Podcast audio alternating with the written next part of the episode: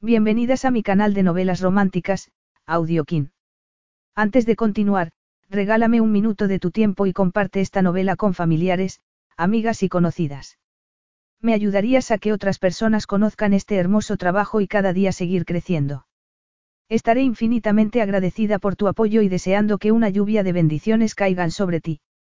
Comencemos con la narración de la novela cuyo título es Fantasías de papel. Argumento podrían ignorar la fuerte atracción que había entre ellos. Logan McLaughlin no podía perder Belbrae, el castillo que durante generaciones había pertenecido a su familia. Pero, para retenerlo, el testamento de su abuelo le exigía que contrajese matrimonio en un plazo de tres meses. Casarse, él, que había evitado las relaciones serias después del abrupto y trágico final de su relación con su prometida. Sin embargo, cuando Laila, la sobrina del ama de llaves, le sugirió que optara por un matrimonio de conveniencia para cumplir con el testamento, no le pareció tan descabellado. Laila, que a sus 26 años ni había tenido novio ni había tenido relaciones, jamás se habría imaginado que Logan la elegiría a ella para interpretar el papel de su esposa. Sin embargo, haría cualquier cosa por proteger Belbrae, el único hogar que había conocido. Capítulo 1. Laila Campbell estaba colocando guardapolvos sobre los muebles de los aposentos del difunto Angus MacLaughlin en el ala norte del castillo de Belbrae cuando se oyó un ruido de pasos en las escaleras. Se le erizó el vello de los brazos y notó una corriente de aire, como si hubiera una presencia fantasmal. Los fantasmas no existen. Los fantasmas no existen, se repitió. Sin embargo, aquel mantra no le estaba funcionando, igual que no le había funcionado de niña cuando, al quedarse huérfana a los 12 años, la habían llevado a vivir a aquel castillo en las tierras altas de Escocia. Se había hecho cargo de ella su tía abuela Elsie, que había trabajado durante años allí como ama de llaves para la distinguida familia MacLaughlin. En aquella época sus movimientos se habían circunscrito a la planta baja, a las cocinas y los aposentos del servicio. La planta alta le había estado vedada, y no solo por su cojera, sino también porque era un mundo al que no pertenecía, al que jamás pertenecería. ¡Ay! ¿Hay a alguien ahí? El eco hizo resonar su voz en el silencio. ¿Quién podría haber en la torre norte a esa hora del día? se preguntó, con los latidos del corazón tronándole en los oídos. Logan, el nieto que había heredado el castillo, estaba en Italia por motivos de trabajo, y lo último que había sabido de Robbie, el hermano pequeño, era que estaba gastando dinero a todo trapo en los casinos de Las Vegas. Los pies se le habían puesto helados, y cuando una figura alta se materializó entre las sombras contuvo el aliento mientras un escalofrío le recorría la espalda. Laila. exclamó Logan McLaughlin, frunciendo el ceño. ¿Qué haces aquí? Laila se llevó una mano al pecho, donde el corazón seguía latiéndole como un loco. Me has dado un susto de muerte. Tía Elsie me dijo que no volverías hasta noviembre.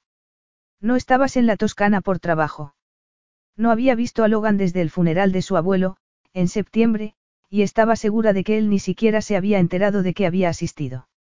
Había querido acercarse a ofrecerle sus condolencias durante el velatorio, pero había estado demasiado ocupada ayudando a su tía con el catering.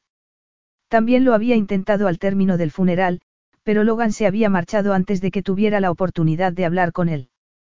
En cualquier caso, era consciente de que para él no era más que una intrusa, una huérfana sin hogar de la que su abuelo había sentido lástima y con la que había hecho una obra de caridad al dejarla vivir allí. Logan se pasó una mano por el cabello. He pospuesto mi viaje. Tenía que encargarme de unos asuntos aquí, murmuró. Paseó sus oscuros ojos azules por los muebles cubiertos y volvió a fruncir el ceño. ¿Por qué te estás ocupando de esto? Pensaba que Robbie iba a contratar a alguien para que lo hiciera. Laila le dio la espalda para tomar otro guardapolvo doblado. Lo sacudió para abrirlo y cubrió con él una mesa de caoba. Y eso hizo, me contrató a mí, contestó, inclinándose para colocar bien un extremo del guardapolvo. Le lanzó una mirada y añadió, ¿sabes que me dedico a esto? No. Tengo un pequeño negocio, un servicio de limpieza con unos pocos empleados. No te lo contó tu abuelo. Me hizo un préstamo para ponerlo en marcha. Logan enarcó una ceja. Un préstamo. Repitió sorprendido. O tal vez esa nota en su voz fuera cinismo. Laila frunció los labios y puso los brazos en jarras. Sí, un préstamo que le devolví, con intereses. Si no, no lo habría aceptado. ¿Qué se pensaba? Que iba por ahí explotando a ancianos que se estaban muriendo de cáncer. Logan entornó los ojos. Va en serio. De verdad se ofreció a prestarte dinero. Laila pasó junto a él para llegar hasta la cesta donde llevaba los productos de limpieza, que había dejado en el suelo. Para tu información, siempre valoré la generosidad de tu abuelo, respondió volviéndose hacia él. Me permitió vivir aquí con mi tía abuela sin tener que pagarle un alquiler, y es algo por lo que siempre le estaré agradecida. Le había tomado mucho cariño al anciano en sus últimos meses de vida, y había llegado a comprender la aparente brusquedad de aquel hombre orgulloso que se había esforzado por mantener unida a la familia tras las tragedias que los habían golpeado. Logan, que seguía con el ceño fruncido, suspiró y le preguntó. Pero, ¿por qué no te dio el dinero y punto? Laila apretó los labios y lo miró con los ojos entornados. ¿Por qué iba a dármelo sin más? porque le daba lástima. Por la mirada furtiva que Logan le lanzó a su pierna izquierda, Laila supo lo que estaba pensando, igual que todos los demás, lo primero que veía cuando la miraba era su cojera y no a ella. Nunca hablaba de lo que le había pasado. O cuando menos no en detalle. Su respuesta habitual era un escueto, un accidente de coche. Nunca decía quién había ido al volante, o por qué había ocurrido, ni si alguien había muerto o alguien más había resultado herido.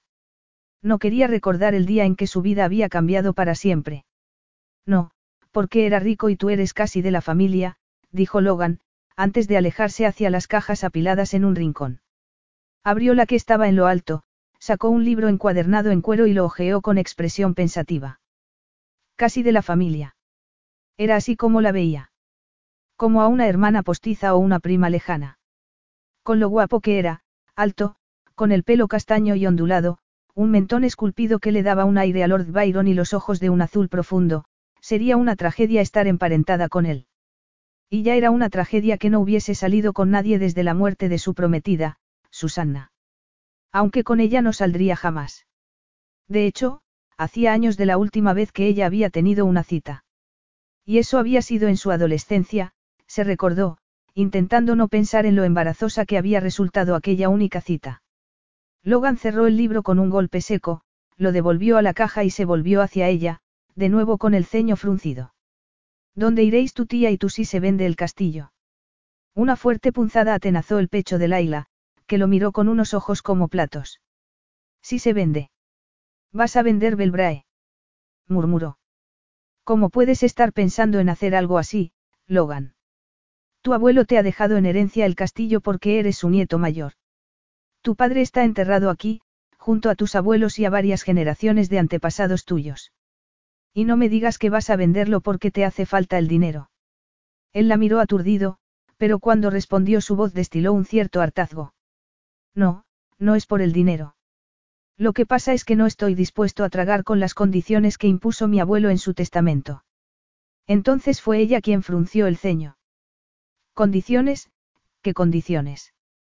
Logan se metió las manos en los bolsillos del pantalón y se alejó hasta una de las ventanas. Aún de espaldas a ella como estaba, Laila percibió lo tenso que se había puesto de repente por la rigidez de sus hombros.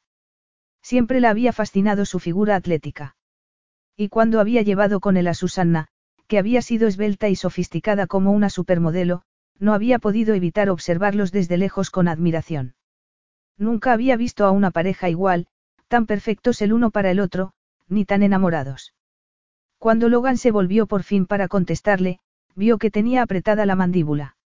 Si no me caso en un plazo de tres meses, la propiedad pasará a manos de Robbie. Laila, a quien de repente el corazón le palpitaba inquieto, se humedeció los labios. A manos de, Robbie. Logan inspiró profundamente y resopló con frustración. Exacto. Y los dos sabemos lo que hará si Belbrae cae en sus manos. No podría haber dos hermanos más distintos. Logan era callado, trabajador y responsable, mientras que Robbie era un juerguista y un irresponsable que había avergonzado a su familia un sinfín de veces. ¿Crees que vendería la propiedad? Logan hizo una mueca de desagrado. O peor, podría convertir este lugar en un centro de recreo para vividores como él. Laila se mordió el labio. Su mente era un enjambre de pensamientos. Si Robbie vendiera Belbrae, ¿Qué sería de su tía Elsie? ¿A dónde iría? Llevaba los últimos 40 años viviendo allí, en una pequeña cabaña en la propiedad.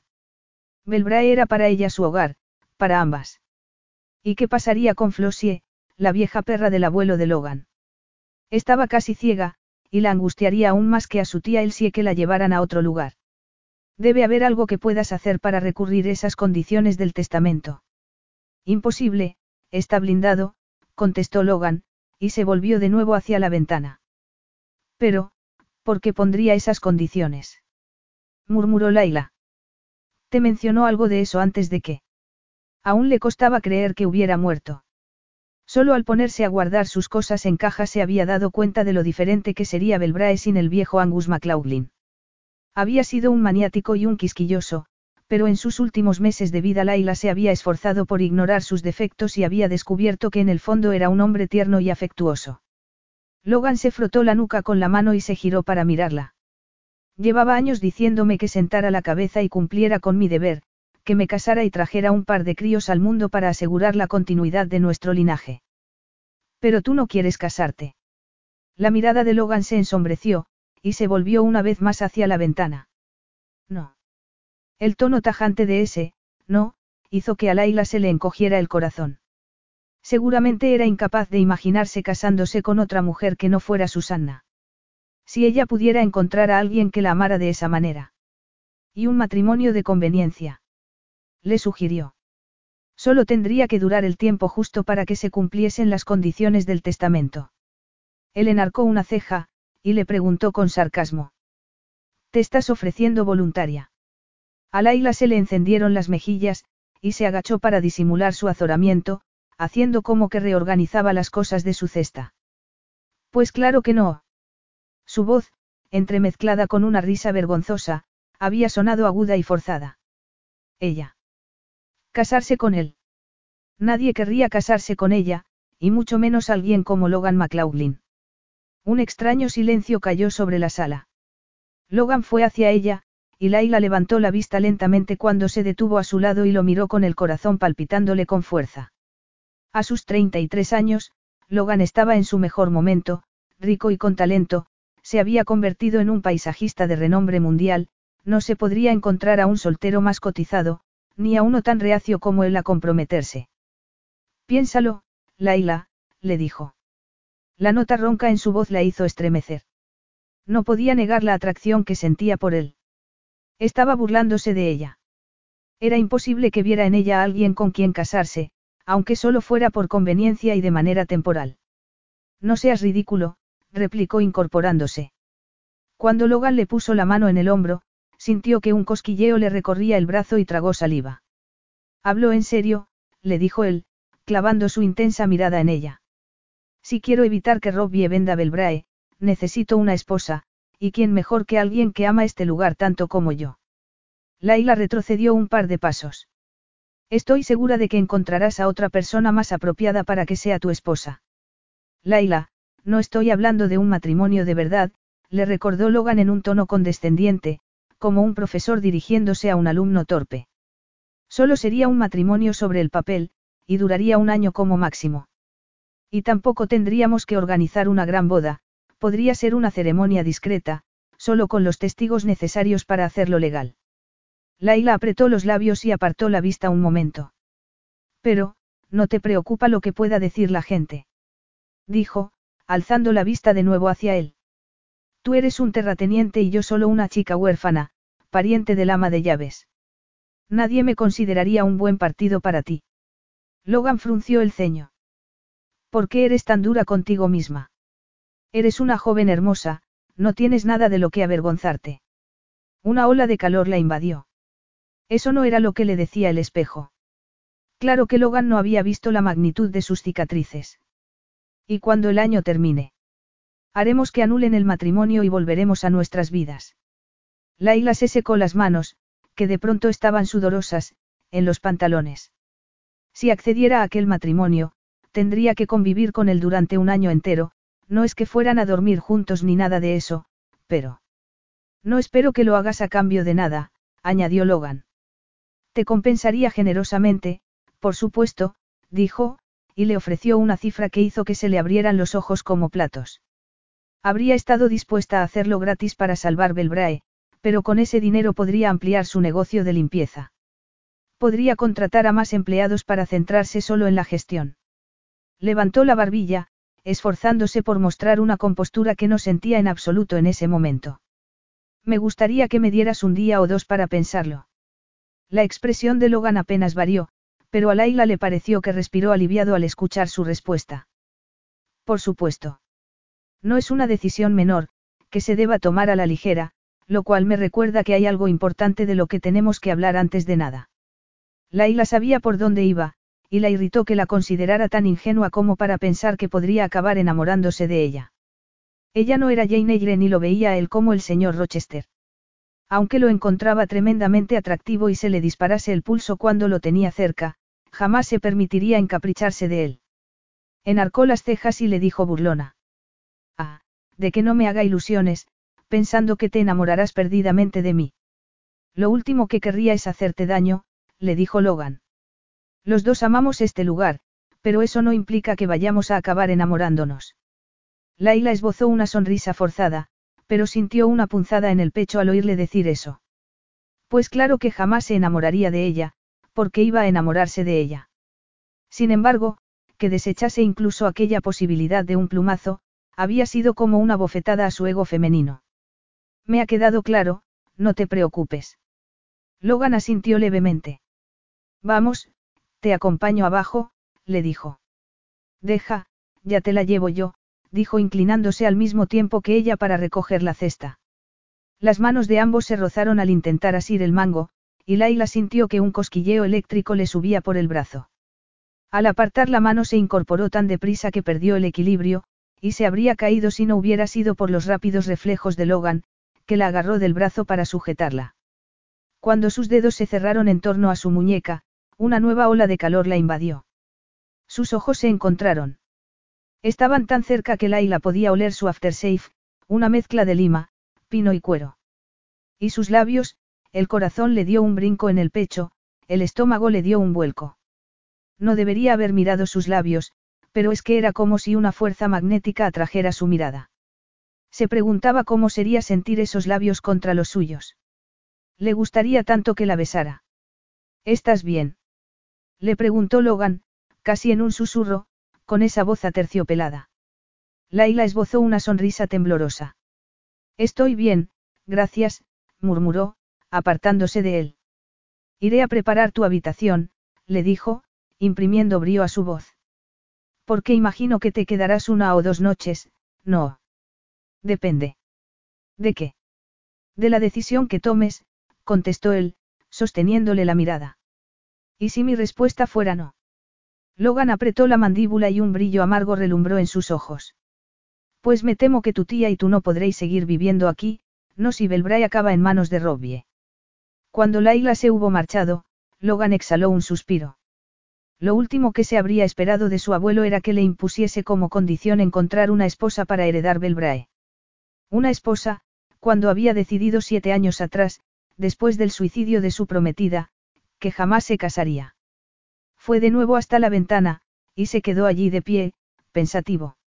El corazón se le encogía de solo pensar que pudiera perder el lugar que había sido el hogar de su familia durante generaciones y generaciones.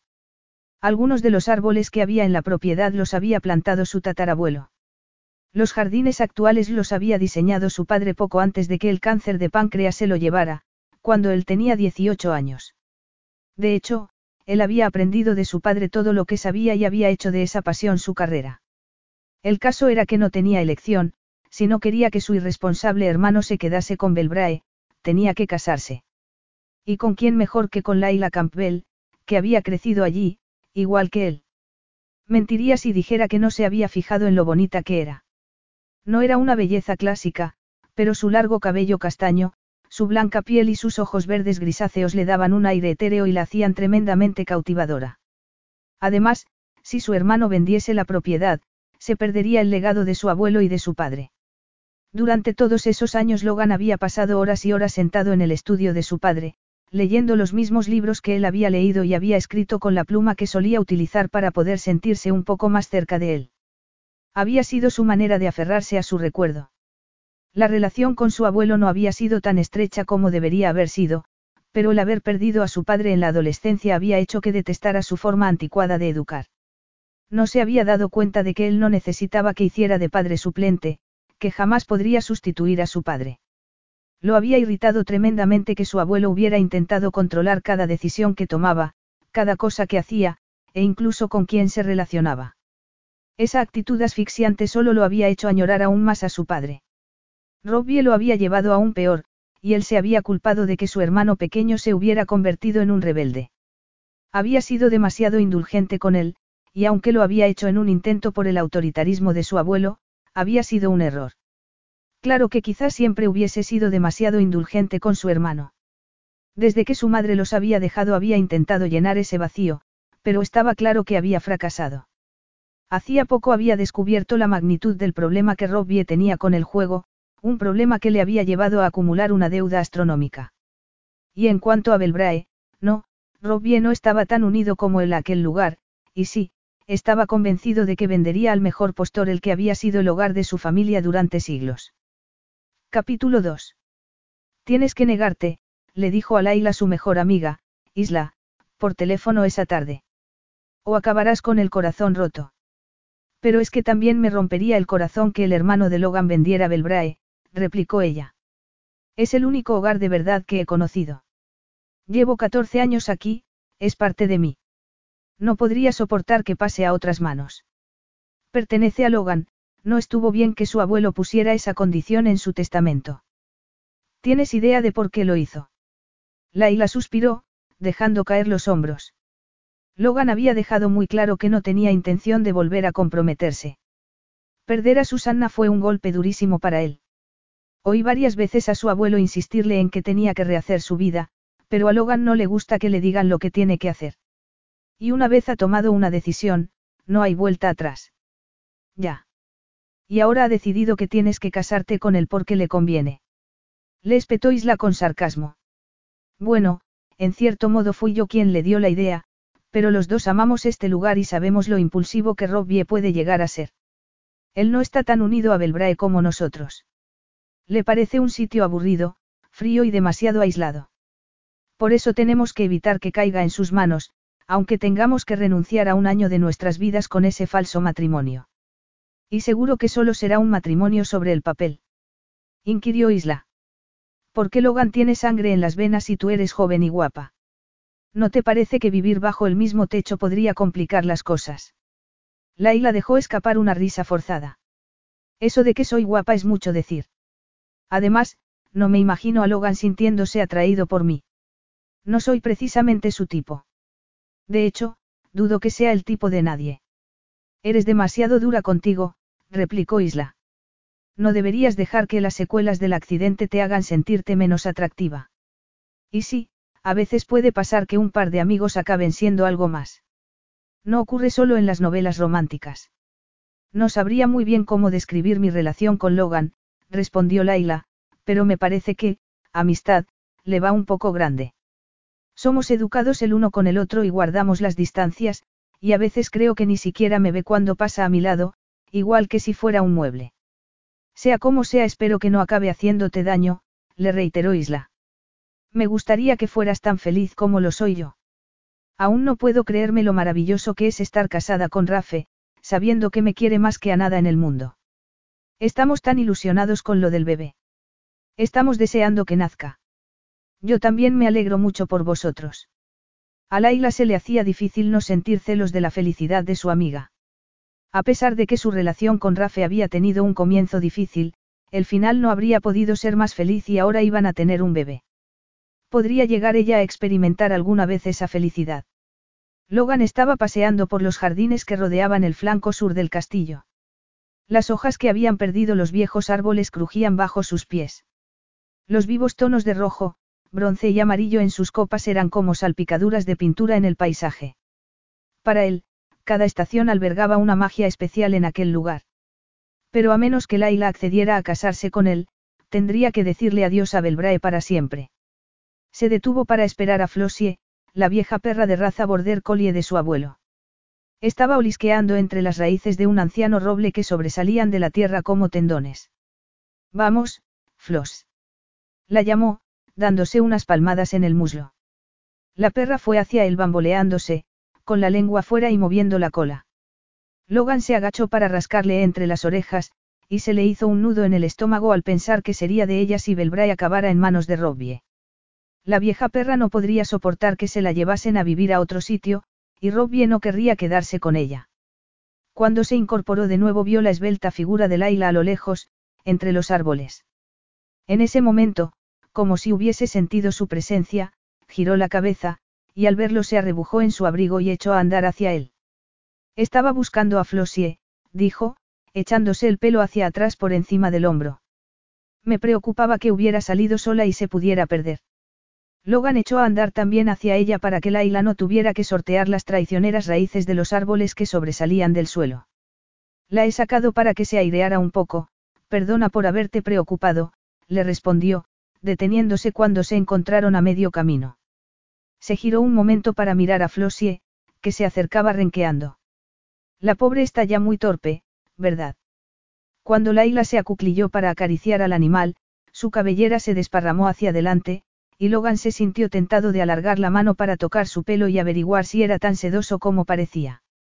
No, tenía que contenerse, se dijo apretando los puños. Si Laila aceptaba casarse con él, sería un matrimonio únicamente sobre el papel. Sí, dio un bajón tremendo después de que tu abuelo falleciese, respondió ella. Lo echa de menos, ¿verdad que sí, bonita? Le susurró con cariño al animal, acariciándolo de nuevo. Se incorporó y, mirando a Logan a los ojos, añadió, todos lo echamos de menos. Por un momento Logan se preguntó si su abuelo no habría planeado aquello desde el principio, un matrimonio entre Laila y él. Había pasado mucho tiempo con ella durante sus últimos meses de vida. Y le había hecho ese préstamo que ella había mencionado. De hecho, había sido Laila quien había sugerido lo del matrimonio de conveniencia cuando habían hablado en los aposentos de su abuelo. Habría sido algo deliberado, o algo que se le había ocurrido de manera espontánea por su amor a Belbrae. ¿Cómo podía estar dudando así de ella? Laila era parte de la familia, o casi. No podía imaginarse Belbrae sin ella. Y había sido él quien había sugerido que ella podría ayudarlo a evitar que perdiese su herencia casándose con él. ¿Hablaste alguna vez con mi abuelo sobre las condiciones que me impuso en su testamento? Ella abrió mucho los ojos, como ofendida, y levantó la barbilla. ¿Qué estás sugiriendo? Que fue cosa mía que incluyera esas condiciones. Logan encogió un hombro con fingida indiferencia. Ese matrimonio de conveniencia sería muy beneficioso para ti, te ayudaría a ascender en la escala social. Laila dejó escapar una risa despectiva. Pues para que te enteres, no pienso casarme contigo. Iría contra mis principios casarme con alguien tan rematadamente snob como tú. Se giró y echó a andar deprisa para volver al castillo, pero Logan le dio alcance en un par de zancadas y la agarró por la muñeca. No, espera. Le suplicó. De pronto se fijó en lo pequeña que era su muñeca, tan pequeña que sus dedos se solapaban, y en el aroma a flores y cítricos de su pelo. Sus ojos echaban chispas y tenía los labios apretados. Perdóname, se disculpó soltándola, eso ha sido muy grosero por mi parte. Pues sí, me has insultado. Lo último que quiero es que pierdas Belbrae, pero me niego a casarme con alguien que desconfía de mí de esa manera. Solo puedo pedirte perdón de nuevo, lo que he dicho ha sido una estupidez, le reiteró Logan, y escrutó su rostro, confiando en que su expresión se suavizara. Laila pareció ablandarse un poco, aunque solo un poco. Disculpa aceptada, le dijo a regañadientes. Carraspeó y añadió. Pero hay otra cosa que me resulta molesta, estás dando por hecho que no tengo pareja. Logan sintió como si un puño invisible lo golpeara en el pecho, y por un momento se quedó sin aliento. La verdad era que no sabía demasiado de su vida personal. ¿Tienes pareja? Le preguntó, aunque no estaba seguro de querer oír la respuesta. Ella bajó la vista y sus mejillas se tiñeron de rubor. Ahora mismo no. Se hizo un incómodo silencio, roto solo por el ruido de las hojas que alfombraban el suelo, empujadas por una fría brisa que se levantó de repente. Laila miró a la vieja perra, que se había echado a los pies de Logan. ¿Qué pasará con Flossie si Robbie hereda Belbrae? Le preguntó a Logan con inquietud. ¿Te la llevarías a vivir contigo? Está demasiado mayor para adaptarse a otro sitio, y además yo paso mucho tiempo fuera, de viaje, le contestó él con un suspiro. Probablemente hará que la sacrifiquen. Laila tragó saliva y alzó la vista hacia él, espantada. No podemos dejar que eso pase. Puede que esté mayor y casi ciega, pero aún disfruta de la vida y tu abuelo se revolvería en su tumba sí. Si de verdad le preocupaba Flossie, ¿por qué puso esas condiciones en su testamento? La cortó Logan, sin poder reprimir su frustración. Laila se mordió el labio. ¿Y si me casara contigo, qué le diríamos a la gente? Quiero decir, haríamos como que es un matrimonio de verdad. Logan se rascó la mandíbula, pensativo, antes de dejar caer la mano. Preferiría que pensaran que es una unión por amor. No sé quién se lo creería, pero, dijo encogiéndose de hombros. Laila levantó la barbilla, desafiante, y le lanzó una mirada furibunda. Vaya, gracias, contestó con aspereza. Podría haber sido más insensible, se reprendió Logan. Perdona, no quería decir eso. Lo decía por mí. Ella frunció el ceño. ¿Por lo que sentías por Susanna? Preguntó, y se quedó callada un momento antes de añadir, por lo que aún sientes por ella. Logan nunca había hablado con nadie de su complicada relación con Susanna. Detestaba pensar siquiera en lo mal que había gestionado todo aquello. Prefería dejar que la gente creyera que seguía llorando la pérdida de su prometida, pero la verdad era que sentía más culpa que dolor por su muerte. Una culpa que lo devoraba por dentro, como si una fiera estuviera desgarrándole las entrañas con sus afilados dientes y sus garras. Había cometido tantos errores, errores imperdonables que habían acabado en tragedia. Todo el mundo sabe que después de la muerte de Susanna no me quedaron ganas de tener otra relación, dijo. Supongo que mi abuelo decidió tomar cartas en el asunto con su testamento para obligarme a afrontar mis responsabilidades como primer heredero de los McLaughlin. Laila frunció el ceño de nuevo. ¿Y quién será tu heredero? ¿O le dejarás Belbrae a algún sobrino si Robbie tiene hijos? Logan, que no había pensado en eso, esbozó una media sonrisa. Imagino que no querrías ayudarme con eso, no. A Laila le ardían las mejillas. Apretó los labios y contestó en un tono puritano. Por supuesto que no. Solo bromeaba, dijo él. No era algo con lo que bromear, pero se negaba a considerar siquiera la posibilidad de tener hijos. Bastante mal lo había hecho ya con el daño que le había infligido a su hermano. Aunque Laila había apartado la vista, la vio morderse de nuevo el labio y murmuró. Tengo que volver, tía Elsie me pidió que le echara una mano con algo. Necesito que me des una respuesta, le insistió Logan. Esta noche a ser posible, hay que hacer bastante papeleo legal antes de... Te la daré esta noche, en la cena. Logan asintió con la cabeza. Está bien, pues quedamos en eso. Una media hora después Laila estaba sentada en las cocinas de Belbrae con su tía abuela, que había preparado té y magdalenas. No parece que tengas mucho apetito, dijo tía Elsie, empujando la fuente de las magdalenas hacia ella. ¿Te preocupa algo? Laila tomó una magdalena y le quitó el papel. No sé muy bien cómo decirte esto, comenzó. Su tía abuela, que iba a tomar un sorbo de té, se detuvo y la miró con interés. ¿Has conocido a alguien? No, es algo un poco más complicado, Laila inspiró profundamente y añadió, Logan me ha pedido que me case con él. La taza de la anciana repiqueteó ligeramente cuando la dejó en el platillo. ¿Y qué le has respondido? Laila no sabía muy bien cómo interpretar la expresión en el rostro de su tía abuela. No te sorprende que me lo haya pedido. Tía Elsie alcanzó la tetera para rellenar las tazas de ambas y volvió a dejarlas sobre el mantel antes de responder. En absoluto. Te conoce desde que eras una mocosa. Te ha visto crecer y convertirte en una joven atractiva. Serás una buena esposa para él, una esposa centrada y leal en la que podrá confiar, dijo. Miró a Laila por encima de la montura de sus gafas. ¿Por qué le habrás dicho que sí? No. Laila se mordió el labio. Aún no he decidido qué respuesta le voy a dar. Tía Elsie le echó un chorrito más de leche a su té. Sería una locura que lo rechazaras, es un buen hombre. Un poco callado, tal vez, pero no creo que quieras a un marido que hable mucho y no te escuche. Además, cuidará bien de ti. Laila arrancó un pedazo a la Magdalena con los dedos. Solo quiere que me case con él para no perder Belbrae. Si no se casa antes de tres meses, será Robbie quien heredará la propiedad, le explicó. Se metió el trozo de Magdalena en la boca, y masticó y tragó mientras observaba a su tía abuela para ver cómo reaccionaba. Tía Elsie removió el té con su cucharilla antes de alzar de nuevo la vista hacia ella. Ya sabía lo del testamento de Angus, me lo contó antes de morir. Laila frunció el ceño. Y no intentaste convencerle para que lo cambiara. La anciana suspiró y se llevó la taza a los labios. A ese hombre no había quien lo hiciera cambiar de opinión. A Angus lo frustraba enormemente que Logan fuera incapaz de rehacer su vida después de perder a Susanna. De vez en cuando tenía alguna que otra cita, sí, pero su abuelo quería que sentara la cabeza y se hiciera cargo de Belbrae. Así que si el único modo que ve Logan de no perder Belbrae es que os caséis, ¿por qué no? Amas este lugar y también lo quieres a él. Tía Elsie. exclamó Laila con una risa ahogada. Siento cariño por el pero no de esa clase. La anciana enarcó las cejas. ¿Estás segura?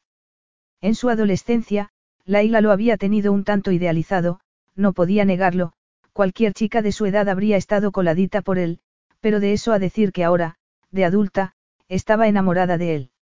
Y, sin embargo, la atracción que sentía por él seguía ahí, como los rescoldos de un fuego que aguardaban a que alguien los avivara con un soplillo. Laila bajó la vista a las migajas de Magdalena que quedaban en su plato y exhaló un pesado suspiro.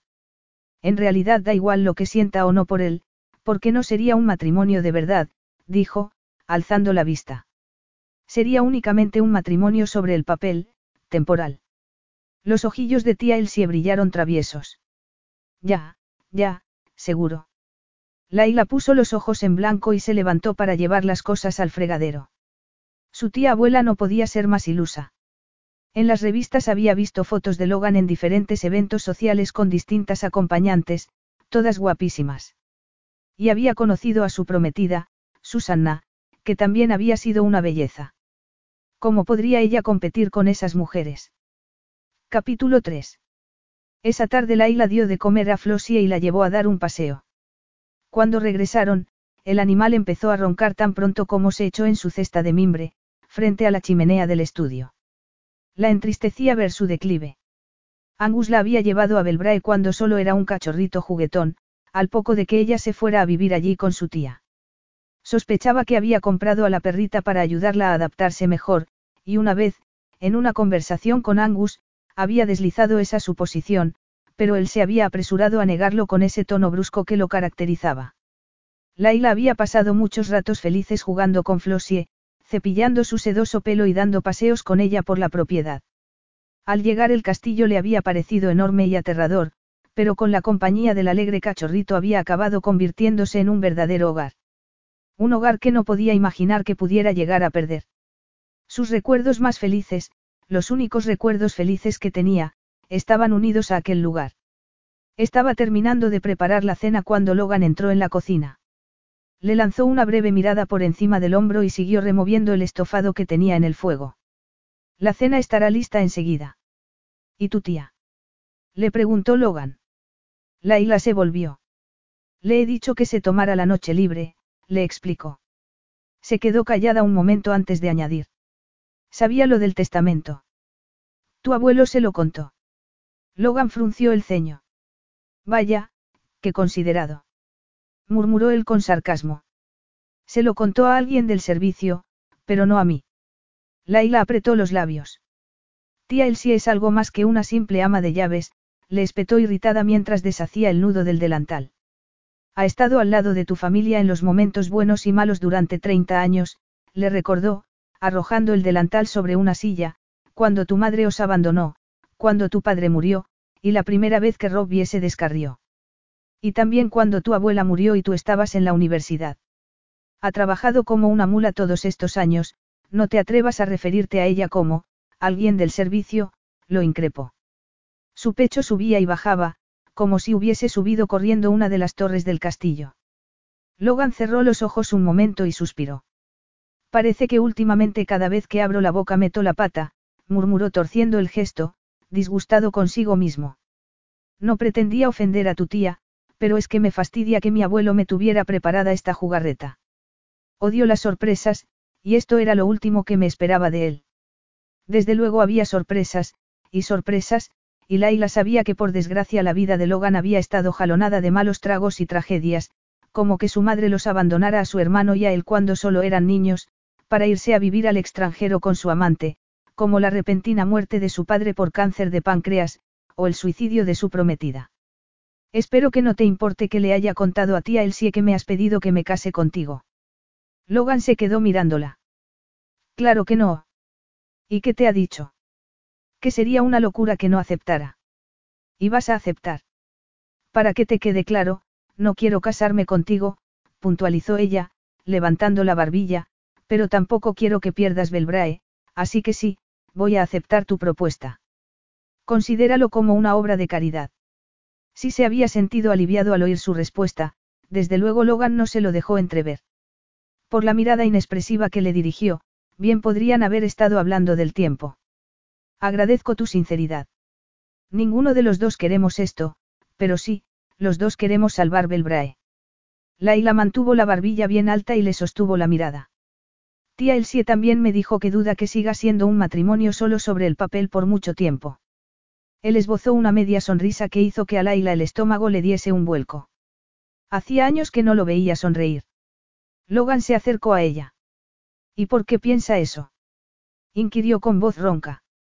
Laila apartó la vista. Las mejillas le ardían. ¿Quién sabe? Contestó encogiendo un hombro. A lo mejor cree que el deseo se apoderará de ti y no podrás resistirte a mis encantos. Se hizo un silencio tenso, un silencio cargado de una energía inusual que parecía vibrar en cada partícula de oxígeno. Una energía que hizo que un cosquilleo recorriera a Laila. Le lanzó una mirada furtiva a Logan y lo encontró mirándola pensativo.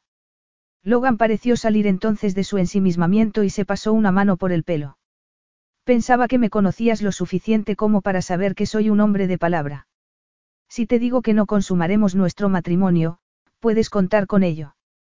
¿Por qué? Tan poco deseable le parecía. Le resultaba tan repulsiva como al primer y único novio que había tenido a los 16 años. Tan distinta la veía de las supermodelos con las que tenía romances pasajeros. Ahora mismo no sé si debería sentirme reconfortada o insultada, respondió. Las palabras habían escapado de sus labios antes de que su cerebro pudiera reprimir a su orgullo herido. Logan bajó la vista a sus labios, y cuando sus ojos se encontraron de nuevo el corazón de Laila palpitó nervioso. Le costó un horror no mirar ella también su boca, pero no pudo evitar preguntarse si sus besos serían tiernos o ardientes. Peor aún, de pronto su mente conjuró imágenes de ambos haciendo el amor, en una amalgama de brazos y piernas, besándose con pasión. Una pasión que solo podía imaginar, puesto que era algo que no había experimentado. Tener una relación normal solo complicaría las cosas, murmuró él con esa misma voz rasgada. No sería justo para ti. Laila le dio la espalda y sus ojos se posaron en el estofado, que seguía hirviendo a fuego lento. Ella también estaba hirviendo por dentro, estaba derritiéndose por unas sensaciones y un ansia que no sabía cómo controlar. Podría ser que la proposición de Logan las hubiera desatado, que de pronto fuera consciente de unas necesidades físicas que hasta entonces había ignorado y negado. Tomó la cuchara de madera y removió un poco el estofado. Seguirás teniendo ligues de una noche mientras estemos casados. No, eso tampoco sería justo por mi parte. Y espero que tú tampoco lo hagas. Laila dejó la cuchara a un lado y tapó la cazuela malhumorada. Por eso no tienes que preocuparte, Nunca he tenido un ligue de una noche. ¿Por qué le había dicho eso? Se hizo otro silencio incómodo. Logan se acercó a ella, y Laila sintió que todo su cuerpo se ponía en alerta teniéndolo tan cerca. Pero si has estado con otros hombres, no. Laila, que notó cómo se le subían los colores a la cara, rogó porque Logan se lo achacara al calor de la cazuela. No tantos como puedas estar pensando, mintió ella. De ningún modo iba a reconocer ante él que a sus 26 años aún era virgen. Apagó el fuego y fue por un par de platos. No he sacado nada para beber. ¿Quieres ir por una botella? Como estamos los dos solos, cenaremos en el comedor pequeño. Claro, traeré algo de la bodega. Los dos solos, sonaba muy íntimo, pero no era cierto. Si no fuera por las condiciones que su abuelo le había impuesto en el testamento, no le habría pedido que se casara con él. Tenía que recordarlo, aquello era solo un acuerdo de, negocios, nada personal, nada que fuese a durar. Nada. Logan se demoró más de lo necesario escogiendo un vino de la bodega. Se estaba acordando de la botella de champán añejo que había escogido para celebrar su compromiso con Susanna y lo ilusionado que se había sentido. Sin embargo, había sido un espejismo. Había creído que amaba a Susanna, y que ella lo amaba a él. Entonces él tenía la edad de Laila, 26 años. Susanna dos menos, además de un montón de problemas que él había ignorado hasta que había sido demasiado tarde. Perder a su padre tras una batalla arrolladoramente breve contra el cáncer era lo que lo había empujado a sentar la cabeza. Echando la vista atrás, ahora se daba cuenta de que no había estado preparado para dar aquel paso, y de cuántas señales se le habían pasado por alto con respecto a Susanna. Nunca habría podido imaginar que Susanna se quitaría la vida apenas un año después, pero, como podía haber estado tan ciego, no haber sabido nada de los demonios a los que se enfrentaba a diario. ¿Qué decía eso de él? Que no estaba preparado para tener una relación. O al menos, no esa clase de relación. Prometer a alguien amor incondicional, comprometerse a largo plazo eran cosas que se veía incapaz de hacer, que jamás podría hacer. Finalmente se decidió por una botella de champán de la nevera que había junto al botellero. Aunque su matrimonio con Laila no fuera a ser un matrimonio en el sentido estricto de la palabra, sí deberían celebrar su esfuerzo conjunto para salvar Belbrae. Laila prefirió llevar los platos al comedor en el carrito de servicio en vez de arriesgarse a llevarlos en las manos.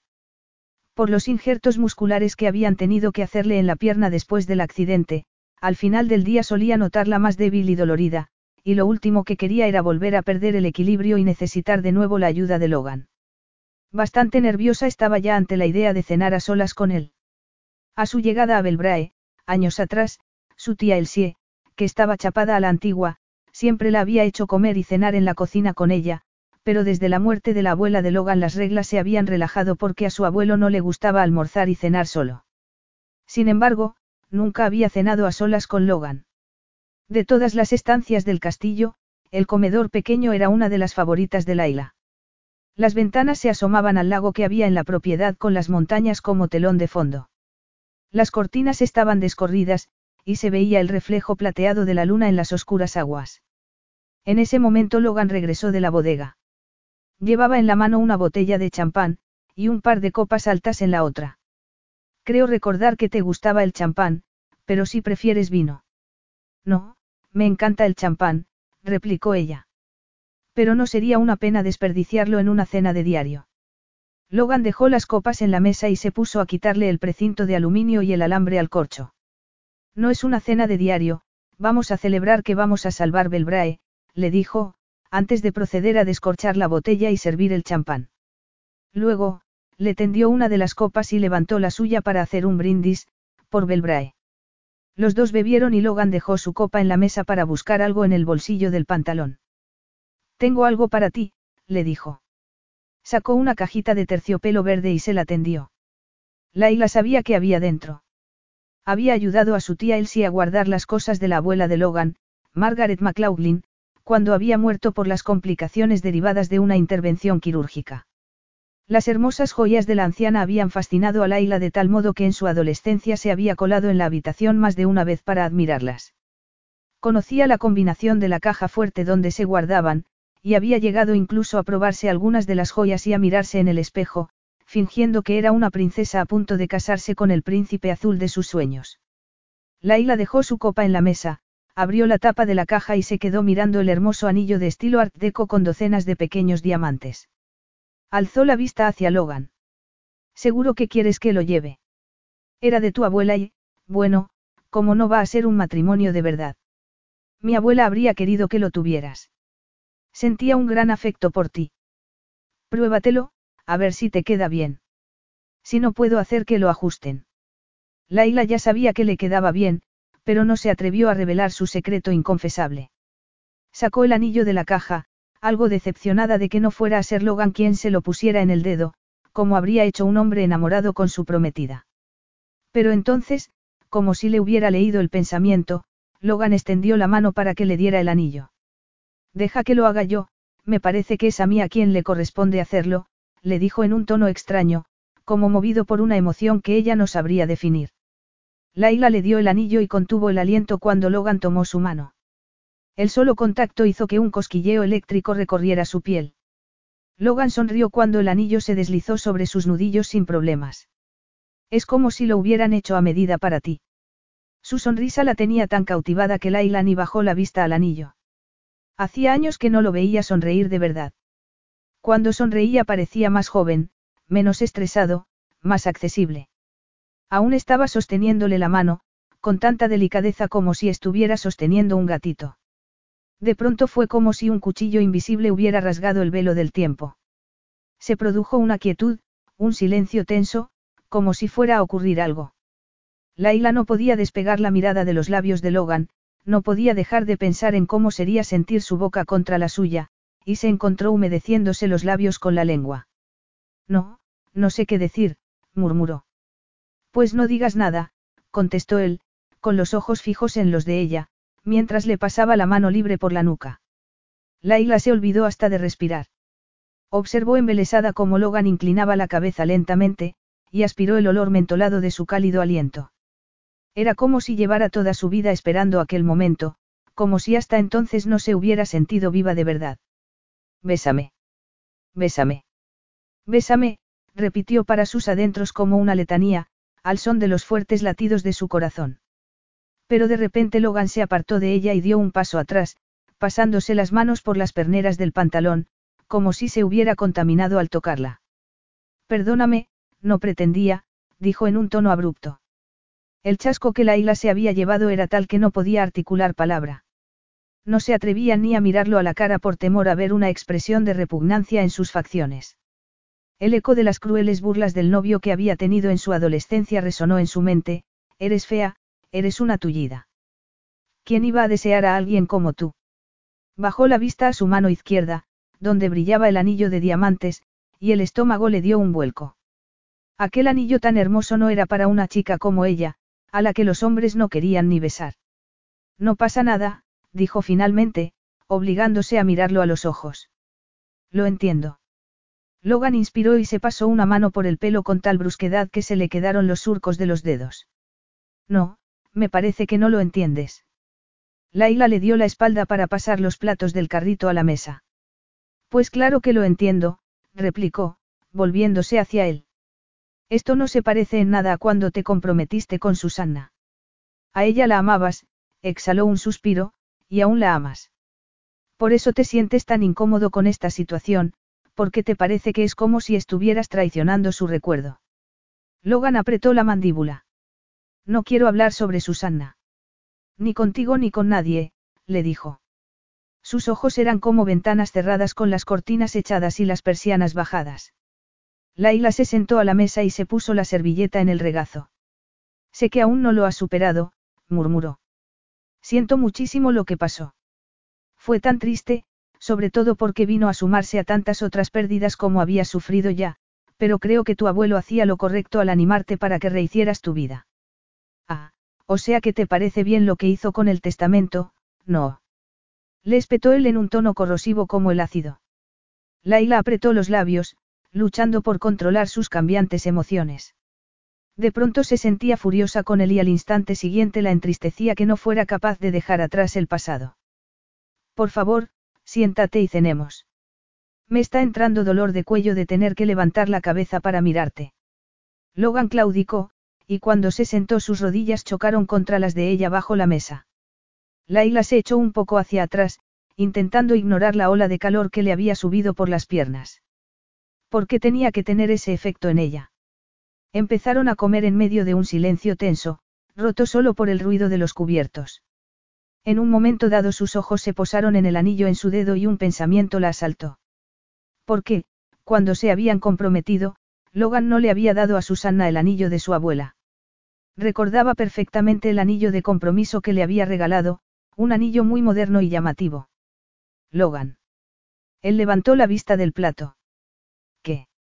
Su tono áspero no la invitaba demasiado a continuar, ni tampoco el ceño fruncido, pero Laila jugueteó con el anillo y le preguntó de todos modos. ¿Por qué no le diste a Susanna este anillo cuando le pediste que se casara contigo? Una sombra cruzó fugazmente por los ojos de Logan. No le gustaban las joyas antiguas, dijo. Dejó los cubiertos en el plato y movió su copa apenas un milímetro. No me lo tomé a mal, le compré encantado el anillo que quería, volvió a tomar sus cubiertos y ensartó con saña un trozo de nabo con el tenedor. Laila se quedó callada un momento. ¿Cómo lo lleva su familia? Le preguntó. ¿Sigues en contacto con ellos? Las facciones de Logan se ensombrecieron. Las primeras semanas los llamaba o pasaba a verlos, pero he dejado de hacerlo.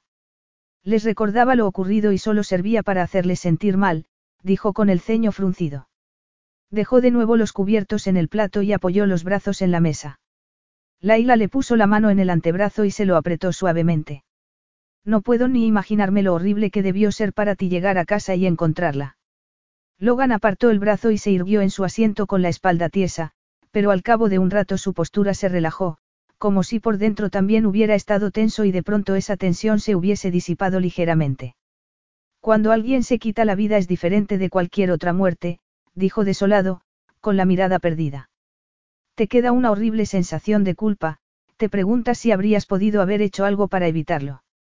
Es insoportable, exhaló un pesado suspiro y añadió, me culpo por no haber percibido las señales. Entiendo que te sientas así, y a cualquiera en tu lugar le pasaría lo mismo, dijo Laila, pero no debes culparte. Leí en un artículo que en el 16% de los suicidios no se da ninguna señal. Es una decisión que la persona toma en el momento a raíz de algún tipo de angustia que no da señales. Logan apuró su copa en un par de tragos y la plantó en la mesa con un golpe seco.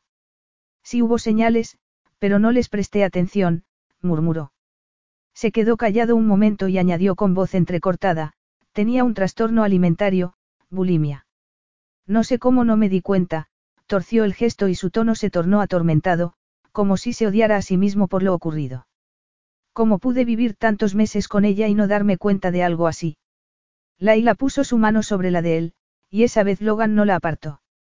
La gente oculta muchas cosas por vergüenza, le dijo. Tengo entendido que, al contrario que pasa con la anorexia, es difícil reconocer un caso de bulimia porque los efectos físicos no son tan evidentes. Logan bajó la vista a las manos unidas de ambos, puso la suya sobre la de ella y comenzó a acariciarle distraídamente el dorso con el pulgar. Era una caricia muy leve, pero una vez más volvió a sentir ese cosquilleo eléctrico. Cuando alzó la vista hacia ella el estómago le dio un vuelco. Interrumpió sus caricias, pero no le soltó la mano. Estaba escrutando su rostro como si estuviese intentando memorizar sus facciones. Al ver que sus ojos descendían a su boca, Laila no pudo reprimir el impulso de pasarse la lengua por los labios. Logan le apretó la mano un instante y esbozó una leve sonrisa, pero luego le soltó la mano y se echó hacia atrás en su asiento. Termina de cenar, le dijo. Mañana será un día muy ajetreado, tenemos una reunión con el abogado para organizar todo el papeleo para la boda. Podríamos ir en coche, pero he pensado que mejor tomaremos un vuelo de Inverness a Edimburgo. Su tono formal y el abrupto cambio de tema descolocó a Laila, y dejó sin respuesta algunas preguntas más que habría querido hacerle. Quería saber más sobre su relación con Susanna. En su adolescencia le había parecido que formaban una pareja idílica y había sentido celos del amor que se profesaban. De hecho, había soñado con que un día alguien la amase de esa manera, pero el descubrir que su relación no había sido tan maravillosa ni tan estrecha como había imaginado le hizo comprender por qué Logan era tan reacio a volver a embarcarse en una relación. En todo caso, ella sabía por propia experiencia que no por convivir muchos años con alguien podías decir que lo conocieras. Su padre siempre había sido un hombre difícil, iracundo y violento, sobre todo cuando había tomado drogas o estaba borracho, pero nunca lo hubiera creído capaz de lo que había hecho, estampar contra un árbol el coche que conducía con su mujer y su hija, a las que supuestamente quería, a bordo. Se mordió el labio y trató de apartar de su mente aquel horrible accidente que había acabado con la vida de sus padres y había cambiado su vida para siempre. Con eso del papeleo, murmuró, te refieres a un acuerdo prematrimonial, no. Es algo muy común hoy en día, le respondió él. Espero que no te ofenda. Además, tienes que proteger tus bienes, tu negocio de limpieza, por ejemplo. Laila resopló. Sí, claro, como si mis bienes pudieran compararse a los tuyos, tú tienes oficinas en toda Inglaterra y en otros países de Europa. Yo dirijo mi negocio a través del teléfono, le contestó. Cuando tu abuelo murió dejé la oficina que había alquilado en Edimburgo para venir a ayudar a tía Elsie. Me pareció que sería más fácil gestionar mi pequeño negocio desde aquí hasta que se hubiera aclarado lo de la herencia. Siento que esto te haya ocasionado inconvenientes, dijo él mirándola con el ceño fruncido, como preocupado. No tenía ni idea. Ella agitó la mano, restándole importancia. Me alegré de volver. Flossie echaba de menos a tu abuelo y a tía Elsie le costaba hacerse cargo de todo ella sola. Pero tu negocio va bien, no. Estás consiguiendo beneficios. Laila no estaba dispuesta a admitir delante de él, ni de nadie, cuántas veces su negocio se había encontrado en la cuerda floja. Sin embargo, tenía claro que no podía permitirse fracasar. Si fracasara quedaría patente que no era sino el producto de una infancia caótica, era la hija de un par de adictos, de unos padres que jamás habían tenido ambición alguna. Me va bien, fue la vaga respuesta que le dio a Logan. ¿Cómo de bien? inquirió él, clavando sus ojos en los de ella. Laila se movió incómoda en su asiento y bajó la vista a los restos que quedaban en su plato. No es fácil encontrar trabajadores en los que puedas confiar, dijo. Lleva tiempo establecer esa relación de confianza, saber que van a responder bien ante mí y ante mis clientes. En las casas a las que les envío a limpiar hay objetos de valor y efectos personales que no siempre están bajo llave, o en una caja fuerte, y a menudo mis clientes no están en casa cuando mi personal está haciendo su trabajo. Logan frunció el ceño. No te aseguras de que tengan buenas referencias y que no tengan antecedentes antes de contratarlos. Algunos de los jóvenes a los que contrato no pasarían ese filtro, dijo Laila. Necesitan que alguien les dé una oportunidad, que no estén esperando siempre que la pifien. Mi filosofía es que primero hay que darles un voto de confianza, formarlos, y luego confiar en que eso hará que se esfuercen por no cometer errores ni meterse en líos. Es muy admirable por tu parte, pero acabarás llevándote más de una decepción, le dijo él, con cierto cinismo. Laila levantó la barbilla, desafiante. Mi visión de negocio no se centra en conseguir beneficios, sino en mejorar la vida de esas personas a las que doy trabajo. Personas a las que otros suelen prejuzgar. Sé lo mucho que puede ayudarte que alguien crea en ti. Es algo que, te transforma. Logan escrutó su rostro tanto rato que le costó no apartar la vista. Es por lo que viviste en tu infancia. Le preguntó él, ¿por qué mis abuelos permitieron que te vinieras a vivir aquí con tu tía abuela? Se está haciendo tarde, dijo Laila levantándose y poniéndose a recoger la mesa. Si dejaba que continuara aquella conversación, Logan seguiría haciéndole preguntas, preguntas que no quería responder. Me ha parecido oír a Flossie arañando la puerta. Querrá que la saquemos. Logan le puso una mano en el brazo cuando fue a alcanzar su plato. Deja eso, le pidió. Quiero que hablemos. Hay muchas cosas que no sabemos el uno acerca del otro, y si queremos que nuestra relación parezca auténtica, deberíamos conocernos mejor. Laila bajó la vista a su mano y le lanzó una mirada incisiva. ¿Te importaría soltarme? Logan apartó su mano. Mira, no conozco todos los detalles, pero sé que tuviste una infancia difícil, le dijo. Y creo que es estupendo cómo has tomado las riendas de tu vida y has montado tu propio negocio, pero si necesitas ayuda, deberías dejar a un lado el orgullo, se levantó y añadió, y hay algo más que debo decirte, tendremos que casarnos en el extranjero, y cuanto antes. Según la legislación escocesa hay un periodo de 28 días de espera para la expedición de la licencia de matrimonio, y no tenemos tiempo que perder. En el extranjero. Repitió Laila frunciendo el ceño. Por favor, dime que no estás pensando que nos casemos en Las Vegas con un imitador de Elvis oficiando la ceremonia. Él sonrió divertido. No, aunque he pensado que en vez de casarnos en un juzgado, que es algo bastante impersonal, podríamos decantarnos por una ceremonia sencilla en una playa de Hawái. Hawái, aguas azules, arena, mujeres exhibiendo con orgullo su cuerpo en bikini, justo lo que quería, pensó Laila, contrayendo el rostro para sus adentros. Capítulo 4.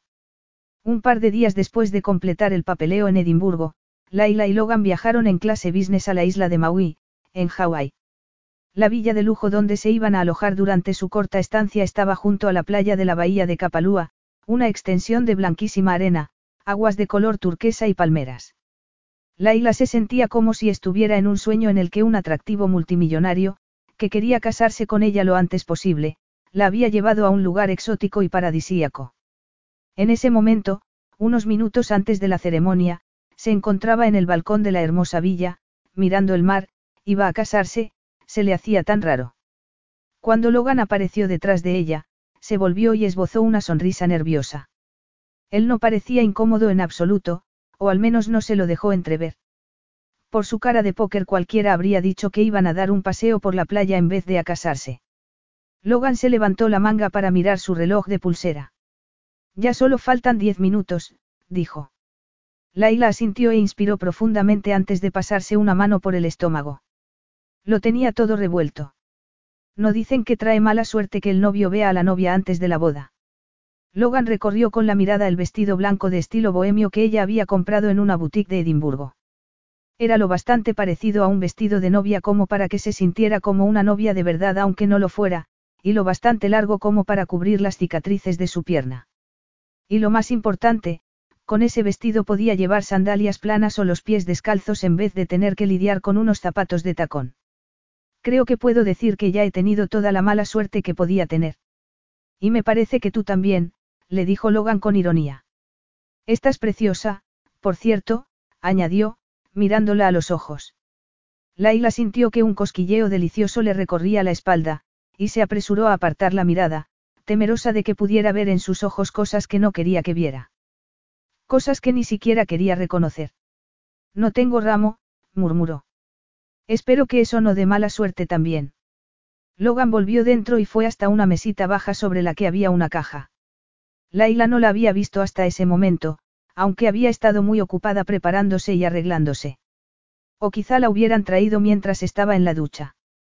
Logan quitó la tapa de la caja y sacó un sencillo pero hermoso y fragante ramo de plumerias blancas y se lo tendió. Y yo espero que este sirva. Es perfecto, murmuró ella. Lo tomó, y cuando hundió el rostro en las flores, su delicioso aroma la embriagó, igual que la embriagaba la proximidad de Logan. Iba vestido con una camisa blanca de cuello abierto y una chaqueta y unos pantalones azules que resaltaban el intenso azul de sus ojos y el tono aceitunado de su piel. Lo tenía tan cerca que le llegaba el olor de su aftershave. Le entraron ganas de acariciarle las mejillas, que exhibían un apurado impecable. Logan le tendió la mano con una expresión inescrutable.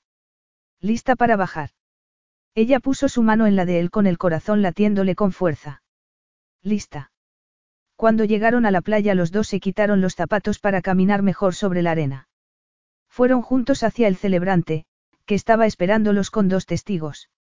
Se trataba de una pareja, Makani y Ken, a quienes Logan les había diseñado el jardín en su casa de los Hamptons, en Estados Unidos, hacía unos años.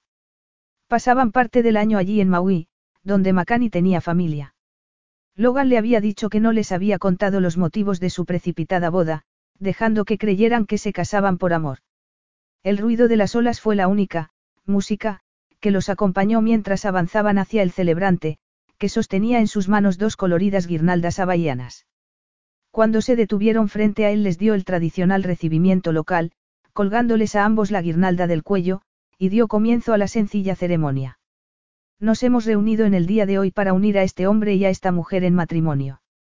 Cuando le llegó su turno, Laila repitió los votos que había pronunciado el celebrante, muy consciente de la mirada de Logan. Logan pronunció también sus votos, en un tono tan firme y seguro que nadie habría pensado que no sentía lo que estaba diciendo. Luego tomó su mano y deslizó el anillo en su dedo. Puede besar a la novia.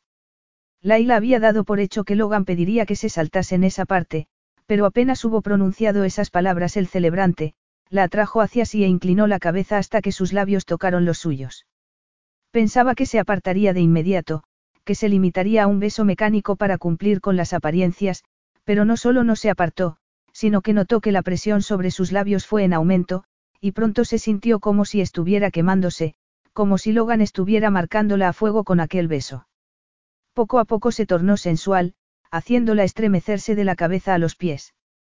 El estómago le dio un vuelco y una ola de calor se extendió por todo su cuerpo, abrasándola por dentro. Tan embebida estaba por el beso, que ya ni oía el ruido de las olas, ni el de la brisa marina agitando las ramas de las palmeras, ni sentía los finos granos de arena bajo sus pies, ni el calor del sol en la cabeza. Fueron los aplausos de los testigos lo que pareció hacer que Logan se diese cuenta de lo que estaba haciendo, porque en ese momento despegó sus labios de los de ella, y esbozó una sonrisa incómoda que lo decía todo. Laila se pasó la lengua por los labios. La atracción que sentía hacia Logan era tan fuerte que el deseo vibraba en su interior como si alguien hubiera tirado de una de las cuerdas de un violonchelo. Aún tenía el corazón desbocado, y le temblaban las piernas. Menudo beso. Estaba aturdida y sentía un cosquilleo en los labios, que se notaba ligeramente hinchados. Escrutó el rostro de Logan para ver si el beso lo había afectado tanto como a ella, pero sus ojos en ese instante eran como el océano, con sus profundidades misteriosas y sus sombras cambiantes. Macani y Ken los felicitaron acaloradamente y el celebrante hizo que todos firmaran el registro.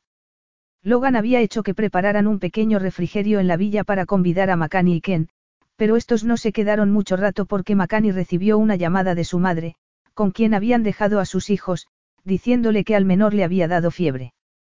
Sentimos tener que irnos tan pronto, se disculpó con una sonrisa.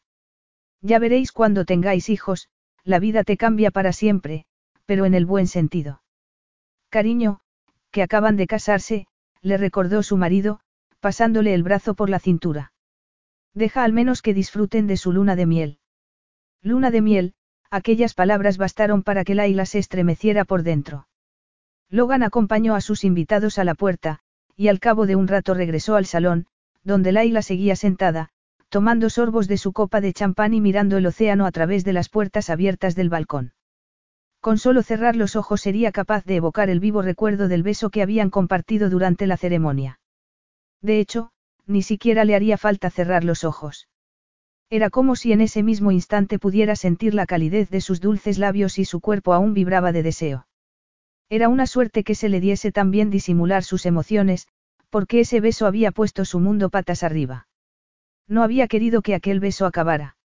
Se había olvidado por completo de dónde estaban y de por qué estaban allí.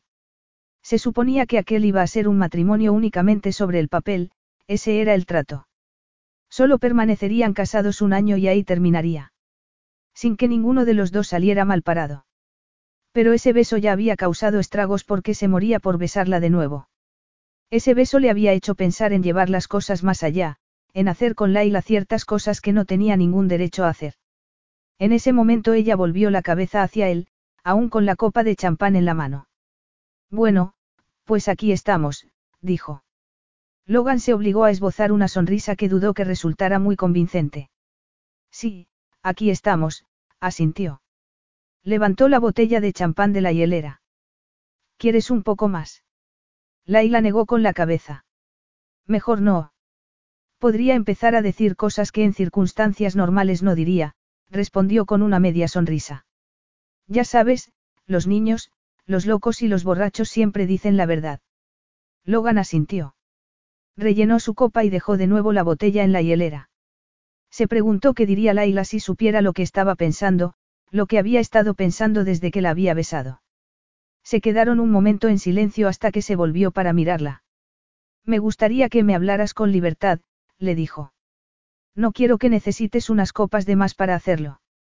Laila se inclinó hacia adelante para dejar su copa en la mesita, rehuyendo su mirada. Se echó hacia atrás y se alisó una arruga del vestido antes de levantar de nuevo la cabeza. ¿Por qué me besaste como lo hiciste en la ceremonia? Le preguntó, con una mirada tan intensa que lo hizo sentir incómodo. Logan tomó un sorbo de champán antes de responder. No sabía cómo contestar sin delatarse a sí mismo. Quería volver a besarla. Y no solo besarla, sino explorar también cada centímetro de su hermoso cuerpo.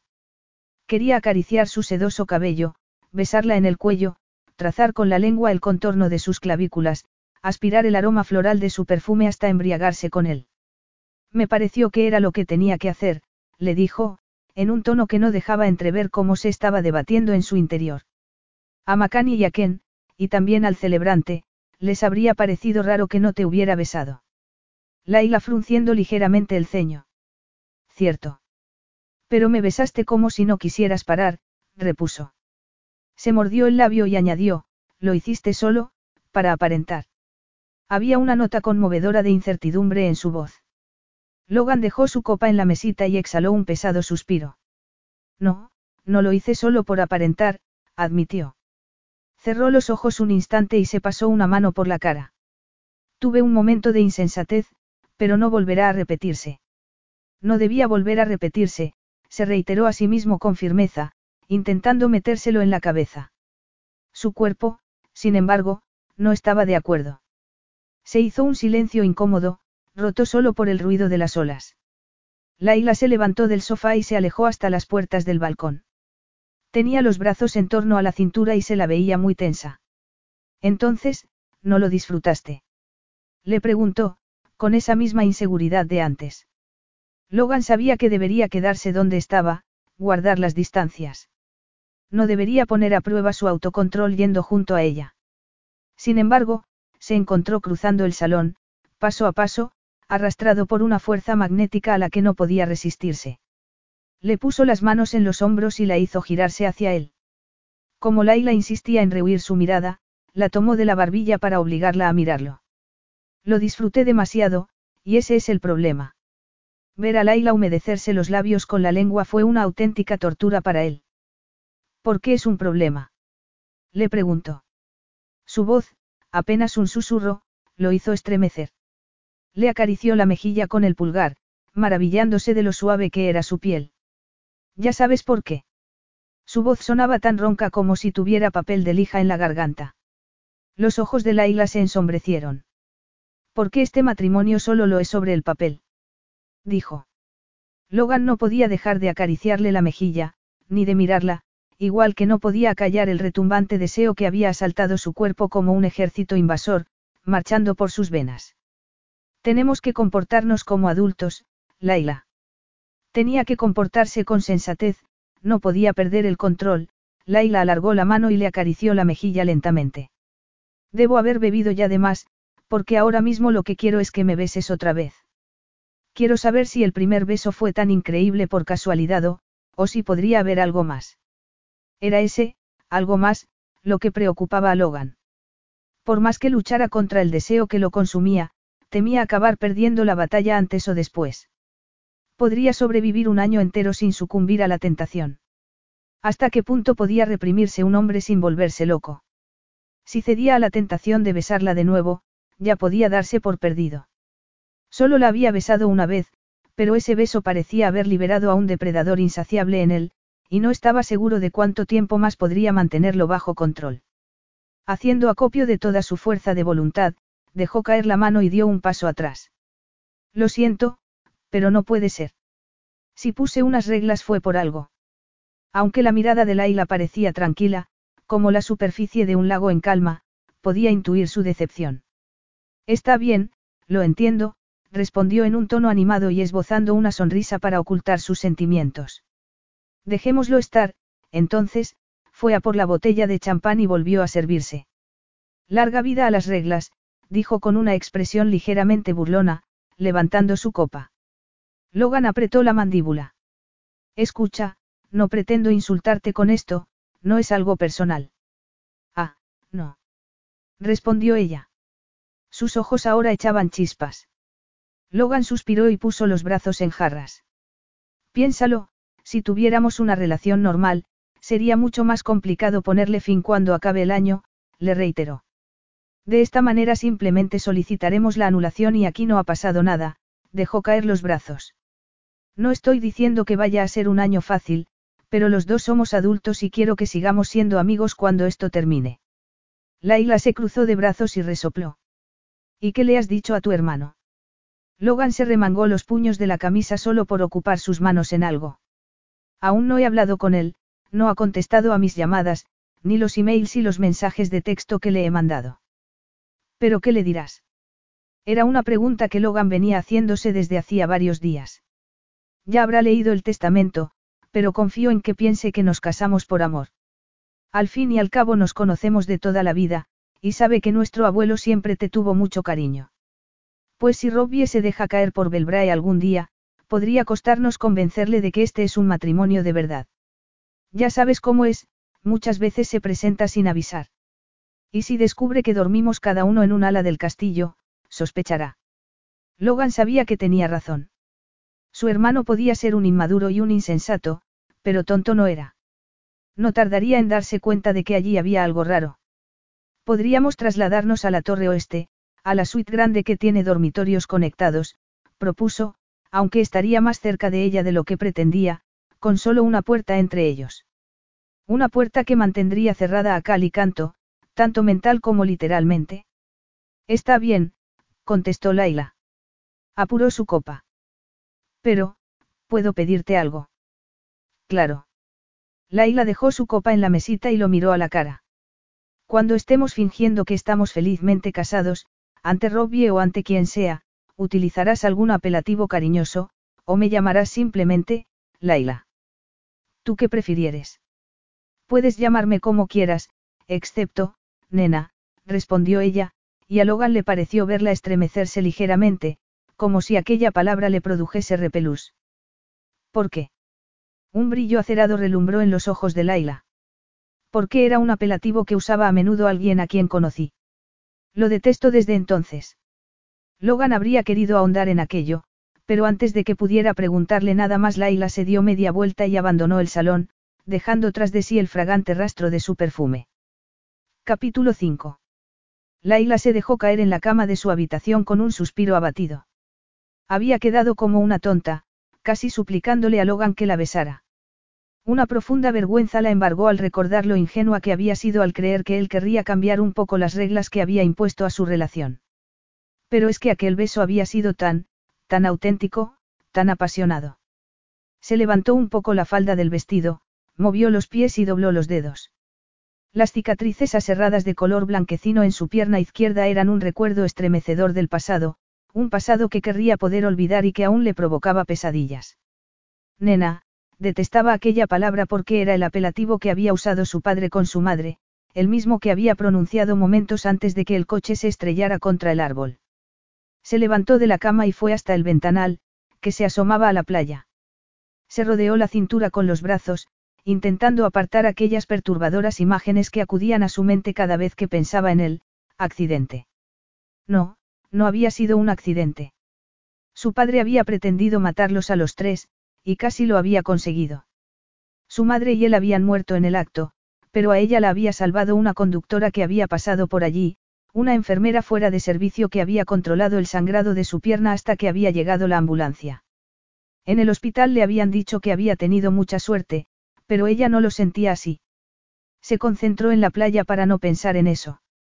Las aguas de color turquesa parecían estar llamándola, pero no había vuelto a nadar después de las sesiones de rehabilitación que había tenido que hacer tras el accidente. Y no se imaginaba poniéndose un bañador, no soportaría atraer las miradas de la gente, muchas de lástima, y las preguntas invasivas. Y, sin embargo, dejándose llevar por un impulso que no sabría explicar, había escogido un bañador el día que había comprado el vestido para la boda. Era un bañador de una pieza sin tirantes en color esmeralda, con un fruncido en la parte superior. También había comprado un pareo a juego. El bañador seguía dentro de la maleta, no se había molestado siquiera en sacarlo. Sacarlo habría sido como admitir para sus adentros que ansiaba darse un chapuzón, sentir la fresca caricia del océano, flotar como una pluma en su abrazo, sentir la libertad de moverse con naturalidad, en vez de renqueando, como cuando caminaba. Laila entornó los ojos cuando vio a Logan caminando hacia la orilla. Se había puesto un bañador negro que resaltaba su físico atlético. Las mujeres giraban la cabeza al verlo, pero él parecía ajeno a todas las miradas. Se adentró en el agua hasta llegar a la zona que le cubría, y empezó a alejarse nadando con fuertes brazadas. Laila se apartó de la ventana con un suspiro. Estaba en la hermosa isla de Maui con un hombre con el que acababa de casarse y para el que ella no era más que el medio para conseguir un fin. Logan estaba de pie en la arena, secándose después del chapuzón que se había dado. A pesar del ejercicio, seguía irritado consigo mismo. Había pensado en invitar a Laila a ir a nadar con él, pero había acabado desechando la idea. Aquello no era una luna de miel de verdad, no tenían por qué pasar cada minuto del día juntos, por más que a él le hubiera gustado. Cuando regresó a la villa, se encontró a Laila sentada en una tumbona en el patio.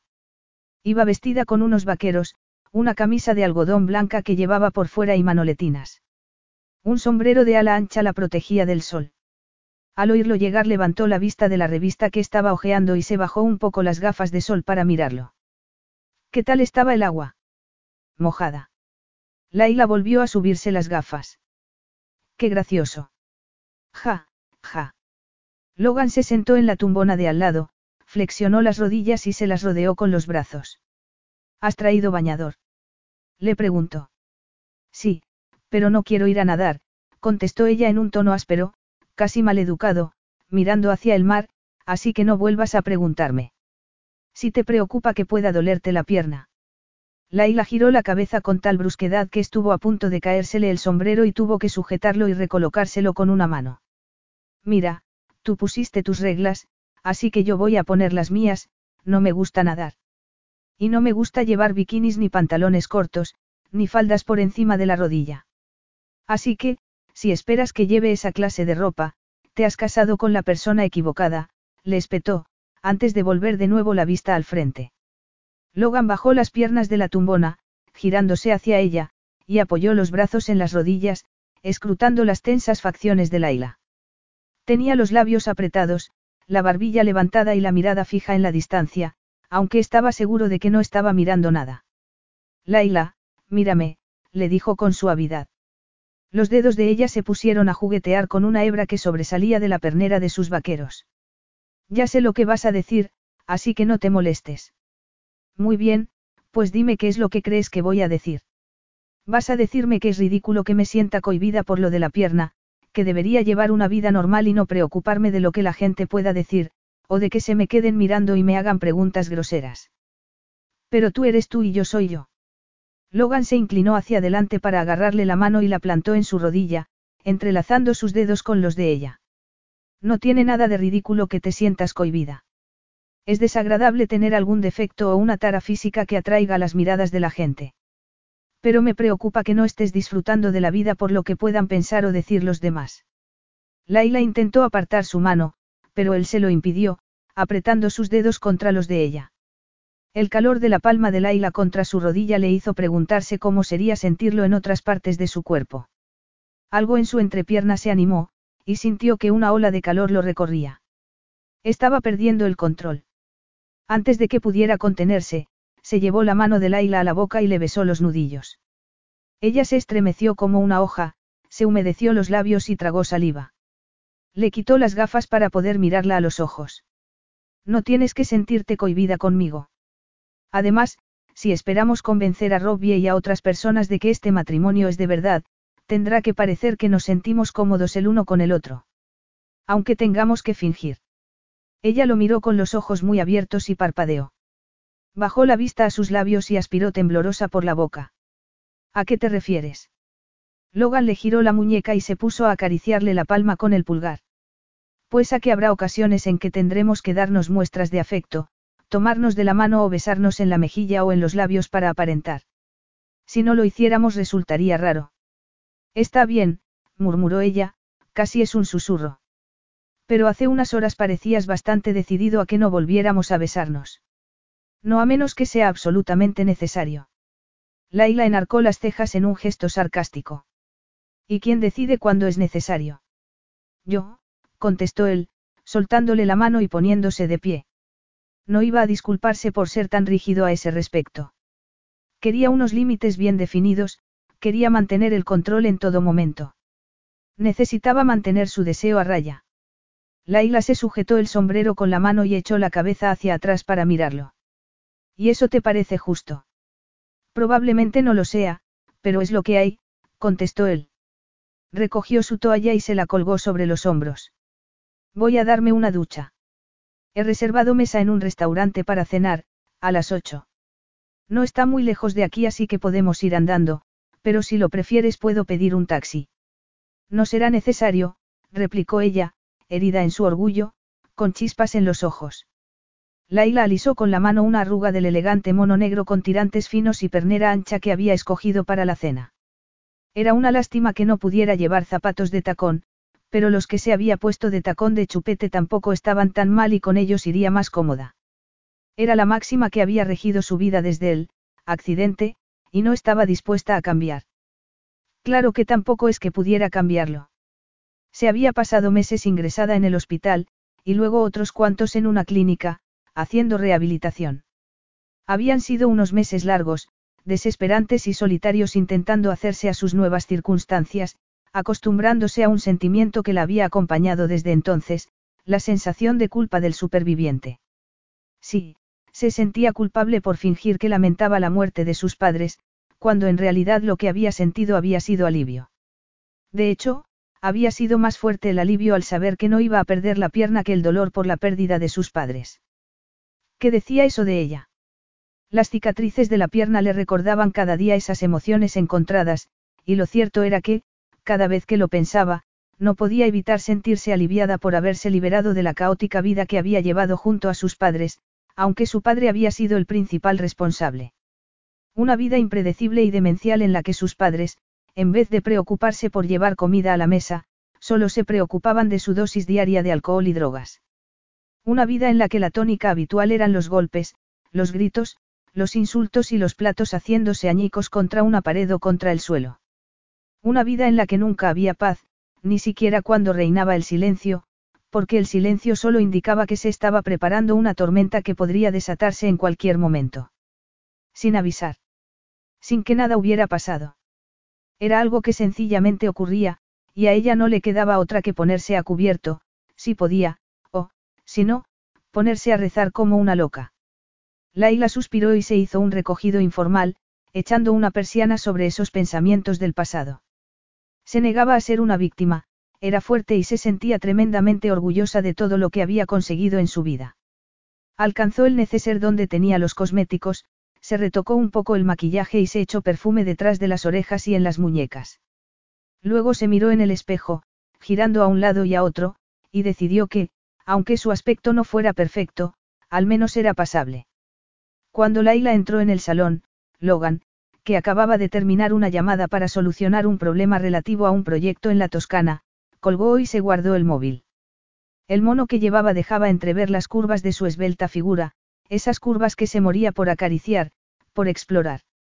El maquillaje, por otra parte, realzaba la elegancia de sus facciones y hacía destacar sus bellos ojos. Y el recogido dejaba al descubierto su cuello de cisne y sus hombros. Se imaginó dejando un reguero de pequeños besos por su piel, bajando por su cuello hasta llegar al escote.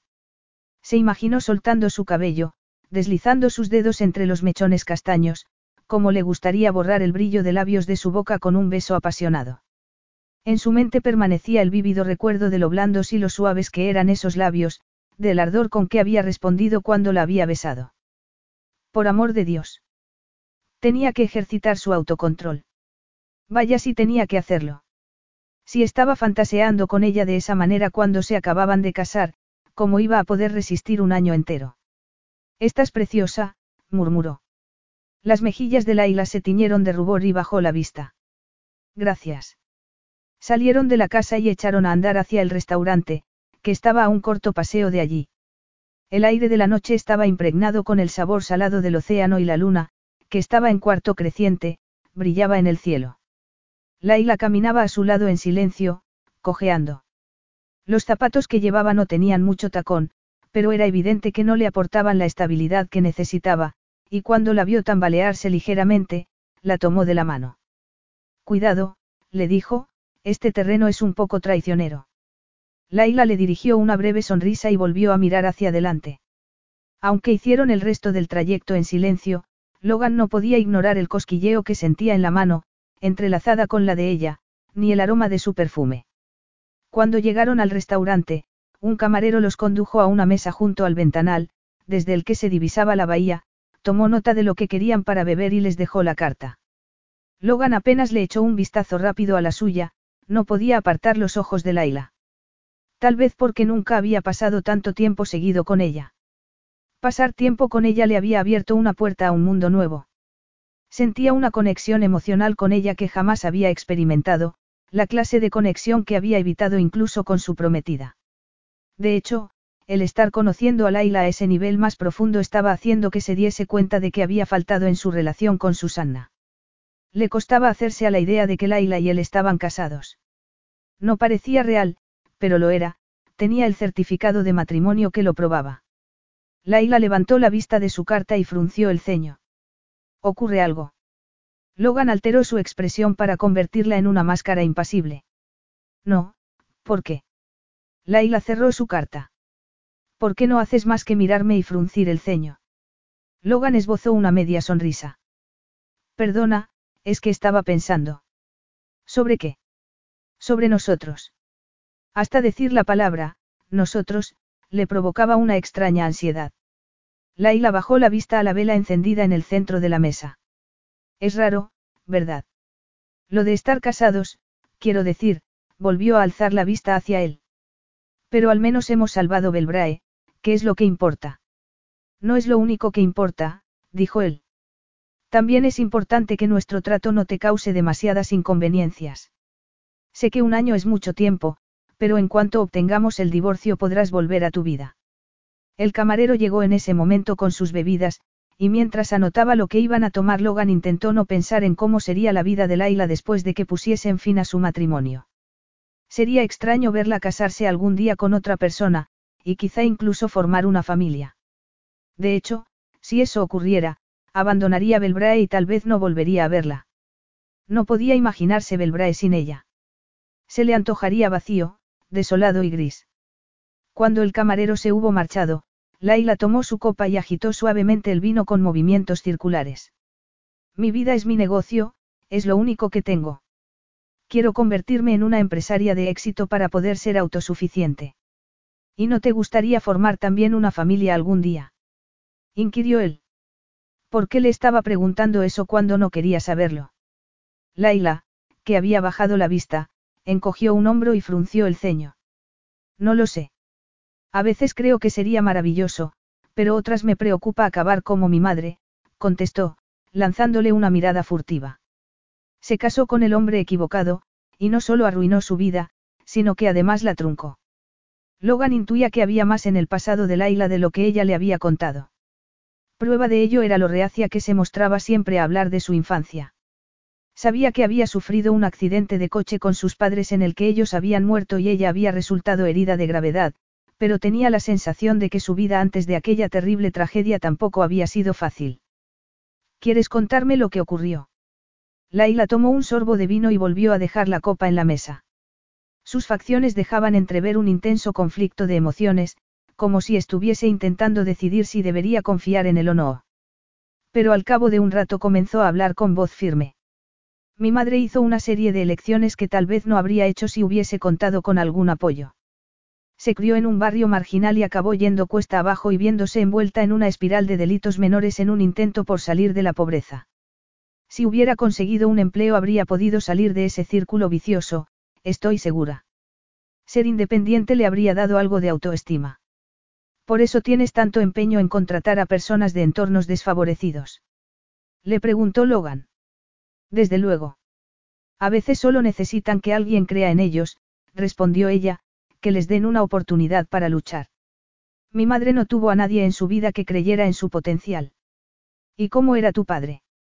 Laila apretó los labios, y sus ojos relampaguearon de ira.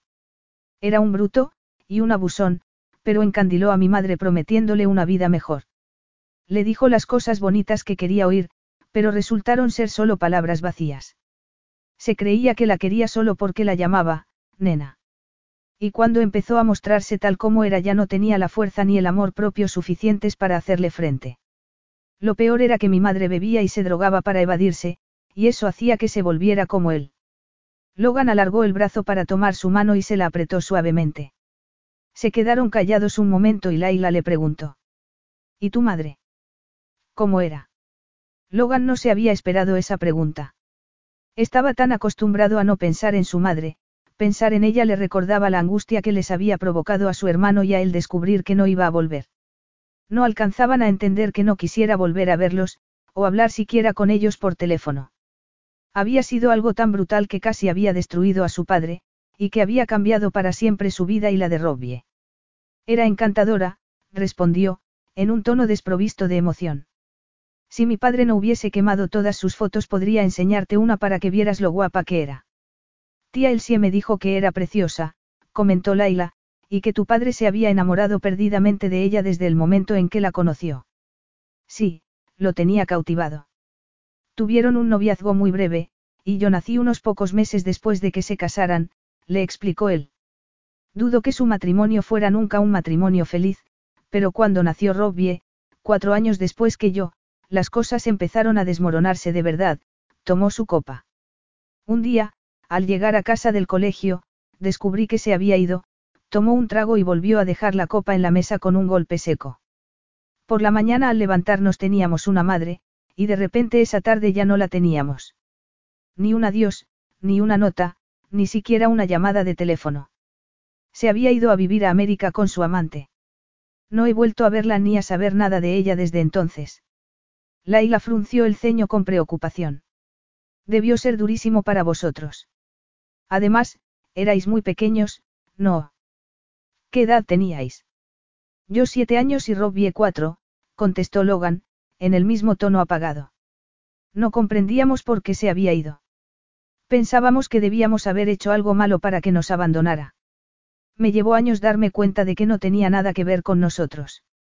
Era por ella, no tenía la menor capacidad para establecer vínculos afectivos con otras personas. He oído que se ha casado tres o cuatro veces desde entonces, se quedó callado un momento antes de añadir, para Robbie fue aún más duro. Solo tenía cuatro años y la echaba muchísimo de menos. Se pasó semanas llorando, meses, en realidad. Yo hice lo que pude para compensar ese cariño que le faltaba, pero no fue suficiente. Necesitaba a su madre, y nadie podría haber llenado el vacío que había dejado al abandonarnos. Ni siquiera nuestro padre, al que también le costó mucho superarlo. Laila volvió a fruncir el ceño. No puedes culparte por los problemas de Robbie. Tú también lo pasaste mal, pero no te has descarriado como él. Logan apretó la mandíbula. Pues claro que me culpo. Fui demasiado indulgente con él, y más aún después de que nuestro padre muriera. Entonces Robbie había cumplido los 14, estaba con las hormonas revueltas y se había vuelto un inconsciente. En parte era por la pubertad, pero también era su manera de dar salida al dolor que reprimía.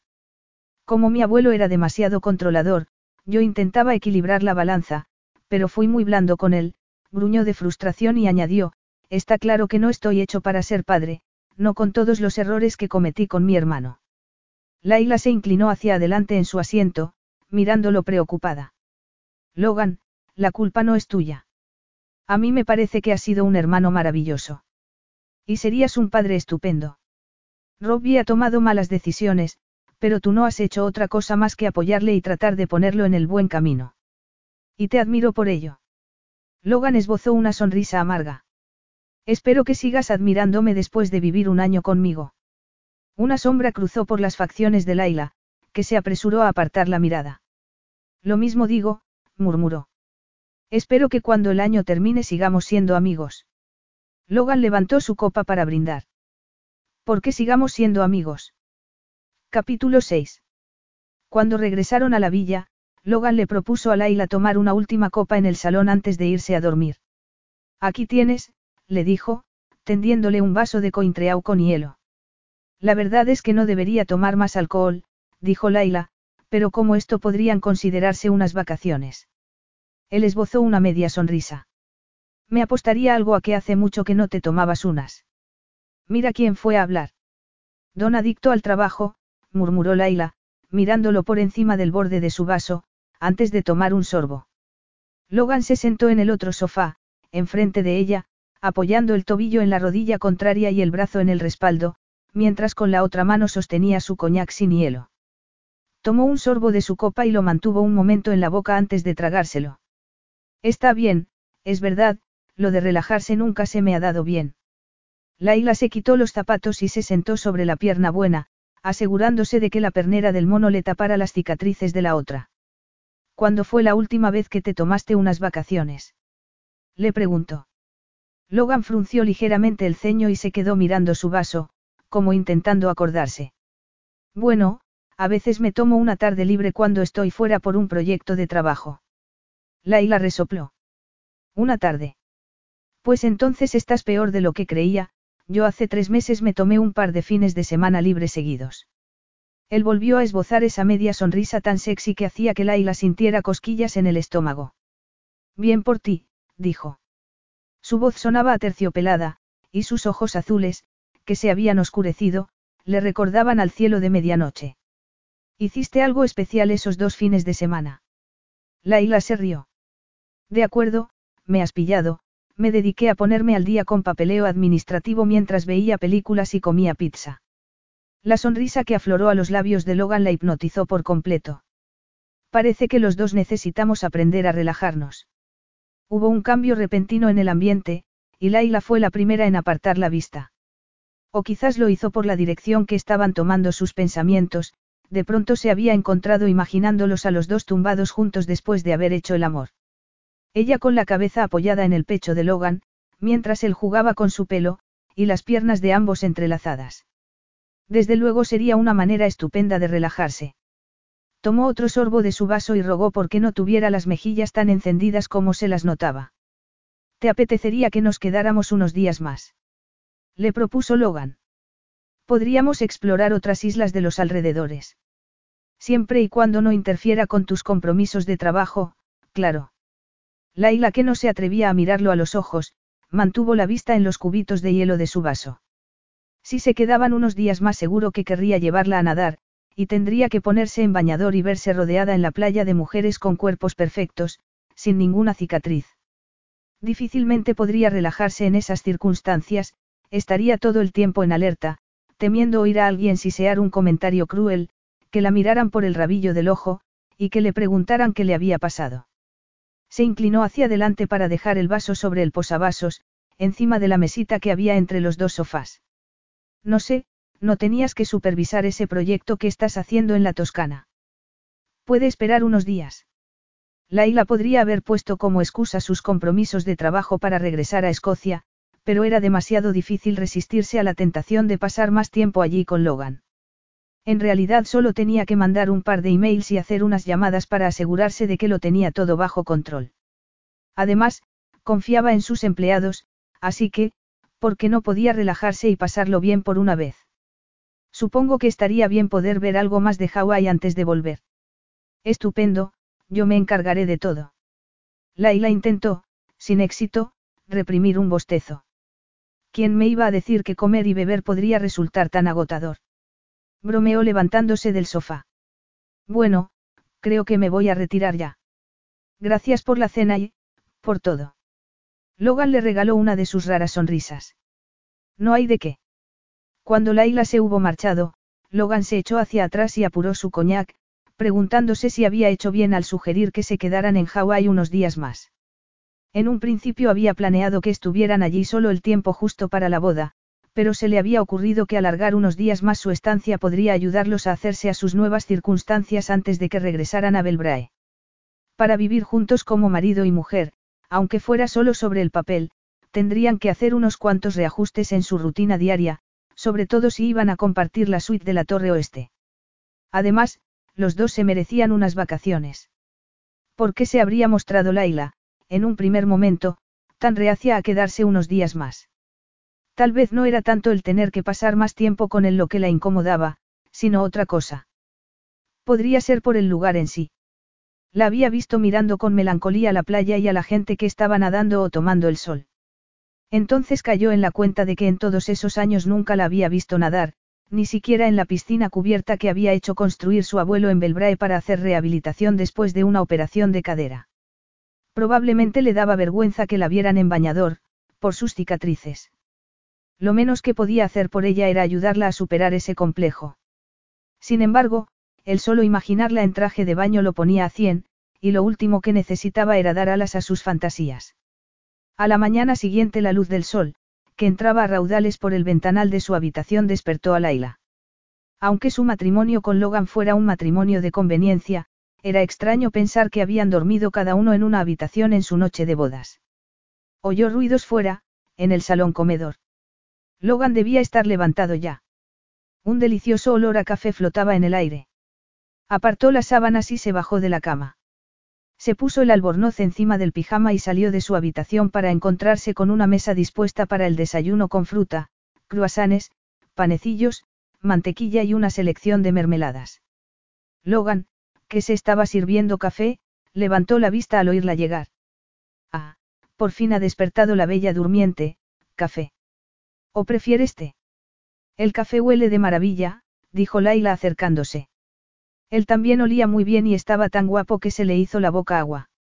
Tenía el pelo mojado de haberse dado una ducha, se había afeitado. Iba vestido de un modo informal, con un pantalón corto blanco, que resaltaba el bronceado de sus piernas, y una camiseta celeste algo ajustada que dejaba entrever los definidos músculos de su pecho. ¿Qué tal has dormido? Le preguntó, tendiéndole una taza humeante de café. Laila la tomó y le dio un sorbo. No muy mal, teniendo en cuenta que, al darse cuenta de lo que había estado a punto de decir, se mordió la lengua. Teniendo en cuenta que. La instó él a continuar, sentándose a la mesa. Laila maldijo para sus adentros. Parecía que no le hacía falta haber tomado unas copas de más para que se le soltase la lengua. Una vocecilla perversa la azuzó para que no se callara y señalara lo extraña que era la situación, una luna de miel en habitaciones separadas. Dejó su taza en la mesa, se sentó también y se sirvió en el plato una rodaja de piña. Pues, teniendo en cuenta que era nuestra noche de bodas, contestó con ironía, haciendo unas comillas en el aire con los dedos. En fin, no es como imaginaba que sería cuando de adolescente fantaseaba con casarme algún día. Las facciones de Logan se tensaron. ¿Sabes cuáles son las razones por las que he insistido en que este sea un matrimonio solo sobre el papel? le dijo en un tono severo, mirándola fijamente. No podría habértelo dejado más claro. Laila se llevó a la boca un trozo de piña, lo masticó y tragó. Sí, muy claro, y no tengo ningún problema con eso, respondió. De verdad no lo tenía, o lo estaba diciendo solo de boquilla. Pero es que no puedo evitar preguntarme si no es a mí a quien estás intentando proteger, sino a ti mismo. Logan plantó su taza en la mesa y frunció el ceño. ¿Protegerme a mí mismo? ¿De qué? Laila no apartó la mirada. Creo que tienes miedo de abrirte, de sentir algo por otra persona más allá del puro deseo físico. Mantienes a todo el mundo a distancia. Has tenido relaciones pasajeras en los últimos años, pero ninguna seria desde que perdiste a Susanna. Logan se sirvió más café. Parece que sabes mucho de mi vida amorosa. Solo que no es amor, no. Solo es sexo. Logan se rió con aspereza. A mí me va bien así, contestó, y se llevó la taza a los labios para tomar un trago de café. Pero un día dejará de funcionarte, apuntó ella, sirviéndose una cuña de sandía. Logan frunció el ceño. ¿Por qué te importa tanto cómo viva mi vida? Pues, porque te conozco desde los doce años, ¿cómo no va a importarme? Logan esbozó una leve sonrisa. Sé que tu intención es buena, pero, créeme, no tienes que preocuparte por mí. Anda, termina de desayunar, tenemos un montón de cosas que ver hoy. Durante los dos días siguientes apenas pararon. Logan había organizado visitas al Parque Nacional de Aleacala, a los siete estanques sagrados del desfiladero de Oeo, y a las cataratas de Macaica y Baimoco. La exuberante selva tropical y las cataratas la habían dejado sin aliento, y Logan incluso contrató un tour en helicóptero sobre la cima del volcán inactivo de Aleacala y las vistas de la isla desde lo alto eran aún más increíbles. Las dos noches cenaron fuera. Charlaban acerca de los sitios que habían visitado durante el día, y luego regresaban a la villa y cada uno se retiraba a su habitación. Era evidente que Logan estaba haciendo todo lo posible para que su relación se mantuviera dentro de las reglas que había establecido, pero cada vez que la tomaba de la mano para ayudarla a bajarse del todoterreno que habían alquilado o para que caminase más segura cuando se adentraban en un terreno accidentado, volvía a sentir mariposas en el estómago. El tercer día, en el desayuno, Logan le sugirió que, en vez de hacer turismo, podrían quedarse en la villa. Hoy va a hacer un día de bastante calor, y he pensado que agradecerías un plan más tranquilo, pasar un rato al sol, darnos un chapuzón en la piscina, le dijo mientras le servía zumo. Laila tomó el vaso y contestó. La verdad es que no me gusta mucho nadar, pero me distraeré viéndote hacer largos. Era algo que había disfrutado haciendo en secreto durante años. Logan escrutó su rostro. ¿Te duele la pierna cuando nadas? No, es que, Laila bajó la vista a su copa de zumo. Me siento un poco cohibida en bañador, por las cicatrices de la pierna. Aquí estamos los dos solos, y conmigo no tienes motivos para sentirte tímida. El tono amable de Logan la hizo vacilar. Debería arriesgarse, debería dejar que viera sus cicatrices. Volvió a alzar la vista hacia él y murmuró. La verdad es que hace mucho que no nado. La sonrisa de Logan y el brillo cálido en sus ojos hicieron que el estómago le diese un vuelco. Yo estaré a tu lado por si necesitas ayuda. Una hora después Laila salía al patio donde se encontraba la piscina con su bañador verde, el pareo liado a la cintura y el cabello recogido en una coleta alta. Logan ya estaba en el agua, haciendo largos y se quedó observándolo a la sombra del seto. Logan se detuvo al llegar al extremo más cercano a donde ella estaba y se peinó el cabello mojado hacia atrás con los dedos. Espera, te ayudaré a bajar los escalones, le dijo. Apoyó las manos en el borde y se impulsó con sus fuertes bíceps para salir del agua. Le tendió la mano con una sonrisa, venga, no voy a dejar que te escaquees. Laila inspiró profundamente antes de desanudarse el pareo, que cayó a sus pies, dejando al descubierto las cicatrices dentadas y blanquecinas que le iban desde el muslo a la pantorrilla, testigos mudos de la operación que le habían hecho para no tener que amputarle la pierna. Esperaba que Logan la mirara repugnado, o espantado, como tantas otras personas habían hecho, pero en vez de eso recorrió su cuerpo con una mirada de deseo, deteniéndose en el escote del bañador. Una mirada que la hizo sentirse más femenina que nunca. Tomó la mano que le tendía, y cuando Logan apretó la suya sintió como si le hubiera infundido ánimo y valor. Está bien, vamos allá, murmuró Laila. Bajó con él los escalones que se adentraban en el agua. No podía ignorar lo cerca que estaba Logan de ella, que su bañador lo cubría aún menos que a ella el suyo, ni tampoco lo deprisa que le latía el corazón y cosquilleo de deseo que notaba entre los muslos. Cuando el agua le llegó hasta la cintura, Logan le soltó la mano. Déjate flotar, no te resistas, déjate llevar por el agua. Laila rebotó suavemente con los pies contra el fondo de la piscina y se quedó flotando, permitiendo que el agua sostuviese su peso. Era una sensación maravillosa. Empezó a nadar a crawl porque así tenía que hacer menos esfuerzo con las piernas. Como le era imposible de todo punto hacer un viraje, cuando llegó al extremo de la piscina se detuvo, recobró el aliento y se giró para nadar en la dirección opuesta. Sus músculos estaban disfrutando con el ejercicio, y la caricia del agua en su piel era deliciosa. Al llegar al extremo contrario, del que había partido, Logan estaba esperándola. Se paró y le sonrió, apartándose el cabello mojado de la cara. No estoy a tu altura, le dijo, pero gracias por animarme a hacerlo. Pues a mí me parece que estás como pez en el agua, o más bien como una sirena, respondió él con voz ronca, mientras sus ojos azules le miraban largamente el escote. Las miradas de ambos se encontraron, y de repente, sin saber cómo, el espacio que los separaba se había desvanecido. Estaban prácticamente pelvis contra pelvis, con solo uno o dos milímetros de agua entre ellos. Como atraída por una fuerza magnética, Laila se inclinó hacia él hasta que sus senos quedaron aplastados contra su pecho musculoso. Logan le puso las manos en las caderas, y notó su incipiente erección. El tiempo se detuvo durante una fracción de segundo. Logan inclinó la cabeza y sus labios tomaron los de ella en un beso sensual que sabía a sol y a agua salada. Laila abrió la boca y cuando las lenguas de ambos se entrelazaron un escalofrío de placer la recorrió. Logan le puso una mano en el hueco de la espalda, apretándola contra su miembro palpitante, y movió la lengua dentro de su boca de un modo muy erótico. Un gemido escapó de la garganta de Laila, que subió una mano hasta su nuca mientras con la otra lo asía por la mandíbula. Todo su cuerpo titilaba de deseo y las piernas le temblaban.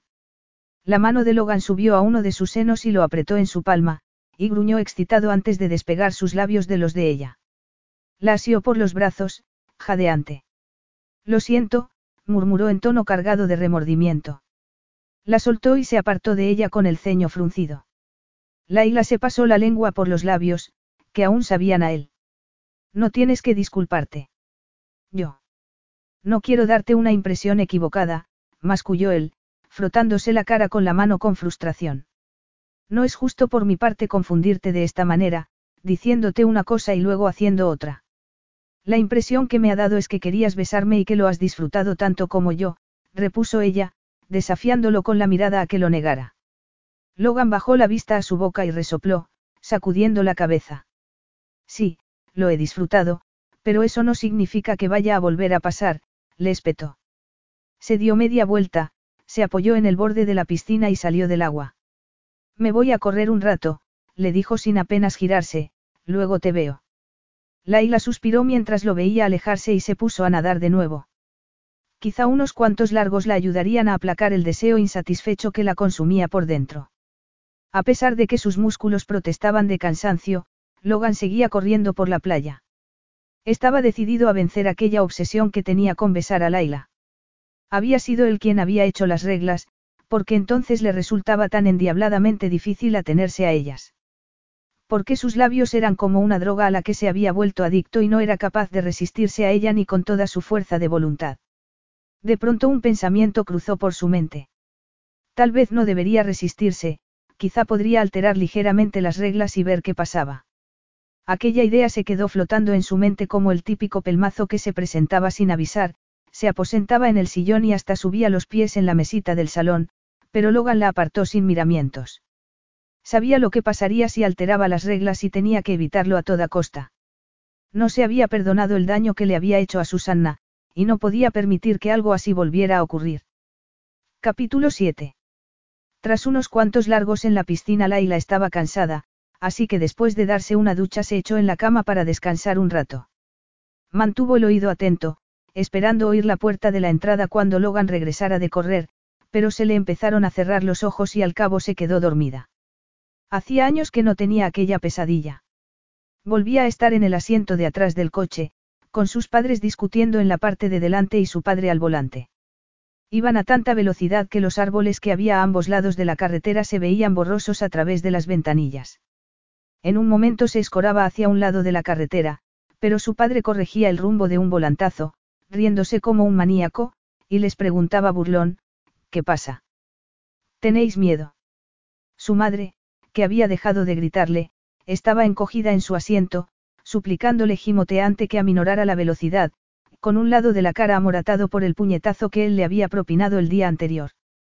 Ella veía cómo el árbol cada vez estaba más cerca, gritaba, pero era demasiado tarde. Demasiado tarde. Demasiado tarde. Alguien estaba intentando hacer que recobrara la conciencia. Sentía unas manos en sus hombros y oía que decían su nombre.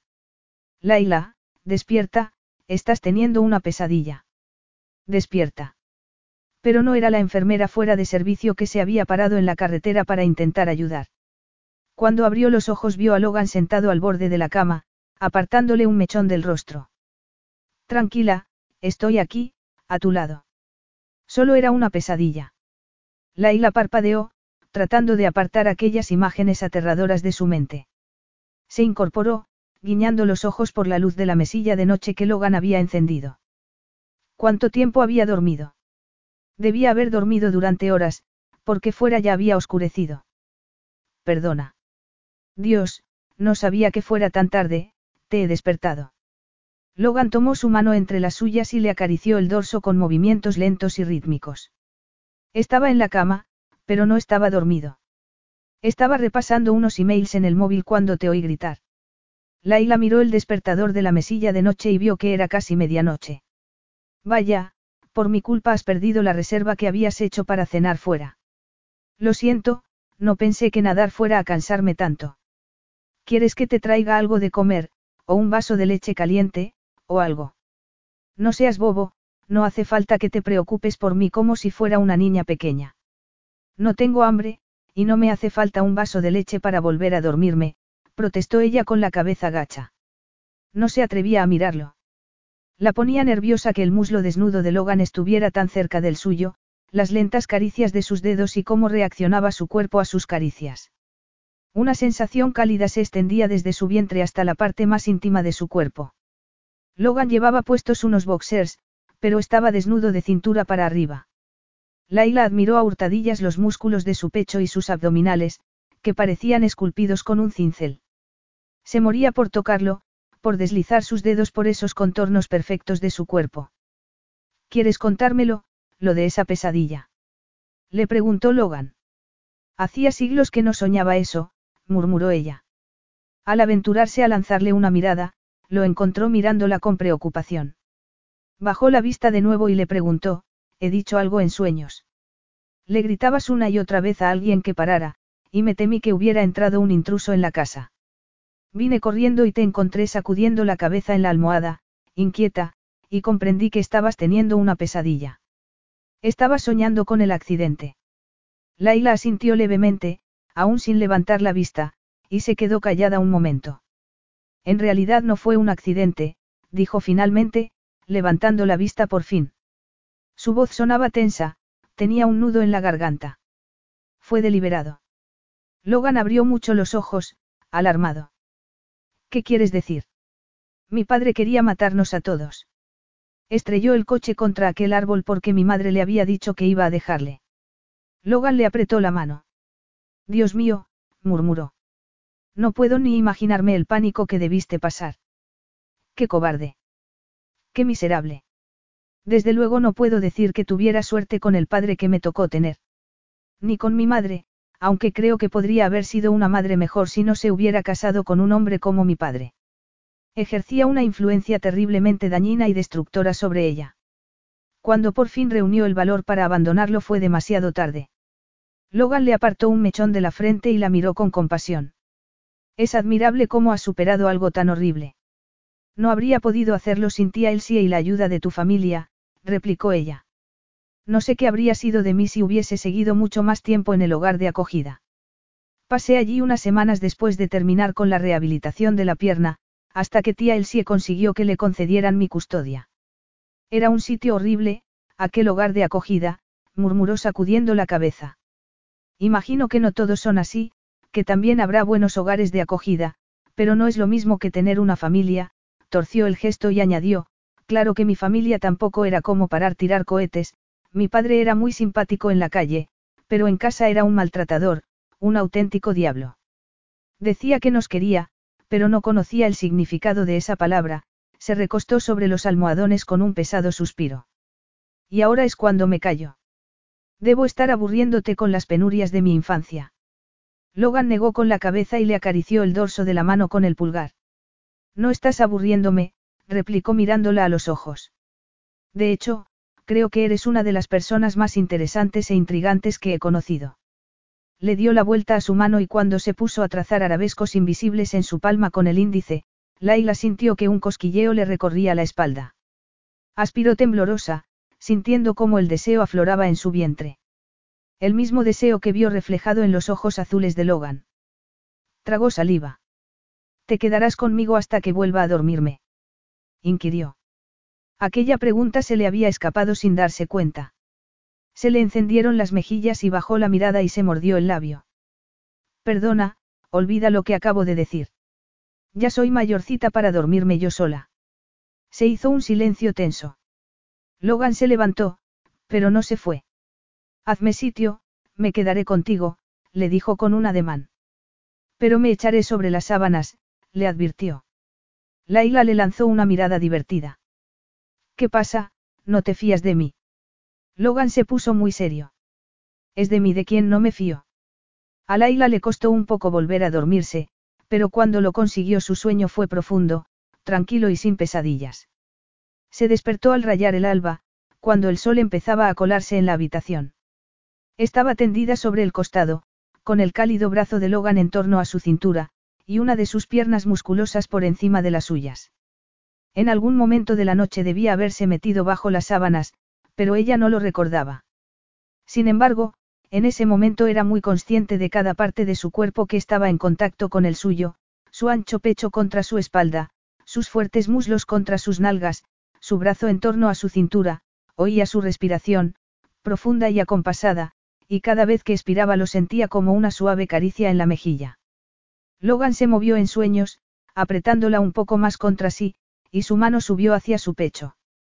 Laila sintió que los latidos del corazón se le aceleraban, y más aún cuando el muslo de Logan se deslizó entre los suyos, haciendo que una ola de calor aflorara en su vientre. ¡Um! ¡Qué gusto! Laila sabía que debería despertarlo, pero no quería hacerlo. Nadie la había tocado nunca de aquella manera. Estaba mal que quisiera romper las reglas que él había establecido. Movió las piernas un poco, para experimentar, y le encantó sentir los músculos y el vello de él rozándose contra su suave piel. El pulgar de Logan comenzó a frotarle el pezón, que de inmediato se puso tirante. Un cosquilleo exquisito descendió desde su pecho hasta su sexo, dejándola sin aliento. Cuando se dio la vuelta hacia Logan, este abrió los ojos y soltó una palabrota antes de apartarse de ella e incorporarse. Perdona, se disculpó con aspereza. Laila se sintió herida en su orgullo.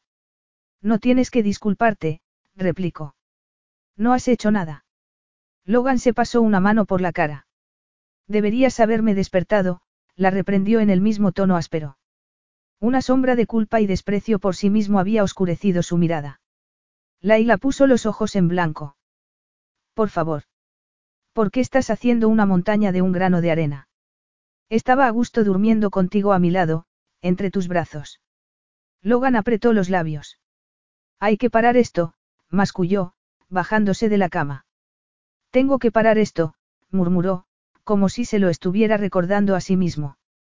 Laila dobló las rodillas y se las rodeó con los brazos. ¿Por qué? Ya sabes por qué. ¿Por qué te parece que estás traicionando el recuerdo de Susanna? Logan la miró como si estuviera hablándole en chino. No, por supuesto que no. Esto no tiene nada que ver con Susanna. Entonces es por mí, murmuró Laila, sin poder disimular su abatimiento. Logan se pasó una mano por el cabello y suspiró con pesadez. No, es por mí. ¿Por qué no quiero acabar haciéndote daño? El sexo puede ser solo sexo, pero entre nosotros no sería solo sexo, y lo sabes. Nos conocemos de toda la vida, y meter el sexo en esa ecuación haría las cosas mucho más difíciles cuando termine el año y llegue el momento de poner fin a este matrimonio. Laila estiró las piernas y se cruzó de brazos. ¿Y qué pasa si cuando termine el año decidimos que no queremos ponerle fin? Podríamos plantearnos alargarlo un poco más y... No, la tajante respuesta de Logan le dolió a Laila como una bofetada. No vamos a hacer eso. Si puse esas reglas fue por una razón. Pues a mí me parece que las pusiste porque en el fondo quieres algo más de lo que pretendes hacer creer a todo el mundo, replicó ella bajándose de la cama y yendo junto a él. Sigues castigándote por la muerte de Susanna, y es comprensible porque fue una tragedia que perdieras al amor de tu vida, pero te mereces ser feliz, aunque ella ya no esté, aunque no puedas llegar a ser tan feliz como lo había sido con ella. Logan masculló un improperio y la atravesó con la mirada. No era el amor de mi vida, le espetó. No te esperabas oír eso, no. Al principio creí que la quería, pero luego empecé a tener dudas. Sabía que algo fallaba en nuestra relación, pero lo achacaba a que estaba demasiado volcado en el trabajo. Estaba en medio de unos cuantos proyectos importantes y tenía que viajar mucho. De hecho, creo que tardé tanto en darme cuenta de que lo nuestro no funcionaba porque pasaba demasiado tiempo fuera. Debería haber roto con ella cuando por fin me di cuenta, pero había empezado a preocuparme su fragilidad emocional. Fui tan estúpido que dejé que nuestra relación se prolongase agónicamente lo que quedaba de año, y resultó que teníamos motivos reales para preocuparme. Laila lo escuchaba sobrecogida. Le puso una mano en el brazo y murmuró. No sé qué decir, aparte de que siento que aquello fuera tan, difícil para ti. La tensión se disipó ligeramente de las facciones de Logan, que exhaló un pesado suspiro. La tomó de la mano y le acarició el dorso con el pulgar distraídamente. Lo que me atormenta es, continuó, contrayendo el rostro, como si le doliera recordarlo, que creo que Susanna sabía que quería romper con ella. Estaba esperando el momento adecuado, cuando sintiera que ella sería capaz de sobrellevarlo un poco mejor. Pero no sabía lo de su trastorno alimentario. Luego supe que lo padecía desde antes de que nos conociéramos, pero sigo sin poder perdonarme por no haberme dado cuenta de lo mal que estaba. Probablemente empeoré su situación al haber estado tan ausente todos esos meses. Sin darse cuenta de lo que estaba haciendo, se acercó un poco más a Logan y lo abrazó. Él la rodeó también con sus brazos, fuertes y cálidos, y sintió que se estremecía de placer. Apoyó la cabeza en su pecho. Sé que no sirve de nada que te diga que no te culpes, pero permaneciste a su lado y fuiste más considerado con ella de lo que lo habrían sido la mayoría de los hombres. Logan se puso a acariciarle el cabello, y abrazada como estaba él, con los senos pegados a su ancho pecho y la pelvis tan cerca de la suya, notó cómo su miembro se movía contra ella y sintió que su sexo palpitaba de deseo. Logan se echó hacia atrás para mirarla y tomó su rostro entre ambas manos. Me juré que esto no iba a pasar, dijo con voz ronca. Sus ojos descendieron a sus labios. Te mereces algo mejor que lo que yo puedo ofrecerte. Algo mucho mejor. ¿Y si me basta con lo que tú me ofreces? Le espetó Laila, poniéndole las manos en el pecho. ¿Y si quiero que me beses y que me hagas el amor, aunque solo sea durante el tiempo que dure este matrimonio? No podía creerse que estuviese ofreciéndose a él así, sin el menor pudor. Que había sido de su sueño de encontrar un amor para toda la vida, con ese convencimiento secreto de que existía él, felices por siempre jamás, como en los cuentos de hadas. Lo que había ocurrido era que no había contado con la fuerte atracción que sentía por Logan. El deseo que despertaba en ella anulaba cualquier consideración racional. Logan cerró los ojos con fuerza un instante, como si estuviese intentando sacar fuerzas de flaqueza para no sucumbir. No quiero hacerte daño. De un modo u otro siempre acabo haciendo daño a las personas que me importan. Laila le rodeó el cuello con los brazos, y sus dedos juguetearon con los mechones de su nuca. Solo me harás daño si no me besas, si me dijeras que no me deseas como yo a ti. Pero sé que sí me deseas. Dime que sí. ¿O son solo imaginaciones mías? Logan le puso una mano en el hueco de la espalda y la apretó contra su miembro erecto. No, estás imaginándolo. Te deseo tanto que me estoy volviendo loco porque no sé cómo sofocarlo. Laila se puso de puntillas para acercar sus labios a los de él. No quiero que lo sofoques. Ahora no, aún no, murmuró. No lo sofoques nunca. Logan inclinó la cabeza y gruñó de satisfacción cuando sus labios se encontraron, fundiéndose en un beso explosivo. Su lengua se enroscó con la de ella, juguetona, pícara, y enredó los dedos en su melena mientras apretaba su pelvis contra la de ella, desesperado. Laila se frotó contra él por instinto, deleitándose en lo erótico y emocionante que era sentir cómo palpitaba su miembro. Las piernas le temblaban y se le había acelerado el pulso. Logan le puso las manos en las caderas y despegó sus labios de los de ella. Todavía estamos a tiempo de parar, le dijo jadeante. Quiero que estés segura, completamente segura de que es esto lo que quieres. Laila subió una mano a su mejilla y se la acarició. Es lo que quiero, le respondió en un murmullo, pero con firmeza. Quiero que me hagas el amor. Las manos de Logan le apretaron con fuerza las caderas, y por un momento pensó que iba a apartarla de él, pero en vez de eso la atrajo aún más hacia sí e inclinó la cabeza para besarla con un beso tan embriagador que se le erizó el vello de la nuca. Logan interrumpió el beso para susurrarle. Espera, necesitamos un preservativo. Salió de la habitación y Laila contuvo el aliento, temerosa de que cambiara de opinión, pero al poco regresó con un preservativo en la mano. ¿Todavía estás segura de que quieres hacer esto? Segurísima. Avanzaron hacia la cama entre beso y beso. Besos profundos, intensos, electrizantes. A los dos les faltaba el aliento. Las manos de Logan recorrían el cuerpo de Laila y las de ella hicieron lo mismo, con una desinhibición de la que jamás se habría creído capaz. Una vocecilla en su mente le recordó que debería decirle a Logan que era virgen, pero no se atrevía a hacerlo, no quería arriesgarse a que él cambiara de idea, y sospechaba que lo haría. Vería su falta de experiencia como otra razón más para que su relación siguiera siendo solo una farsa sobre el papel, y ella quería que su primera vez fuera con él. Logan la tumbó en la cama y se tendió junto a ella. Le desabrochó muy despacio los botones de la camisa del pijama, y el roce de sus nudillos contra su piel desnuda la hizo estremecer de excitación. Le quitó la camisa, empujándola hacia atrás por los hombros. Eres perfecta, tan hermosa, murmuró, tomando en la palma de la mano su seno derecho. Un cosquilleo maravilloso recorrió el cuerpo de Laila. Perfecta. Era un calificativo con el que nunca se había identificado, igual que con el de, hermosa, pero la verdad era que en ese momento sí se sentía muy hermosa, se sentía como una mujer capaz de despertar deseo en un hombre, como una mujer que estaba abrazando su feminidad por primera vez. Exploró el musculoso torso de Logan con las manos. Su pecho estaba cubierto ligeramente de vello oscuro que al llegar a su estómago se convertía en un tentador rastro que desaparecía bajo la cinturilla de sus boxers. Logan inclinó la cabeza y tomó en su boca uno de sus pezones para luego empezar a darle pequeños lametones. Era una tortura exquisita. Laila se estremeció cuando movió la cabeza al otro seno y le infligió el mismo tormento. Logan, te necesito, le suplicó sin aliento, mientras sus manos, como por instinto, buscaban su miembro erecto. Y yo a ti, jadeó él, antes de besarla con ardor.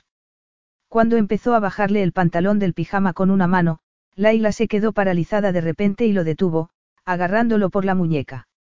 Espera. La brillante luz del sol iluminaba ya por completo la habitación. El día anterior el agua de la piscina la había tapado un poco, pero ahora sus cicatrices serían más que visibles. Logan frunció el ceño. Voy demasiado deprisa. ¿Quieres que pare? Laila tragó saliva, apretó los labios y rehuyó su mirada. No quiero que pares, pero me preocupa que seas tú quien quiera parar cuando veas mis cicatrices de cerca. Logan suspiró. ¿De verdad crees que puedo ser tan insensible? Laila encogió un hombro. No serías el primero al que le repugnan. En realidad solo le había pasado en una ocasión, con aquel único novio que había tenido en su adolescencia, pero había bastado para que cortara con ella. Logan frunció el ceño de nuevo. Pues entonces es que has estado con los hombres equivocados. Eres una joven preciosa que sobrevivió a algo horrible. Nadie debería juzgarte ni hacerte sentir vergüenza por esas cicatrices. Y si lo hacen, es que son unos canallas. Es que, es muy duro, ¿sabes? murmuró Laila, parpadeando para contener las lágrimas. No había vuelto a ponerme un bañador desde que terminé la rehabilitación. Me encantaba nadar, pero incluso en la piscina de la clínica sentía que los demás pacientes me miraban como si fuera un monstruo. Logan le apartó un mechón de la cara y la miró muy serio, pero con ternura. Tú no eres esas cicatrices, eres mucho más que eso. Muchísimo más. Laila acarició sus labios con las yemas de los dedos. Quiero que me beses y que me hagas el amor. Lo harás. Una sonrisa muy sexy se dibujó lentamente en los labios de Logan. Será un placer. Capítulo 8. Logan tomó de nuevo sus labios con un beso que hizo que se desvanecieran las dudas y los temores de Laila. Luego bajó las manos a sus pechos, acariciándolos hasta que ella se encontró arqueando la espalda de excitación. Logan le quitó por fin los pantalones del pijama, dejando un reguero de besos por cada centímetro de piel que iba dejando al descubierto. Cuando llegó a las cicatrices, que surcaban la carne como arroyos, se mostró especialmente tierno, hasta el punto de que a Laila se le saltaron las lágrimas y se le hizo un nudo en la garganta de la emoción. Logan acarició la unión entre sus muslos con un lento movimiento de su índice. Si no te gusta algo de lo que estoy haciendo o no te sientes cómoda, no dejes de decírmelo, le pidió con los ojos oscuros de deseo. Me encanta lo que estás haciendo, murmuró Laila, que apenas podía hablar de lo excitada que estaba. Logan descendió beso a beso por su cuerpo, desde sus senos hasta su monte de Venus. Laila emitió un gemido ahogado y sintió como si las piernas se le volviesen de gelatina cuando Logan separó los pliegues de sexo con los labios. No sabía qué hacer, una parte de ella quería detenerlo porque le daba vergüenza que estuviera haciéndole esas cosas, pero otra no quería más que quedarse allí echada y disfrutar de cada instante de aquella exquisita tortura. Escogió lo segundo, y los labios y la lengua de Logan la catapultaron a un vórtice de placer que la hizo sentir mareada. Logan se incorporó y apoyó las manos en el colchón, a ambos lados de ella, para besarla en los labios. Luego volvió a bajar beso a beso desde su cuello hasta sus pechos, lamiendo y mordisqueando suavemente los pezones. Ella exploró con ambas manos, al principio con timidez, luego con más confianza, los contornos de su cuerpo, tan diferente del suyo. La erección de Logan era cada vez mayor, y su respiración se tornó más agitada con cada una de sus caricias, hasta que ya no pudo más y se colocó entre sus muslos para poseerla, apoyándose en los codos. Aún no es demasiado tarde, le dijo. Podemos parar si no quieres que siga. Laila lo interrumpió poniéndole un dedo sobre los labios. Ni se te ocurra parar, le susurró. Te necesito. Logan volvió a besarla con pasión y empujó suavemente su miembro hacia su sexo. Laila abrió un poco más las piernas. El deseo la había hecho olvidarse por completo de su timidez. Logan se introdujo despacio en ella, como conteniéndose. Laila arqueó la espalda y lo agarró por las nalgas para empujarlo contra sí. Logan se hundió un poco más en ella y sintió una pequeña punzada. Se mordió los labios para reprimir un gemido de dolor, confiando en que él no se diera cuenta. Sin embargo, si debió darse cuenta, ¿por qué se detuvo? ¿Te he hecho daño? Le preguntó preocupado, mirándola a los ojos. Por supuesto que no, repuso ella con una sonrisa, y le acarició la mejilla con la mano. Contuvo el aliento, rogando porque no se diera cuenta de que estaba mintiendo. No quería que parara, no cuando el deseo estaba consumiéndola por dentro como un fuego. Iré un poco más despacio, dijo Logan, pero si en algún momento no te sientes cómoda, por favor, dímelo. Me siento muy cómoda, le aseguró ella, y arqueándose hacia él para animarlo a que siguiera moviéndose. Su cuerpo ya se había hecho a tener su miembro dentro de sí, y sus músculos internos se estrechaban en torno a él como dándole la bienvenida y deleitándose con su fuerza y su potencia viril. Logan empezó a sacudir las caderas lentamente, con embestidas medidas y controladas, y la deliciosa fricción hizo que la excitación de Laila fuera en aumento. El erótico movimiento de sus cuerpos, en perfecta sincronía, era como una complicada y bella danza cuyos pasos hubiera ignorado conocer hasta ese momento. Logan volvió a apoderarse de su boca con un beso largo y embriagador. Las lenguas de ambos se encontraron, se enredaron la una con la otra, imitando el movimiento de sus cuerpos. Una de las manos de Logan, que estaba en su pecho, descendió hacia la curva de su cintura, luego hacia el muslo y se deslizó hasta su sexo. Empezó a acariciarla, haciéndola gemir y retorcerse debajo de él. Poco después le sobrevino el orgasmo, que se expandió por todo su ser, como las ondas que se forman en la superficie del agua cuando se arroja un guijarro, y se estremeció de arriba abajo. Logan alcanzó el orgasmo justo después. Hundió el rostro en el hueco de su cuello, jadeante, y se desplomó sobre ella, como si la tensión hubiese abandonado su cuerpo por completo. Laila lo rodeó con sus brazos. No quería que se apartara de ella, quería sentir el calor de su cuerpo tanto tiempo como fuera posible. Poco a poco fueron recobrando el aliento y al cabo de un rato Logan se incorporó sobre un codo y se quedó mirándola mientras jugueteaba distraído con un mechón de su pelo. Ha sido increíble, murmuró. Sonrió cansado y añadió, increíble elevado a la décima potencia. Sus palabras hicieron brotar una sensación cálida en el pecho de Laila, que deslizó la yema del índice por su nariz y recorrió el contorno de su boca. Sí, sí que lo ha sido. O eso se lo dices a todas. Logan enroscó en su dedo un mechón de Laila y lo soltó, dejando que rebotara suavemente contra su mejilla. Soy un caballero y no hablo de esas cosas, pero a veces el sexo es increíble en unos casos, mientras que en otros, torció los labios, bueno, en otros es mejor que se quede solo en algo de una noche. Cuando se bajó de la cama para ir a tirar el preservativo al cuarto de baño, Laila rodó sobre el costado y lo devoró con los ojos, deleitándose en sus anchas espaldas, sus duras nalgas y sus fuertes muslos. Suspiró y se estiró como un gato soñoliento. Se sentía tan maravillosamente relajada, pero entonces vio una mancha carmesí en la sábana bajera y el corazón le dio un vuelco. Se incorporó apresuradamente, tiró de las sábanas para taparse y tapar de paso la mancha, y justo en ese momento Logan salió del baño. ¿Ocurre algo?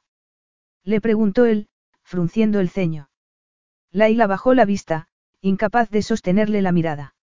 Eh, no. Es solo que, me da un poco de vergüenza estar desnuda, murmuró, y se mordió el labio. Logan fue hasta la cama y se sentó junto a ella. Le echó el pelo hacia atrás, le puso una mano en el hombro y se lo acarició suavemente. He visto la sangre en el preservativo, le dijo. No tienes que avergonzarte por estar con la regla. Laila tragó saliva. El corazón le latía tan fuerte que le resonaba en los oídos. No estoy con la regla. Sus palabras cayeron como una pesada bomba y se hizo un silencio sepulcral. La mano de Logan, que seguía en su hombro, se detuvo y todo su cuerpo se tensó. La expresión de su rostro cambió, como si de pronto estuviera comprendiendo.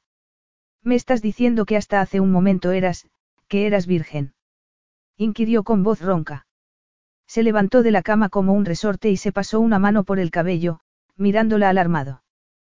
¿Pero por qué no me lo dijiste? Laila apretó la sábana contra su pecho. No es como si fuera una enfermedad contagiosa, o algo así. Logan soltó una palabrota. Te he hecho daño. Deberías habérmelo dicho, habría. ¿Qué es lo que habrías hecho? Le espetó ella. Habrías parado. No me habrías hecho el amor. Venga, reconócelo, si te hubiera dicho que era virgen, jamás habrías querido hacerlo conmigo. Logan cerró los ojos un momento y volvió a maldecir entre dientes. Luego se dio la vuelta, recogió sus boxers del suelo y se los puso, visiblemente enfadado. Me hiciste creer que tenías experiencia, la acusó. Me mentiste, si no por acción, si por omisión. No le des tanta importancia, solo ha sido sexo. No, no ha sido solo sexo, replicó él con aspereza, clavando sus ojos en los de ella. ¿Sabías que era reacio a esto? Te dije que, conociéndonos como nos conocemos de toda la vida, no podíamos acostarnos y pensar que ahí acabaría todo. Esto es de locos, murmuró, pasándose una mano por la cara. Te he hecho daño y... No es verdad, lo negó ella. Ha sido una punzada de nada, apenas lo noté. Y luego se me pasó y ha sido maravilloso. Logan fue hasta la cama y se sentó a su lado con las palmas apretadas contra los muslos, como si temiera que fueran a tocarla contra su voluntad. ¿Cómo es que aún eras virgen? ¿Fue por decisión propia o por algún otro motivo? Le preguntó. Su tono había perdido la aspereza, y la expresión de su rostro se había suavizado. Laila bajó la vista. Una vez estuve a punto de hacerlo con un chico con el que salí en mi adolescencia.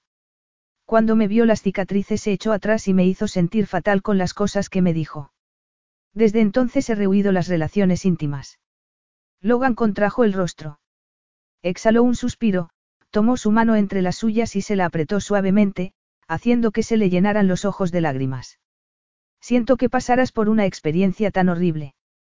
Ese chico fue un canalla, eres preciosa y muy sexy, y mereces que te traten con respeto, le dijo. Pero, no te das cuenta de que con lo que acaba de ocurrir soy yo el que se siente como un canalla.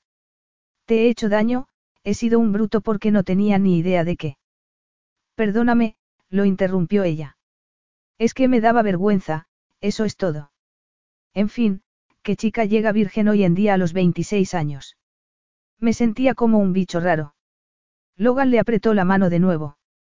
Un día encontrarás lo que buscas, a alguien que pueda ofrecerte la estabilidad y el compromiso que enriquecen una relación física, le dijo, levantándose de la cama.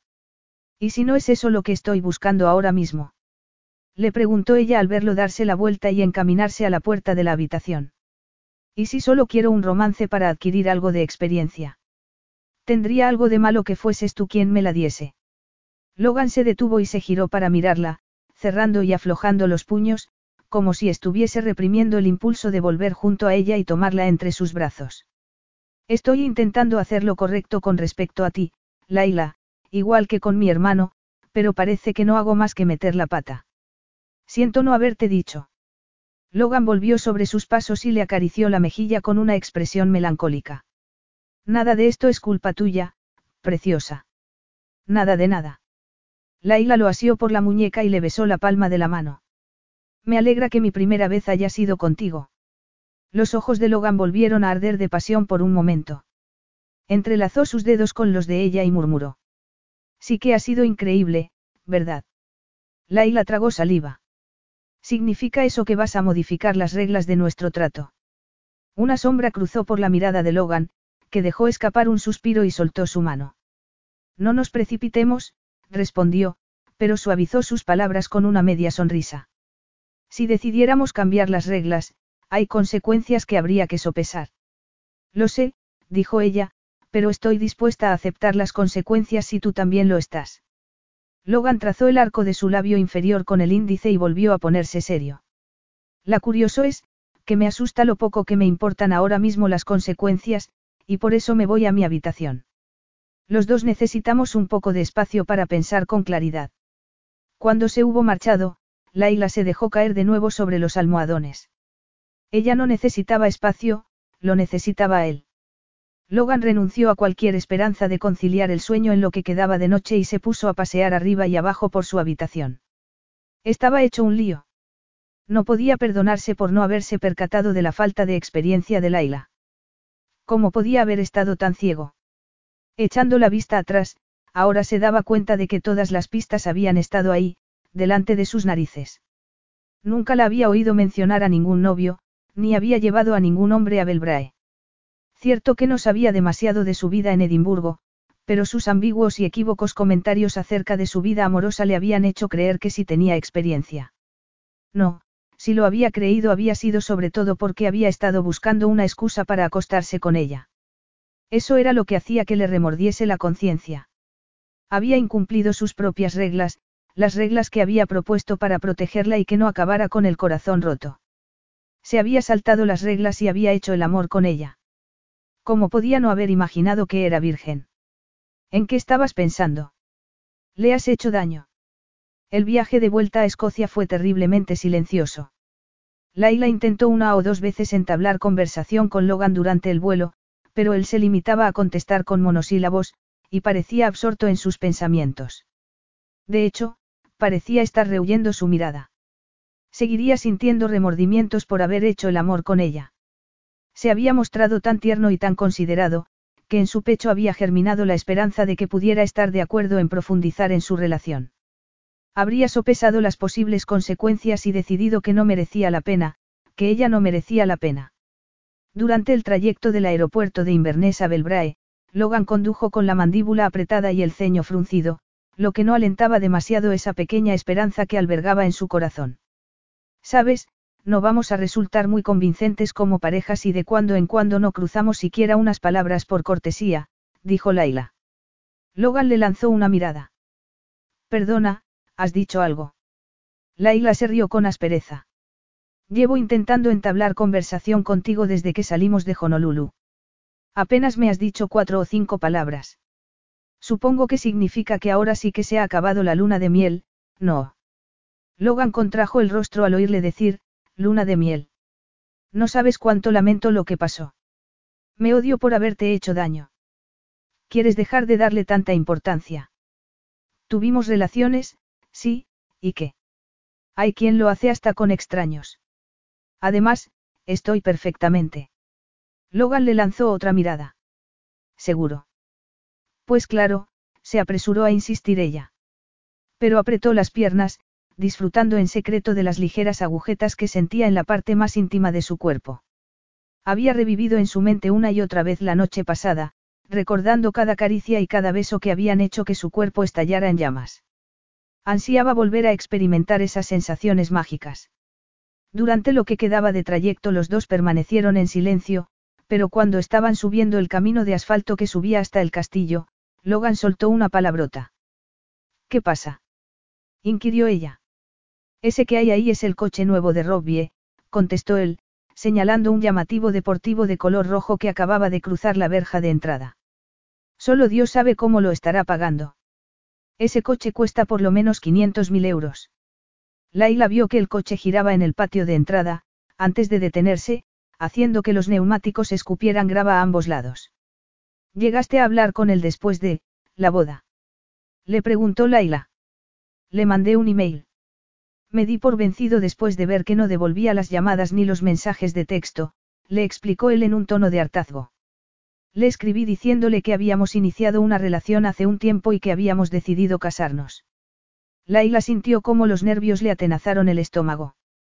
Sería difícil convencer a su hermano de que su matrimonio era auténtico si Logan se empeñaba en mantener las distancias con ella. Pero habrá visto el testamento, no.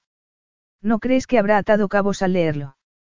Lo que piense Robbie es irrelevante, el matrimonio es legal. Laila se mordió el labio.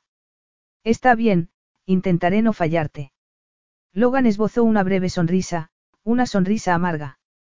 Eso ya lo hago yo, fallarle a la gente, murmuró. Tras aparcar, salió del coche y ayudó a Laila a bajar. Le pasó un brazo por la cintura mientras su hermano se dirigía hacia ellos sin prisa, y Laila se abrazó a él.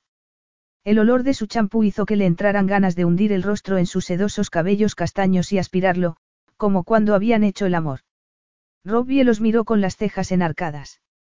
Vaya, vaya, vaya, ¿qué tenemos aquí? Enhorabuena, Laila, has pescado un buen ejemplar. Para una simple limpiadora, quiero decir. Logan notó cómo Laila se tensaba.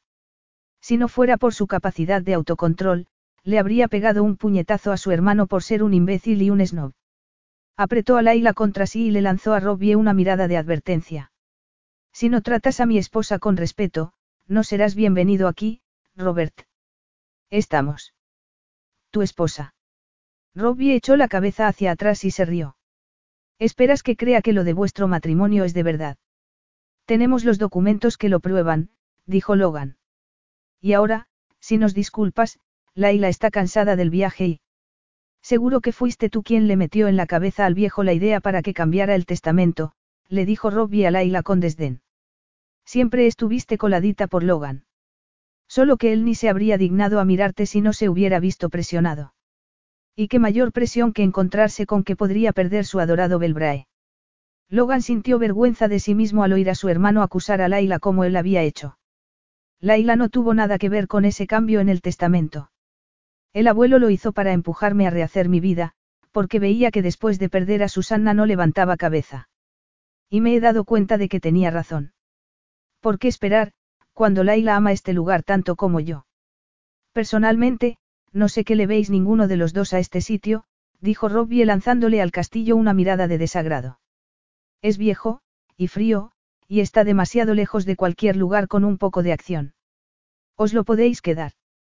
Con las mejillas encendidas y la barbilla bien alta, Laila retó a su hermano con la mirada y le dijo. Entiendo que haya sido toda una sorpresa para ti que nos hayamos casado, Robbie, pero Logan y yo siempre hemos sido amigos, y confío en que, con el tiempo, puedas alegrarte por nosotros. Robbie sonrió de un modo cínico. He leído el testamento, sé de qué va esto, para mi hermano no es más que un matrimonio de conveniencia para asegurarse Belbrae. Jamás te querrá, Laila. Es incapaz de amar a nadie.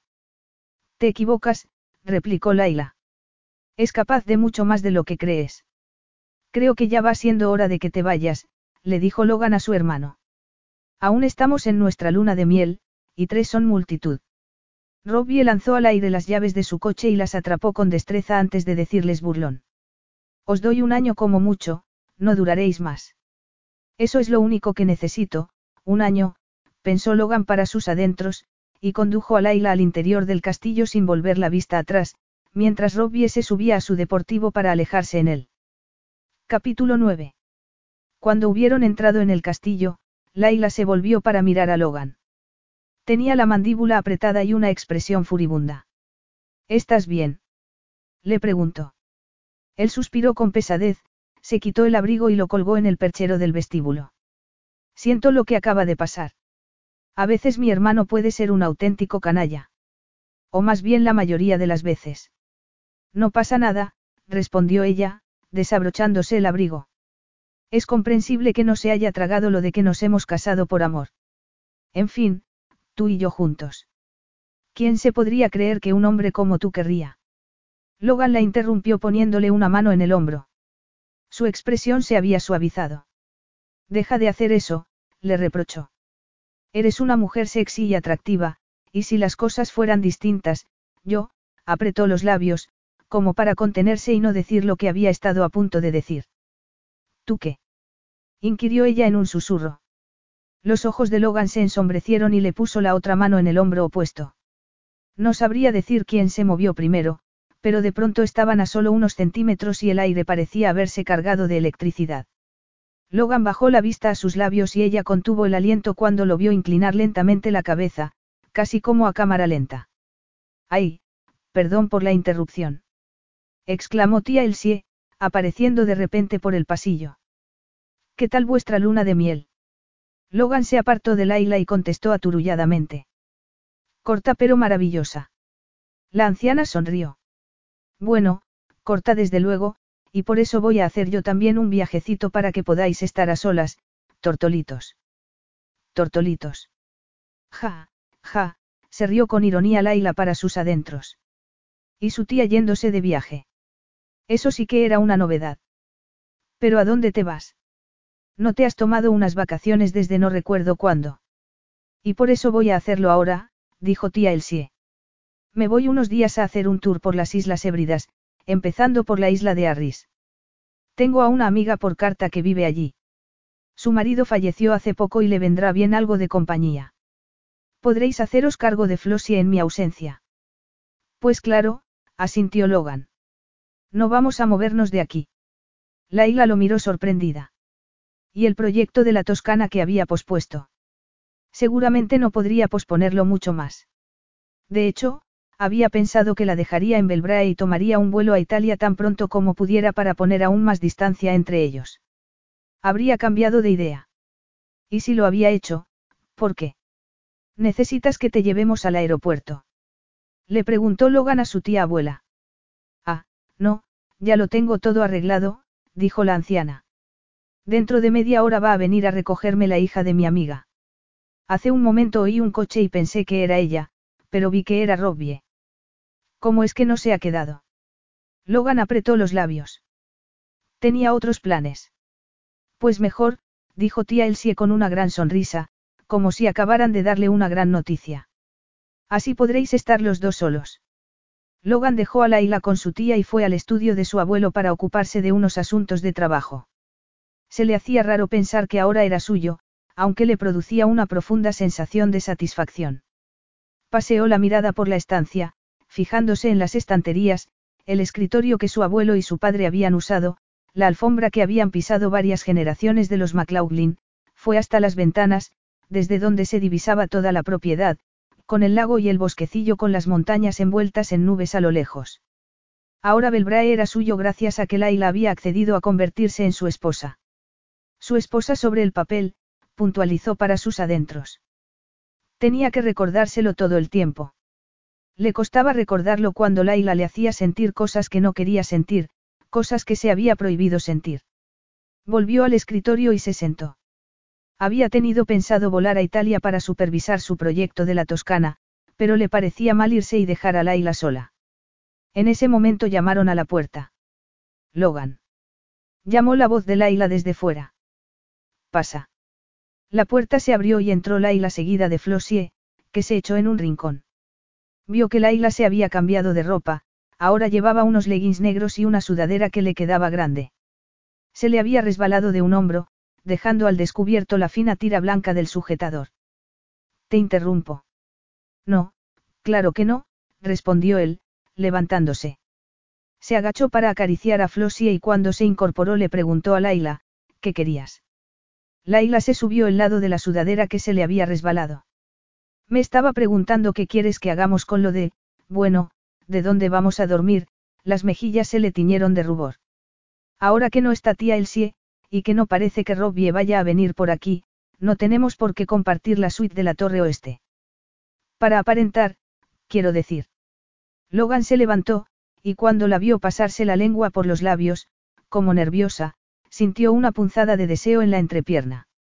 ¿Te preocupa que no me atenga a las reglas? Le preguntó. Que si estaba preocupada. A él sí que le preocupaba. No, por supuesto que no. Es solo que pensé que preferirías que durmiera lejos de ti, o al menos ese es el mensaje que me has estado transmitiendo desde que salimos de Hawái. Logan le levantó la barbilla con el índice y la miró a los ojos. Su conciencia le decía que debería detenerse, que no debía ir más allá, pero no la escuchó.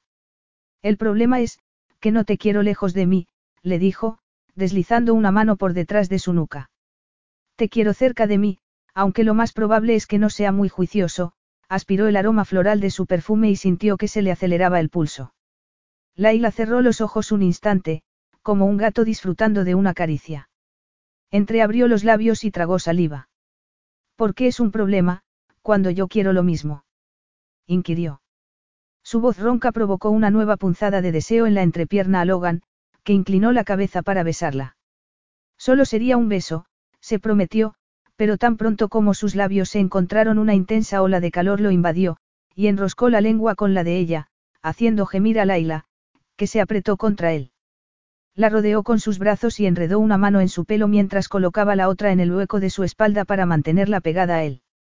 Cuando despegó sus labios de los de ella, la mordisqueó en el cuello, aspirando el aroma de su piel. No te imaginas cuánto he luchado conmigo mismo para no hacer esto. Pero es que yo quiero que lo hagas, protestó Laila frotándose contra él. Me estás volviendo loco, murmuró él, y volvió a saltar sus labios. Le levantó la sudadera, impaciente por acariciar sus pechos. Le desabrochó el sujetador y descubrió que se le habían endurecido los pezones. Inclinó la cabeza y tomó uno y luego el otro en su boca, alternando entre ambos con pequeños lametones y mordiscos. Laila gimió estasiada y alargó las manos para alcanzar la cinturilla de sus pantalones. Logan le sacó la sudadera por la cabeza y la arrojó a un lado. Casi le dio a Flossie, que estaba sesteando. Será mejor que vayamos arriba, le dijo a Laila. En la cama estaremos más cómodos y no tendremos público, dijo señalando a la perra con la cabeza.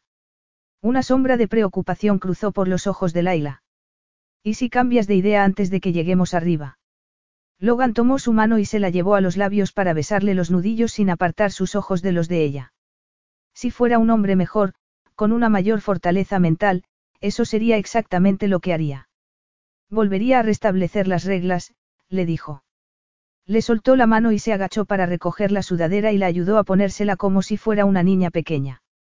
Cuando sacó la cabeza por el cuello de la sudadera, Laila le dedicó una sonrisa que casi hizo que se le resquebrajara el corazón. Tomó su rostro entre ambas manos y le dio un largo beso, haciendo oídos sordos a su conciencia y cerrándole la puerta a sus benditas reglas. Deseaba a Laila y ella lo deseaba a él, y en ese momento eso era lo único que importaba. En el trayecto hasta la habitación de Logan, en el piso de arriba, hicieron varias paradas entre besos y caricias. Cuando finalmente llegaron a la cama, Logan la hizo tumbarse y se inclinó sobre ella para besarla una vez más, apoyando las manos a ambos lados de su cabeza y una rodilla sobre el colchón, junto a sus piernas. Luego regó con ardientes besos el cuello de Laila hasta llegar al hueco entre sus clavículas. Laila se estremeció, y un cosquilleo de deseo la recorrió de la cabeza a los pies. Logan la ayudó a quitarse la ropa y ella a él, aunque ni con mucho con la eficiencia con que lo hizo él. Sus dedos parecían haberse vuelto torpes por la impaciencia que la impelía, y al final Logan acabó ocupándose de quitarse lo que le quedaba de ropa. Se puso el preservativo y se colocó a horcajadas sobre ella.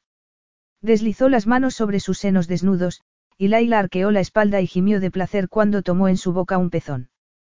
Lo lamió con tal pericia que Laila se retorcía debajo de él, ansiosa.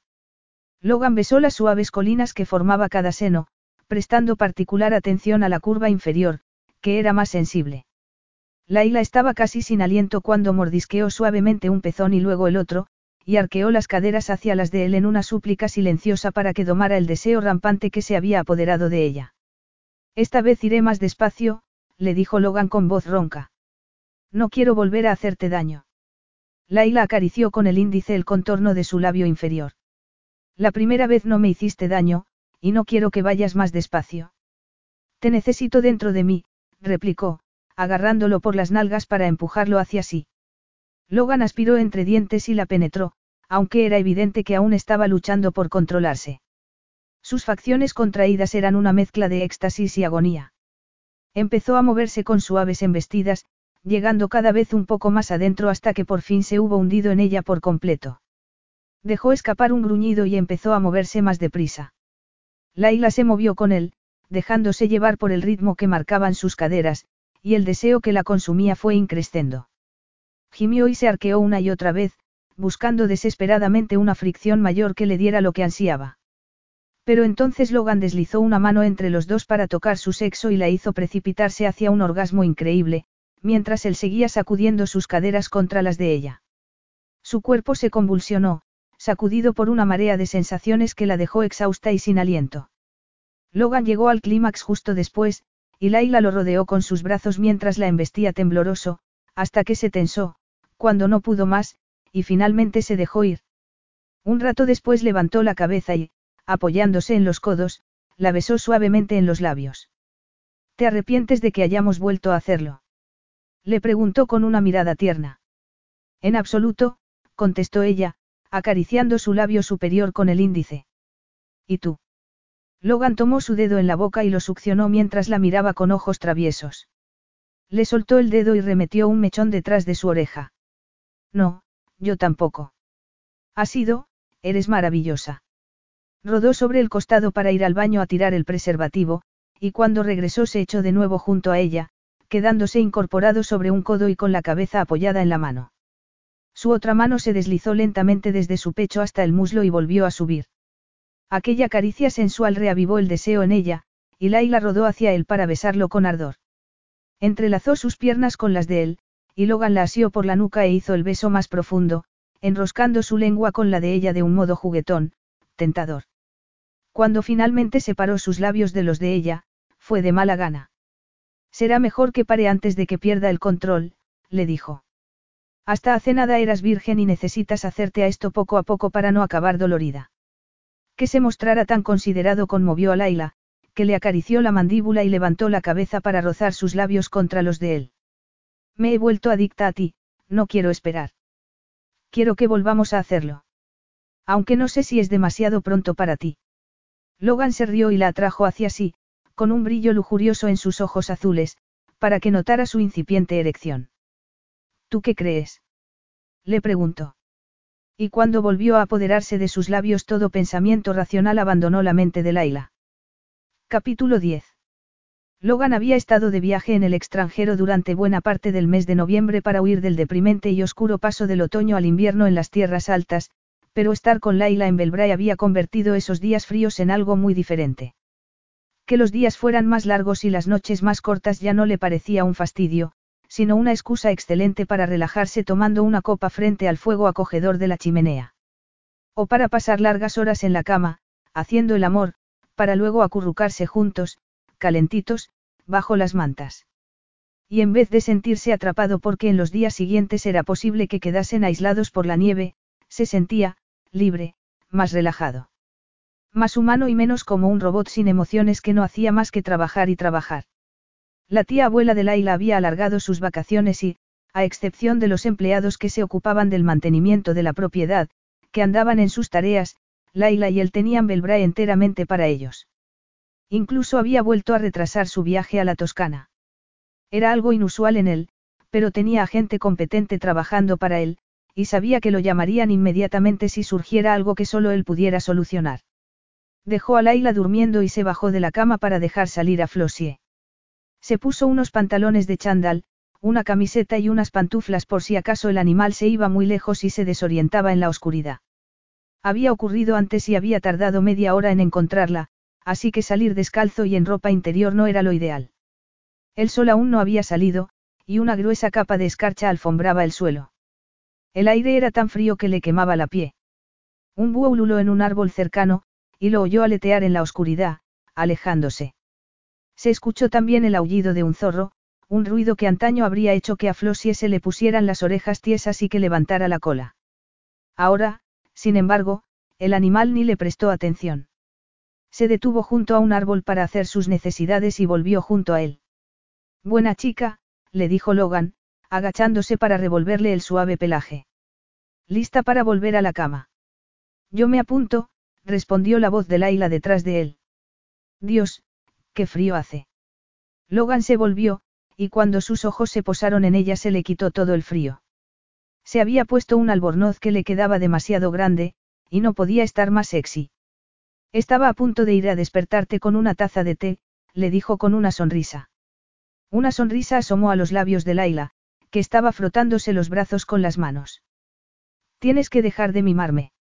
Se te hará un infierno vivir conmigo si sigues tratándome como a una princesa. Correré el riesgo, respondió y se inclinó para besarla en la punta de la nariz. Cuando volvieron dentro, dejaron a Flossie echada en su cesta, frente a los rescoldos del fuego en el salón, y Logan llevó a Laila a la cocina para prepararle esa taza de té. No era en absoluto un infierno vivir con ella. Era como estar en el paraíso. Solo había convivido con una mujer, con Susanna, y podía decir que nunca se había sentido tan a gusto como se sentía con Laila. Con Laila no tenía que preocuparse por intentar predecir sus reacciones para que no se molestase, ni preguntarse si estaría siendo sincera con él. Laila tenía una personalidad compleja, pero no era una persona difícil. Sentía que podía relajarse cuando estaba con ella, mostrarse más abierto y compartir con ella cosas que nunca había compartido con nadie. Una parte de él no quería que su matrimonio acabase, y era algo que lo inquietaba profundamente. Pero ya había pasado un mes desde la boda, y el tiempo pasaba como un reloj cuyas agujas se moviesen a cámara rápida. Estaban en la cocina, esperando que pitara la hervidora, cuando Laila le rodeó la cintura con los brazos y apoyó la cabeza en su pecho. ¿Qué planes tienes para hoy? Le preguntó. Logan la tomó de la barbilla para que lo mirara. Aparte de volver a la cama contigo, hacerte apasionadamente el amor, servirte el desayuno en la cama y que nos duchemos juntos. Le contestó con un brillo travieso en la mirada. Pegada como estaba él, Laila notó lo excitado que estaba ya. Subió una mano para acariciarle la mejilla. Creo que nunca había pasado tanto tiempo en la cama, ni siquiera las veces que he estado enferma. Yo tampoco, le confesó él con una voz ronca que hizo que a Laila le flaquearan las rodillas. Logan agachó la cabeza y tomó sus labios con un beso muy sensual. Le puso las manos en el hueco de la espalda, atrayéndola aún más hacia sí, apretándola contra su poderosa erección. Las lenguas de ambos se unieron en una erótica danza, y cuando Logan levantó la cabeza fue para descender beso a beso por su cuello, dejando un rastro ardiente en su piel. Le mordisqueó suavemente el lóbulo de la oreja, haciendo que un escalofrío de placer le recorriera la espalda. Logan le abrió el albornoz, dejando al descubierto sus pechos desnudos. Los acarició con los labios y con la lengua, y pronto Laila sintió como si su sexo estuviera derritiéndose y un río de ardiente lava fluyera de su interior. Logan le mordisqueó un pezón y trazó círculos en torno a él con la lengua. ¿Por qué no se me ocurriría dejar unos cuantos preservativos en cada lugar del castillo? Se preguntó en voz alta, con una sonrisa de fastidio. Laila metió la mano en uno de los bolsillos del albornoz, que le colgaba de las caderas, pues Logan no había desanudado el cinturón, y sacó de él un preservativo y se lo tendió. Logan lo tomó con una sonrisa lobuna. ¿Qué haría yo sin ti? Piensas en todo. A su servicio, señor McLaughlin, bromeó Laila. Una sombra cruzó por las facciones de Logan, que frunció el ceño. Le cerró el albornoz, subiéndoselo por los hombros, y volvió a meterle el preservativo en el bolsillo. ¿Qué pasa? inquirió ella. ¿Qué he hecho para que me mires así? Logan resopló. No quiero que pienses que estás aquí para servirme. Para mí es importante que sientas que esta es una relación entre iguales. Solo era una broma. Este mes ha sido increíble, pero no siempre será así, le dijo él muy serio. No podemos vivir en una burbuja el año entero. Tú tienes compromisos de trabajo y yo también. Entonces fue Laila quien frunció el ceño. ¿Acaso te he obligado a desatender tu trabajo? No es que te haya encadenado a mi lado ni nada de eso. Eres perfectamente libre de tomar un avión cuando te haga falta y a donde te haga falta, le espetó, yendo a quitar la hervidora del fuego, que había empezado a silbar. Mira, no quiero discutir contigo. Pues compórtate como un adulto. Si te sientes mal por tomarte unos días libres, la culpa no es mía, le contestó Laila, volviéndose hacia él. Logan le puso las manos en los hombros. Pero, ¿y qué pasa con tu negocio? Me preocupa que renunciaras a la oficina que tenías en Edimburgo por cuidar a mi abuelo y aún no te hayas decidido a volver a alquilar un local. Laila se apartó de él y cruzó los brazos. O sea que de eso se trata. Te preocupa que me acomode aquí y siga sin una oficina cuando termine nuestro matrimonio. Pues para tu información, ya he estado mirando locales por internet. Y hay uno en el casco antiguo que me gusta bastante. Es un poco caro, pero quiero que esté bien situado para atraer a buenos clientes. Y tiene una pequeña vivienda justo encima, así que podré quedarme a pasar la noche allí los días que no tenga ganas de volver conduciendo hasta aquí. Y puedo vivir allí cuando acabe el año. Logan volvió a fruncir el ceño. No estarás pensando de verdad en estar yendo y viniendo de Edimburgo en pleno invierno. Las carreteras se ponen muy peligrosas con la nieve y el hielo y... A ver si te aclaras, Logan, se burló Laila, echándose a reír con sorna. ¿Quieres que priorice mi trabajo o no? Logan la asió por las caderas y la atrajo hacia sí. Ese es el problema, cielo santo, masculló, que no quiero tener que compartirte con tu trabajo ni con nadie más, y eso me aterra. Sus labios asaltaron los de ella con ira, con frustración, pero con tanta pasión que Laila sintió que se derretía. Logan la levantó del suelo y la sentó en la encimera, y comenzó a besarla de nuevo mientras Laila abría las piernas para permitir que se colocara entre ellas. Logan le desanudó el cinturón del albornoz y se lo bajó por los hombros, dejándola completamente desnuda y expuesta ante su ardiente mirada. Sus ojos descendieron a sus pechos, y los tomó en sus manos antes de inclinar la cabeza para besarlos y lamerlos por turnos, desatando en ella intensas ráfagas de placer. Logan revolvió en el bolsillo del albornoz hasta encontrar el preservativo, se quitó los pantalones y se los puso. Se hundió en ella con un gemido de satisfacción, y comenzó a mover las caderas. El placer que le producían a Laila sus rítmicas embestidas, unido a las íntimas caricias de sus dedos en su sexo, hizo que pronto sintiera que un poderoso orgasmo la sacudía. Gritó de placer, se estremeció, y saboreó los últimos coletazos mientras Logan alcanzaba el clímax también. Aún jadeante, este tomó su rostro entre ambas manos y le dijo. Siempre había querido hacer esto. Laila le apartó un mechón de la frente. ¿El qué? Hacerlo en la encimera de una cocina. Logan sonrió con picardía. Pues sí, rozó sus labios contra los de ella y añadió, ha sido mi primera vez haciéndolo en una encimera. Eres tan sexy que no puedo controlarme, estemos donde estemos. Laila volvió a besarlo una, dos, tres veces, antes de echarse hacia atrás para mirarlo a los ojos. Respecto a lo que has dicho antes, lo de que te aterra querer pasar más tiempo conmigo, a mí también me pasa. Logan se quedó pensativo, como si estuviera sopesando la situación. No tenemos que adelantarnos ni preocuparnos por lo que pasará más adelante, le dijo. Podemos disfrutar de lo que tenemos ahora. Lo que tenemos ahora, ella quería algo más que el ahora, pero sabía que era imposible. Logan puso un par de leños más en la chimenea y volvió a sentarse en el sofá con Laila, que llevaba un jersey celeste de cachemira y unos pantalones negros de yoga, que se ajustaban como un guante a sus torneadas piernas, y se había recogido el pelo en un moño informal, que dejaba al descubierto su elegante cuello. Siempre le había parecido que era preciosa, pero últimamente, cada vez que la miraba se le cortaba el aliento y una sensación cálida se expandía por su pecho. Laila levantó la vista de la revista que estaba hojeando. Dentro de poco tendremos que poner el árbol de Navidad, dijo. Comprarás uno artificial, o traerás un abeto del bosque, como otros años. Una Navidad no es una Navidad de verdad sin el olor a agujas de abeto, contestó él, jugueteando con un mechón suelto que colgaba junto a su oreja.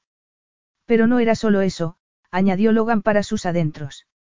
La Navidad tampoco sería Navidad sin ella yendo de aquí para allá atareada por el castillo, preparándolo todo. Ni sería Navidad sin los deliciosos olores que salían de la cocina, de los ricos platos que preparaban su tía abuela y ella. Tantos de sus recuerdos de esas fechas giraban en torno a Laila, se había convertido en una parte indispensable de Belbrae, y no podría imaginar aquel lugar sin ella. De hecho, cosa que le resultaba aún más inquietante, no podía imaginar su vida sin ella. Es verdad, dijo Laila cerrando la revista. Se inclinó hacia adelante y la dejó en la mesita que había frente al sofá. Cuando volvió a echarse hacia atrás lo miró y le preguntó, ¿vas a invitar a alguien? ¿Crees que vendrá Robbie? No tengo ni idea de qué planes tienes, contestó él, tensándose, como cada vez que alguien mencionaba a su hermano. Ya sabes cómo es, se presentará sin avisar y esperará que todo el mundo revolotee a su alrededor como un adolescente mimado, recostó la cabeza en el respaldo del sofá y suspiró exasperado. Ojalá pudiera volver atrás en el tiempo y hacer las cosas de otra manera. Creía que estaba haciendo lo correcto siendo indulgente con él, pero... No te fustigues, le dijo Laila. Un día despertará y se dará cuenta de todos los errores que ha cometido. Lo que pasa es que está tardando un poco más de lo que tú querrías. Logan tomó su mano y la colocó sobre su muslo.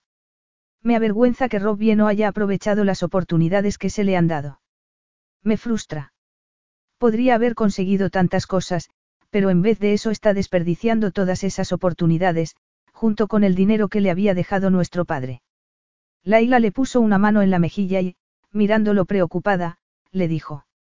Robbie debió sufrir muchísimo cuando os abandonó vuestra madre, pero tú también sufriste, y al ver que tu padre se había derrumbado te volcaste en tu hermano. Y cuando vuestro padre murió volviste a hacer lo mismo. Está en tu naturaleza tomar las riendas, asegurarte de que los demás están bien antes de ocuparte de tus propias necesidades. Pero tus necesidades también son importantes, y no puedes posponerlas eternamente. Logan ladeó la cabeza y la miró con cariño. Cuando te has vuelto tan sabia? Eres maravillosa. Laila bajó la vista, como azorada, y se mordió el labio. No es verdad, no lo soy, murmuró, frunciendo el ceño. Logan la tomó de la barbilla para que lo mirara. ¿Eh? ¿Qué te hace pensar eso? Laila vaciló, pero finalmente suspiró temblorosa y dijo en un tono quedo. Cuando mis padres murieron, no lo sentí. No como lo habrían hecho otros niños al perder a sus padres. Yo hacía como que estaba triste, porque era lo que todo el mundo esperaba de mí, pero no era verdad, porque para mis adentros me sentía aliviada de haber dejado atrás el caos que era mi vida con ellos, apretó los labios, como si sus recuerdos fueran demasiado dolorosos para expresarlos en voz alta, las drogas, las borracheras, las peleas, odiaba mi vida y odiaba ser testigo de en lo que se había convertido la vida de mi madre, pero no podía hacer nada para ayudarla. Sin embargo, el accidente, cambió mi vida para siempre, y me sentí culpable por no lamentar la muerte de mis padres y en cambio sentir alivio de que no tuvieran que amputarme la pierna. Es horrible, no. Por eso creo que no soy una buena persona. Logan la abrazó con fuerza y apoyó la barbilla en su cabeza. Eso no es verdad. Tus padres no se ocupaban de ti y merecías una vida mejor. Me duele muchísimo pensar en todo lo que debiste pasar, pero deberías sentirte orgullosa por cómo lo has superado, por todo lo que has conseguido en la vida, se echó hacia atrás para enjugarle las lágrimas con los pulgares. Laila esbozó una sonrisa trémula. Vaya, últimamente parece que este sofá se ha convertido en el sofá de las confesiones, ¿verdad? ¿Será que el calor de la chimenea hace que a uno se le suelte la lengua? Tenía razón, no era ella la única que se había abierto a hacerle esas confidencias. Él también se había abierto a ella como jamás lo había hecho con nadie. Era una sensación que lo incomodaba, una sensación a la que no sabía si quería poner nombre. Tomó su rostro entre ambas manos y acercó sus labios a los de ella. No lo sé, pero me encanta este sofá, murmuró, y tomó sus labios. Capítulo 11. Laila disfrutaba muchísimo con los preparativos de la Navidad en Belbrae, y ese año, con Logan allí para echarle una mano, lo estaba disfrutando aún más. Juntos escogieron un abeto en el bosquecillo de la propiedad, y con ayuda de dos empleados lo transportaron al salón más grande del castillo. En los últimos años, desde que Logan y su hermano se habían independizado, su tía abuela y ella eran quienes se habían ocupado de decorar el árbol, sobre todo porque su abuelo había estado demasiado enfermo como para hacer poco más que sentarse a mirar y ofrecer alguna sugerencia de dónde debería colocarse una bola o una guirnalda. Logan y ella se encontraban en ese momento dándole los últimos toques al árbol, él colocando un ángel de porcelana en la punta mientras ella le sujetaba la escalera en la que estaba subido. Aquella figura llevaba décadas en la familia y alguno que otro se les había caído más de una vez, con lo cual tenía varios trozos pegados y vueltos a pegar. Listo, anunció Logan con satisfacción, bajándose de la escalera. Espero que aguante hasta las próximas Navidades, aunque quizá deberíamos comprar otro para el año que viene, dijo, y se puso a cerrar las cajas de los adornos. El año que viene. Deberíamos. Laila tragó saliva. Pero si el año próximo ya no estarían casados, su matrimonio terminaría en octubre, que era lo que Logan había planeado desde un principio. ¿O es que habría cambiado de opinión? Se había mostrado tan atento y cariñoso en las últimas semanas.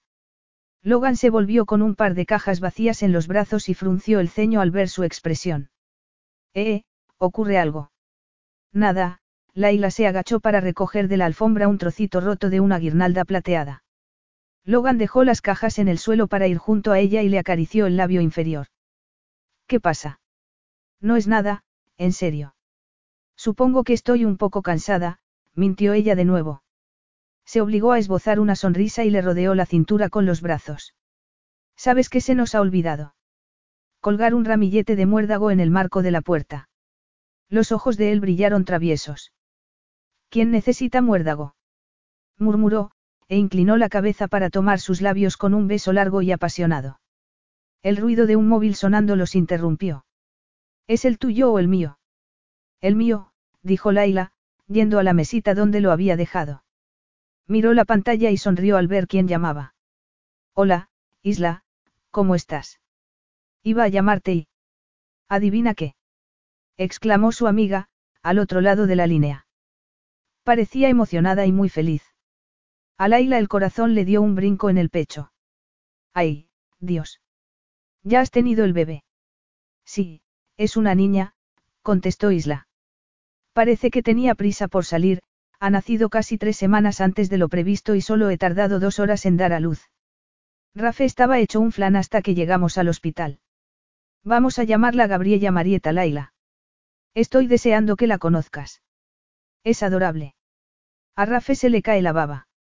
Los ojos de Laila se llenaron de lágrimas. Le has puesto, Laila, por mí.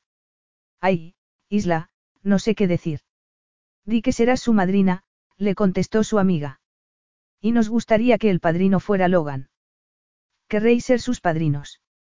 Nos encantaría, respondió Laila. Me muero por conocerla. Puedes poner el modo de videollamada para que pueda verla. Espera, le dijo Isla.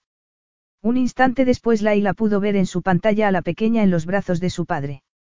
Cuando finalmente colgó, estaba tan emocionada que apenas podía articular palabra. Estaba feliz por su amiga, por el amor y la estabilidad que había encontrado junto a Rafe. Eso era lo que a ella le gustaría tener con Logan, un amor duradero, una familia, construir una vida juntos.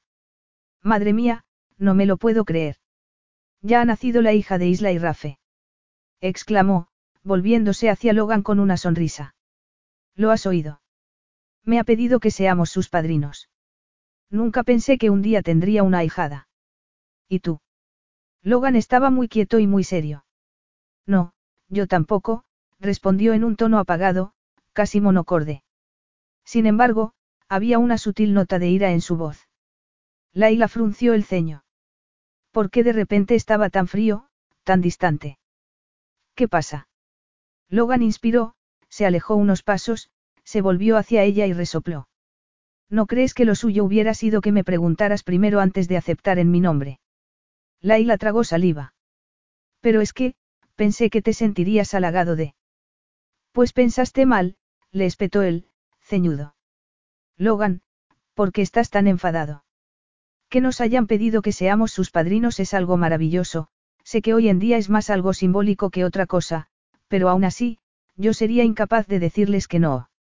Y nos lo han pedido a los dos. Yo era responsable de mi hermano, y ya ves cómo fracasé con él. No estoy dispuesto a aceptar más responsabilidades como esa, y más cuando ni siquiera somos una pareja de verdad. O al menos no lo seremos por mucho tiempo.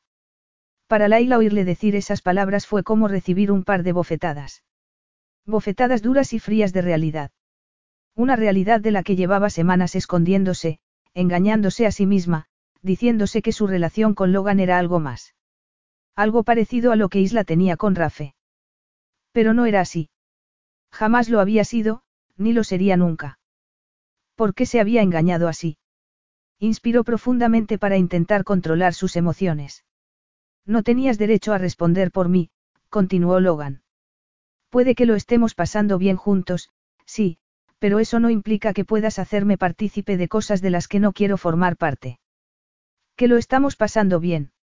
Repitió ella en un hilo de voz. ¿Es eso lo que esto es para ti, un entretenimiento? ¿Es todo lo que soy para ti? Le preguntó dolida. No iba a llorar, se dijo. No delante de él. Se había engañado a sí misma, creyendo que sus caricias significaban que la quería. Que sus besos apasionados significaban que le importaba. Que cuando habían hecho el amor no había sido solo sexo. Logan se metió las manos en los bolsillos y la miró furibundo. No pongas en mi boca palabras que yo no he dicho. Desde el principio te dejé muy claro cómo iban a ser las cosas. Y tú aceptaste mis condiciones. Tus condiciones son ridículas, le espetó ella. No son más que una forma retorcida de evitar que te hagan daño. Y yo que creía que mi cojera me coartaba, impidiéndome hacer las cosas que hacen los demás. Pero lo mío no es más que algo físico. Lo tuyo es una cojera emocional, que es aún peor, algo que te incapacita por completo, pero tú no lo ves. Logan se rió de un modo despectivo. Gracias por el psicoanálisis gratuito, pero no necesito que me digas cómo tengo que pensar. No, no me necesitas para nada, dijo Laila. No necesitas a nadie. No te lo permites. Y por eso no puedo seguir aquí ni un minuto más. No puedo formar parte de una relación con límites impuestos. Quiero más que eso. Me merezco algo más que eso, y tú también. La expresión de Logan era inescrutable, pero en sus ojos azules se intuía una ira creciente. Eres libre de ir a donde quieras. No puedo hacer que te quedes aquí. Sí que puedes, quería decirle Laila. Con solo decir dos palabras podrías conseguir que me quedara. No creo que seguir con esta relación nos ayude a ninguno de los dos. Por supuesto no quiero que pierdas Belbrae, así que seguiré siendo tu esposa sobre el papel hasta que termine el año, como acordamos. Qué magnánimo por tu parte. exclamó él con sorna, en un tono frío y cortante. Laila apretó los labios para que dejaran de temblarle. Creo que lo mejor será que me vaya ya. Meteré lo imprescindible en la maleta y otro día volveré a por el resto de mis cosas. No hace falta que te pongas tan dramática, dijo Logan. Estoy seguro de que seremos capaces de mantener las formas hasta mañana por la mañana. Dentro de un par de horas habrá anochecido, y no me hace gracia que conduzcas en la oscuridad hasta Edimburgo. Y arriesgarse a que intentara hacerla cambiar de idea. No, era mejor que se marchase ahora que aún tenía el valor, la fuerza y el respeto por sí misma para hacerlo. Levantó la barbilla y mirándolo a los ojos le respondió. Agradezco tu preocupación, pero la decisión ya está tomada, me voy. Los ojos de Logan relampagueaban. Apretó los labios en una fina línea y empezó a pasear arriba y abajo como un león enjaulado. ¿Y no te parece que esa decisión es un poco impulsiva y repentina? Dijo deteniéndose y atravesándola con la mirada. Hace unos minutos estábamos besándonos, y ahora de repente quieres irte. Laila se pasó las palmas sudorosas por las perneras del pantalón. Me traicionaría a mí misma si sigo ajustando mis necesidades a tus planes. Tengo mis propios planes, y entre ellos no está el de un matrimonio temporal sin amor. Logan puso los ojos en blanco y masculló un improperio. Amor. Ya sabía yo que acabarías mencionando esa palabra. ¿Crees que no me importas? ¿Es eso lo que crees? Laila se obligó a no apartar la vista. Sé que te importo. Sé que hay muchas personas que te importan. Pero no me amas. Logan resopló y se alejó unos pasos antes de volverse de nuevo hacia ella. Vaya, de repente eres toda una experta en los sentimientos ajenos, se pasó una mano por el pelo. ¿Me hablas de amor? Sacudió la cabeza y resopló de nuevo. Es una emoción de la que no me fío. Recelo de las personas que la usan a la ligera. Mi madre solía decirme que me quería, y mira lo que acabó haciendo, le espetó, entornando los ojos. ¿Qué es lo que intentas decirme, Laila, que me quieres? Ella se humedeció los labios, que de repente se notaba terriblemente secos. Da igual lo que sienta, porque tú serías incapaz de amarme como necesito que me amen. Logan cerró los ojos y se pellizcó el puente de la nariz con el índice y el pulgar. Luego dejó caer la mano y la miró. Nadie puede amarnos como queremos que nos amen. Ponemos el listón demasiado alto, engañados por las fantasías románticas alimentadas por la cultura popular. No es real, Laila. Lo que sientes por mí no es real, no es más que una fantasía. Qué típico de él era intelectualizarlo todo. Y qué típico de él también desechar sus sentimientos como una mera fantasía. Cabía siquiera la más mínima esperanza de que algún día llegara a ver las cosas de otro modo. Voy arriba a hacer la maleta. Te enviaré un mensaje por el móvil cuando llegue a Edimburgo. Bien. Laila se quitó el anillo de compromiso y se lo tendió. Creo que debería devolvértelo. Es un recuerdo familiar, y yo no soy parte de la familia. Ni lo sería nunca, añadió para sus adentros. Logan apretó la mandíbula y, clavando en ella su mirada gélida, le dijo. Quédatelo, no lo quiero. Laila apretó el anillo en su mano, se lo guardó en el bolsillo y abandonó en silencio el salón. Las palabras de Logan bien podrían referirse también a su amor por él, quédatelo, no lo quiero. Logan se obligó a quedarse de pie, frente a la ventana, siguiendo con la mirada las luces traseras del coche de Laila difuminándose en la distancia mientras se alejaba, en vez de correr a subirse al suyo e ir tras ella para suplicarle que volviera. Él no era de los que suplicaban, de los que se humillaban por una relación que jamás iba a funcionar. Lo habían tenido todo en su contra desde el principio. Y no implicaba eso que su relación había estado abocada irremediablemente al fracaso. Finalmente la oscuridad engulló las luces del coche de Laila. Corrió las cortinas y recordó cuántas veces se había quedado mirando por esa misma ventana a los siete años, esperando ver las luces del coche de su madre. Lo había hecho cada noche durante un año entero, con la esperanza de que volvería. Pero por supuesto jamás había vuelto. Flossie empujó la puerta entreabierta del salón con el morro y se acercó a él con la cola gacha. Sus ojos castaños estaban tan tristes que se le hizo un nudo en el estómago. No me mires así, le dijo frunciendo el ceño. Yo no le pedí que se fuera. Pero tampoco intentaste convencerla para que se quedara, le reprochó su conciencia. Laila reservó una habitación en un hostal de Haymarket, en el extremo oeste de Edimburgo, pero cuando se metió en la cama no había manera de que conciliara el sueño. Se quedó echada de espaldas, con las lágrimas rodándole por las mejillas y un dolor en el pecho por la horrible sensación de vacío. Qué tonta había sido al reconocer ante Logan que lo amaba. Era una ingenua. ¿Cómo había podido creer que podría corresponder a sus sentimientos? Hacía años que le había echado el cerrojo a su corazón, y había sido una locura pensar que ella, ella, podría tener la llave. No la tenía y jamás la tendría. Miró su dedo índice, ahora desnudo, y suspiró. Había dejado el anillo de compromiso y también el de boda en la mesilla de noche de Logan. De ningún modo se habría quedado con una reliquia familiar. Además, habría sido un doloroso recordatorio de cómo había fracasado al intentar conquistar el corazón de Logan, de cómo sus sueños habían quedado hechos añicos. Tomó su móvil para ver si había contestado al mensaje que le había mandado para decirle que había llegado sana y salva. Si había contestado, pero de esa manera monosilábica que lo caracterizaba, bien. Ni una sola palabra para pedirle que reconsiderara su marcha, ni una sola palabra de afecto. Solo un, bien. Volvió a poner el móvil en la mesilla y se dejó caer de nuevo sobre los almohadones con un pesado suspiro. Sí, era una tonta por desear más de lo que jamás podría conseguir, pero, ¿acaso no era esa la triste historia de su vida? Capítulo 12. Aunque ya había pasado una semana, Logan juraría que el perfume de Laila aún flotaba por el castillo. Incluso cuando salía a pasear a Flossie le parecía oír su risa en el aire. Y cada vez que el sol se asomaba por detrás de las nubes grises se acordaba de esa sonrisa que le quitaba el aliento. Sin ella, Belbrae no era más que un viejo castillo desierto, una prisión.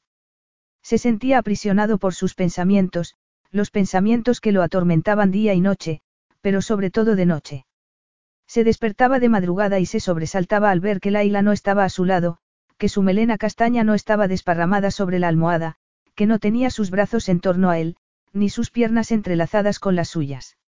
De hecho, había dejado de utilizar el dormitorio que había compartido con él, albergaba demasiados recuerdos de ella. Hasta su anillo de boda y el de compromiso seguían sobre la mesilla de noche, donde ella los había dejado. No había tenido fuerzas para guardarlos en la caja fuerte porque le parecía que sería como cerrar una puerta definitivamente. Ojos que no ven, corazón que no siente, decía el refrán, solo que aunque Laila ya no estaba allí, no había dejado de pensar en ella ni un momento. Y cada vez que lo hacía le empezaba aquel dolor, un dolor que se extendía por su pecho como un veneno, filtrándose en su sangre y llegándole hasta los huesos. No podía escapar de aquel tormento. El anhelo físico era soportable, pero el tormento mental, el tormento emocional, sí, esas emociones que tanto tiempo hacía que había borrado de su vocabulario. Las emociones eran algo de lo que recelaba, y no solo en otros, sino también cuando surgían en él. Sin embargo, la emoción que estaba sintiendo en ese momento era distinta. El vacío que sentía era distinto. El dolor que parecía haberse alojado en su pecho iba haciéndose más agudo día tras día. Acababa de volver de sacar a Flossie a pasear, cuando vio el coche de su hermano subiendo hacia el castillo. Estupendo, justo lo que necesitaba, Robbie volvía a presentarse allí sin que lo invitaran cuando lo que quería era que lo dejasen solo para autocompadecerse y flagelarse. Su hermano aparcó debajo de uno de los árboles que había junto a las antiguas cuadras. Las ramas desnudas, que el viento helado agitaba, parecían unos dedos con artritis. Dios, aquí hace un frío que pela, masculló Robbie yendo hacia él mientras se subía el cuello del abrigo. Logan ya ni notaba el frío. Añoraba demasiado a Laila como para preocuparse por esas cosas. No me habías dicho que ibas a venir. De haberlo sabido habría hecho una fogata aquí fuera, dijo con sorna. Robbie contrajo el rostro y le siguió dentro. Ya, perdona, pero es que tenía otras cosas en la cabeza. A mí me lo vas a contar, pensó Logan para sus adentros. Lo condujo a la sala de estar donde había pasado la mayor parte del tiempo desde que Laila se había marchado. Flossie fue a echarse frente a la chimenea. Robbie se mordió el labio inferior y cambió el peso de un pie a otro. ¿Y Laila? Creo que es importante que ella también oiga lo que tengo que decir, ya que estáis casados y todo eso. Quería disculparme por mi comportamiento de la última vez. Fue tremendamente grosero con ella. Logan se acercó a la chimenea y removió la lumbre con el atizador. El solo oír el nombre de Laila le resultaba tan doloroso como si alguien lo hubiera golpeado con el atizador en el pecho. No está aquí. Ah. ¿Y dónde está? Logan dejó el atizador en su sitio y se volvió hacia su hermano. Se marchó hace una semana. Robbie frunció el ceño. Se ha ido. ¿Por qué? Logan se pasó la mano por la cara, lo que le recordó que algún día debería afeitarse. Hacía al menos tres días que no lo hacía. Porque las relaciones se me dan fatal, por eso. Siempre le hago daño a la gente que me importa, aun cuando pienso que lo que estoy haciendo es lo correcto.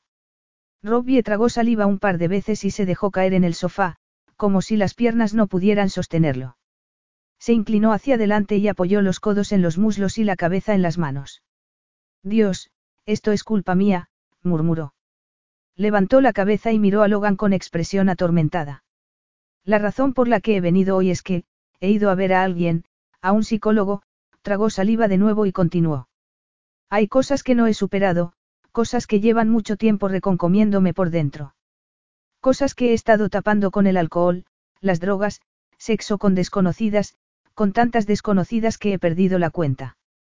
Y con el juego, gimió y volvió a apoyar la cabeza en las manos.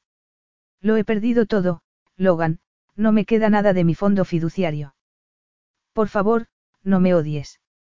Logan se sentó junto a él y le pasó un brazo por los hombros temblorosos. Me tienes a mí, Robbie. Siempre me tendrás a tu lado, pase lo que pase. Flossie se levantó y se acercó para frotar su hocico contra el muslo de Robbie mientras gemía, como para decirle que también podía contar con ella. Robbie levantó la cabeza. Con el rostro bañado en lágrimas, alargó la mano y rascó al animal detrás de las orejas. Quiero convertirme en una persona mejor, le dijo a Logan. Quiero ser como tú, serio, responsable, alguien en quien se puede confiar.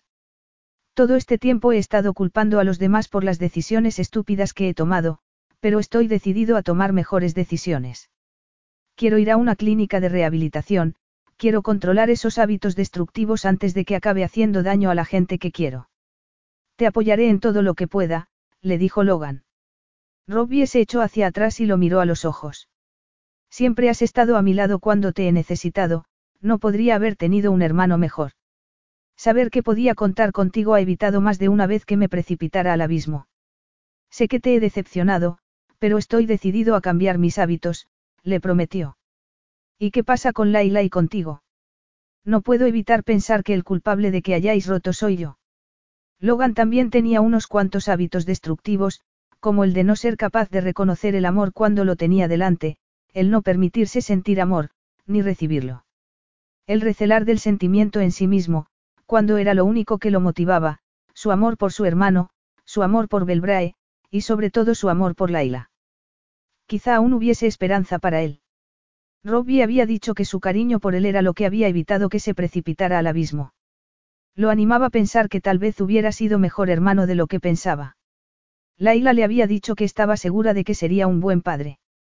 Empezó a imaginarse Belbrae con varios niños sentados en torno a un árbol de Navidad, el sonido de sus risas resonando por el castillo, y en los jardines.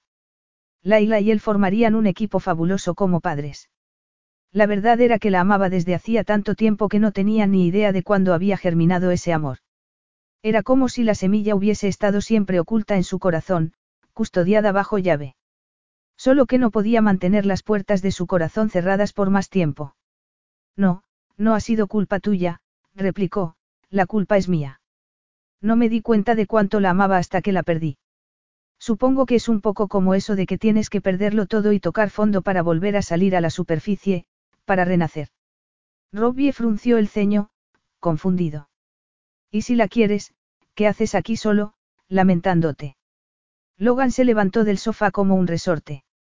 Tienes razón, tengo que ir a verla para decirle que la amo como ella desea ser amada. Y para traerla de vuelta a casa. Podría quedarte y cuidar de Flossie. Una sonrisa iluminó el rostro de Robbie, que se volvió para mirar al animal, que se había sentado a su lado. ¿Qué te parece, Floss? ¿Te fías de que me quede a tu cuidado mientras Logan va en busca de su esposa para traerla de vuelta? Flossie ladró y movió la cola. Laila estaba en su pequeña oficina en el casco antiguo de Edimburgo, dándole los últimos toques a la mesa de recepción con una maceta de violetas y un tarjetero de escritorio. Retrocedió unos pasos para ver qué tal quedaba, y justo en ese momento llamaron al timbre. Laila se volvió y plantó una sonrisa en su cara para abrir la puerta. Bienvenido a, el corazón le dio un vuelco al encontrarse cara a cara con la última persona que esperaba. Ah, Logan, hola, se pasó la lengua por los labios, algo sorprendida por el mal aspecto que tenía. Tenía barba de varios días, la ropa toda arrugada, y parecía como si llevase una semana sin dormir. ¿Estás bien? Logan entró y cerró tras de sí. No, no estoy bien, y jamás lo estaré sin ti a mi lado, dijo tomando sus manos. Te quiero. No sabría decirte cuándo empecé a sentir lo que siento por ti, aunque es como si, de alguna manera, siempre te hubiese amado. Pero lo que importa es lo que siento ahora, añadió aturulladamente. A Laila le parecía que iba a salírsele el corazón del pecho y casi no podía respirar. ¿De verdad me quieres? Logan sonrió y la abrazó, apoyando la barbilla en su cabeza. Te quiero tanto que no encuentro las palabras para describir lo que siento. Renunciaría a todo por tenerte a mi lado. Incluso a Belbrae. Lágrimas de felicidad manaban de los ojos de Laila. Incluso a Belbrae. Repitió en un murmullo. Cuando Logan se echó hacia atrás para mirarla, los ojos le brillaban de amor. Le enjugó las lágrimas con las yemas de los dedos y le dijo. Incluso Abel Brahe. Sin ti no es más que un castillo viejo y frío. Eres tú quien haces de él un hogar. Vuelve conmigo y haz que lo sea otra vez. Para ti, y para mí, y para los hijos que podríamos tener si Dios así lo quisiera. Hijos. Laila lo miraba con los ojos muy abiertos. ¿Quieres que formemos una familia? Una vez me dijiste que en un futuro podría hacerme falta un heredero a quien dejarle Belbrae, le recordó él con humor. Y no se me ocurre una madre mejor para mis hijos. Ah, y por cierto, seguirá en pie lo de que me convierta en el padrino de la hija de Isla y Rafe. Porque me sentiría muy honrado de que fuéramos juntos sus padrinos, como te habían pedido. Laila le echó los brazos al cuello. No puedo creerme que esto esté pasando. Me sentía tan infeliz sin ti, te quiero tanto. Logan la estrechó contra sí. Cuando me acusaste de tener una cojera emocional, no pude dejar de darle vueltas. En ese momento estaba demasiado enfadado para entender a qué te referías, pero tenías razón. He sufrido ese bloqueo emocional durante años por el miedo que tenía a fracasar si me embarcaba en otra relación. Era algo tan destructivo como la adicción de Robbie al alcohol y al juego. Ha buscado ayuda, por cierto, Estoy tan orgulloso de que haya dado ese paso. Se ha quedado cuidando de Flossie para que pudiera venir aquí a pedirte perdón y rogarte que vuelvas conmigo. Perdóname por haberte hecho daño, por no suplicarte ese mismo día que no te marchara sino decirte cuánto te quiero. Laila le acarició la áspera mejilla con la mano. Me lo acabas de decir, y eso es lo importante. Logan le besó la mano. Ya me había subido al coche cuando me di cuenta de que me había dejado tus anillos, así que tuve que volver a por ellos, dijo metiendo la mano en el bolsillo de su chaqueta. Sacó de él su anillo de compromiso y su anillo de boda y se los puso. Ahí, donde tienen que estar. Laila no podía dejar de sonreír. Soy tan feliz que siento como si el corazón me fuera a estallar, le dijo. ¿Qué te parece mi oficina? Le preguntó, señalando el espacio. Es un poco pequeña, pero es un comienzo. Es estupenda. Estoy muy orgulloso de ti, aunque tengo que confesarte que me preocupa un poco cómo vamos a compaginar nuestro trabajo y nuestra vida en común. Pero siempre te apoyaré, pase lo que pase. Bueno, he contratado a una recepcionista para que se haga cargo de las llamadas y las tareas administrativas, le dijo ella. Me he dado cuenta de que no puedo ocuparme de todo, no es sano. Además, así podré llegar un poco más tarde algún que otro día, añadió con una sonrisa traviesa. Un brillo divertido asomó a los ojos de Logan. La atrajo hacia sí y le preguntó. Entonces, ¿qué? ¿Te vienes a casa conmigo por Navidad? Laila volvió a sonreír con picardía. ¿Que si me voy contigo? Tú intenta detenerme y verás. Epílogo. Belbrae, Escocia. Navidades del año siguiente. Logan colocó en una bandeja cinco vasos de vino caliente con especias y uno con mosto, y la llevó al salón donde esperaban Laila y sus invitados, junto al árbol de Navidad y el acogedor fuego de la chimenea. Isla, la mejor amiga de Laila, su esposo Rafe y la adorable hija de ambos, Gabriella, de 12 meses, estaban pasando las fiestas con ellos. La pequeña ya estaba empezando a andar y de vez en cuando perdía el equilibrio, caía sobre el pañal y sonreía, enseñando sus blancos dientecitos de leche. Tía Elsie estaba de crucero con su amiga. Le había tomado el gusto a lo de viajar, pero les había asegurado que en cuanto pasase lo peor del frío del invierno volvería. Robbie también estaba allí, sentado en otro sofá, con el brazo sobre los hombros de su nueva novia, Meg, a la que había conocido en la clínica de rehabilitación. Logan no podía creerse el cambio que se había obrado en su hermano.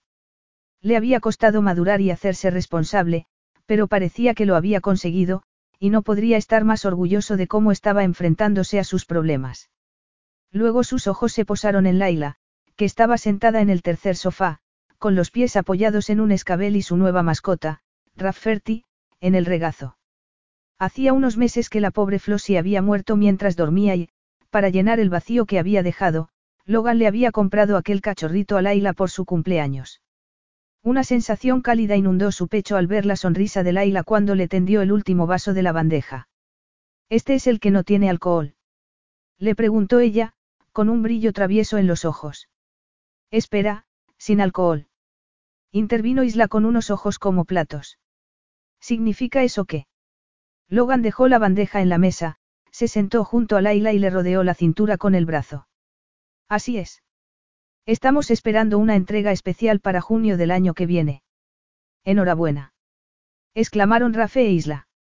Robbie y Meg también los felicitaron con calurosos abrazos, y hasta la pequeña Gaby quiso participar de la alegría general, dándoles a ambos un gran beso en la mejilla. Pero esperad, que aún hay más, les anunció Laila, con una sonrisa radiante. Vamos a necesitar dos pares de padrinos, así que, Robbie, Meg, Rafe, Isla, nos haréis el honor de ser los padrinos en el bautizo. Robbie enarcó las cejas. ¿Quieres decir qué? Logan sonrió y atrajo a Laila hacia él. Bueno, he dicho que estamos esperando una, entrega especial, no. Dijo. Sí, vamos a tener gemelos. Fin.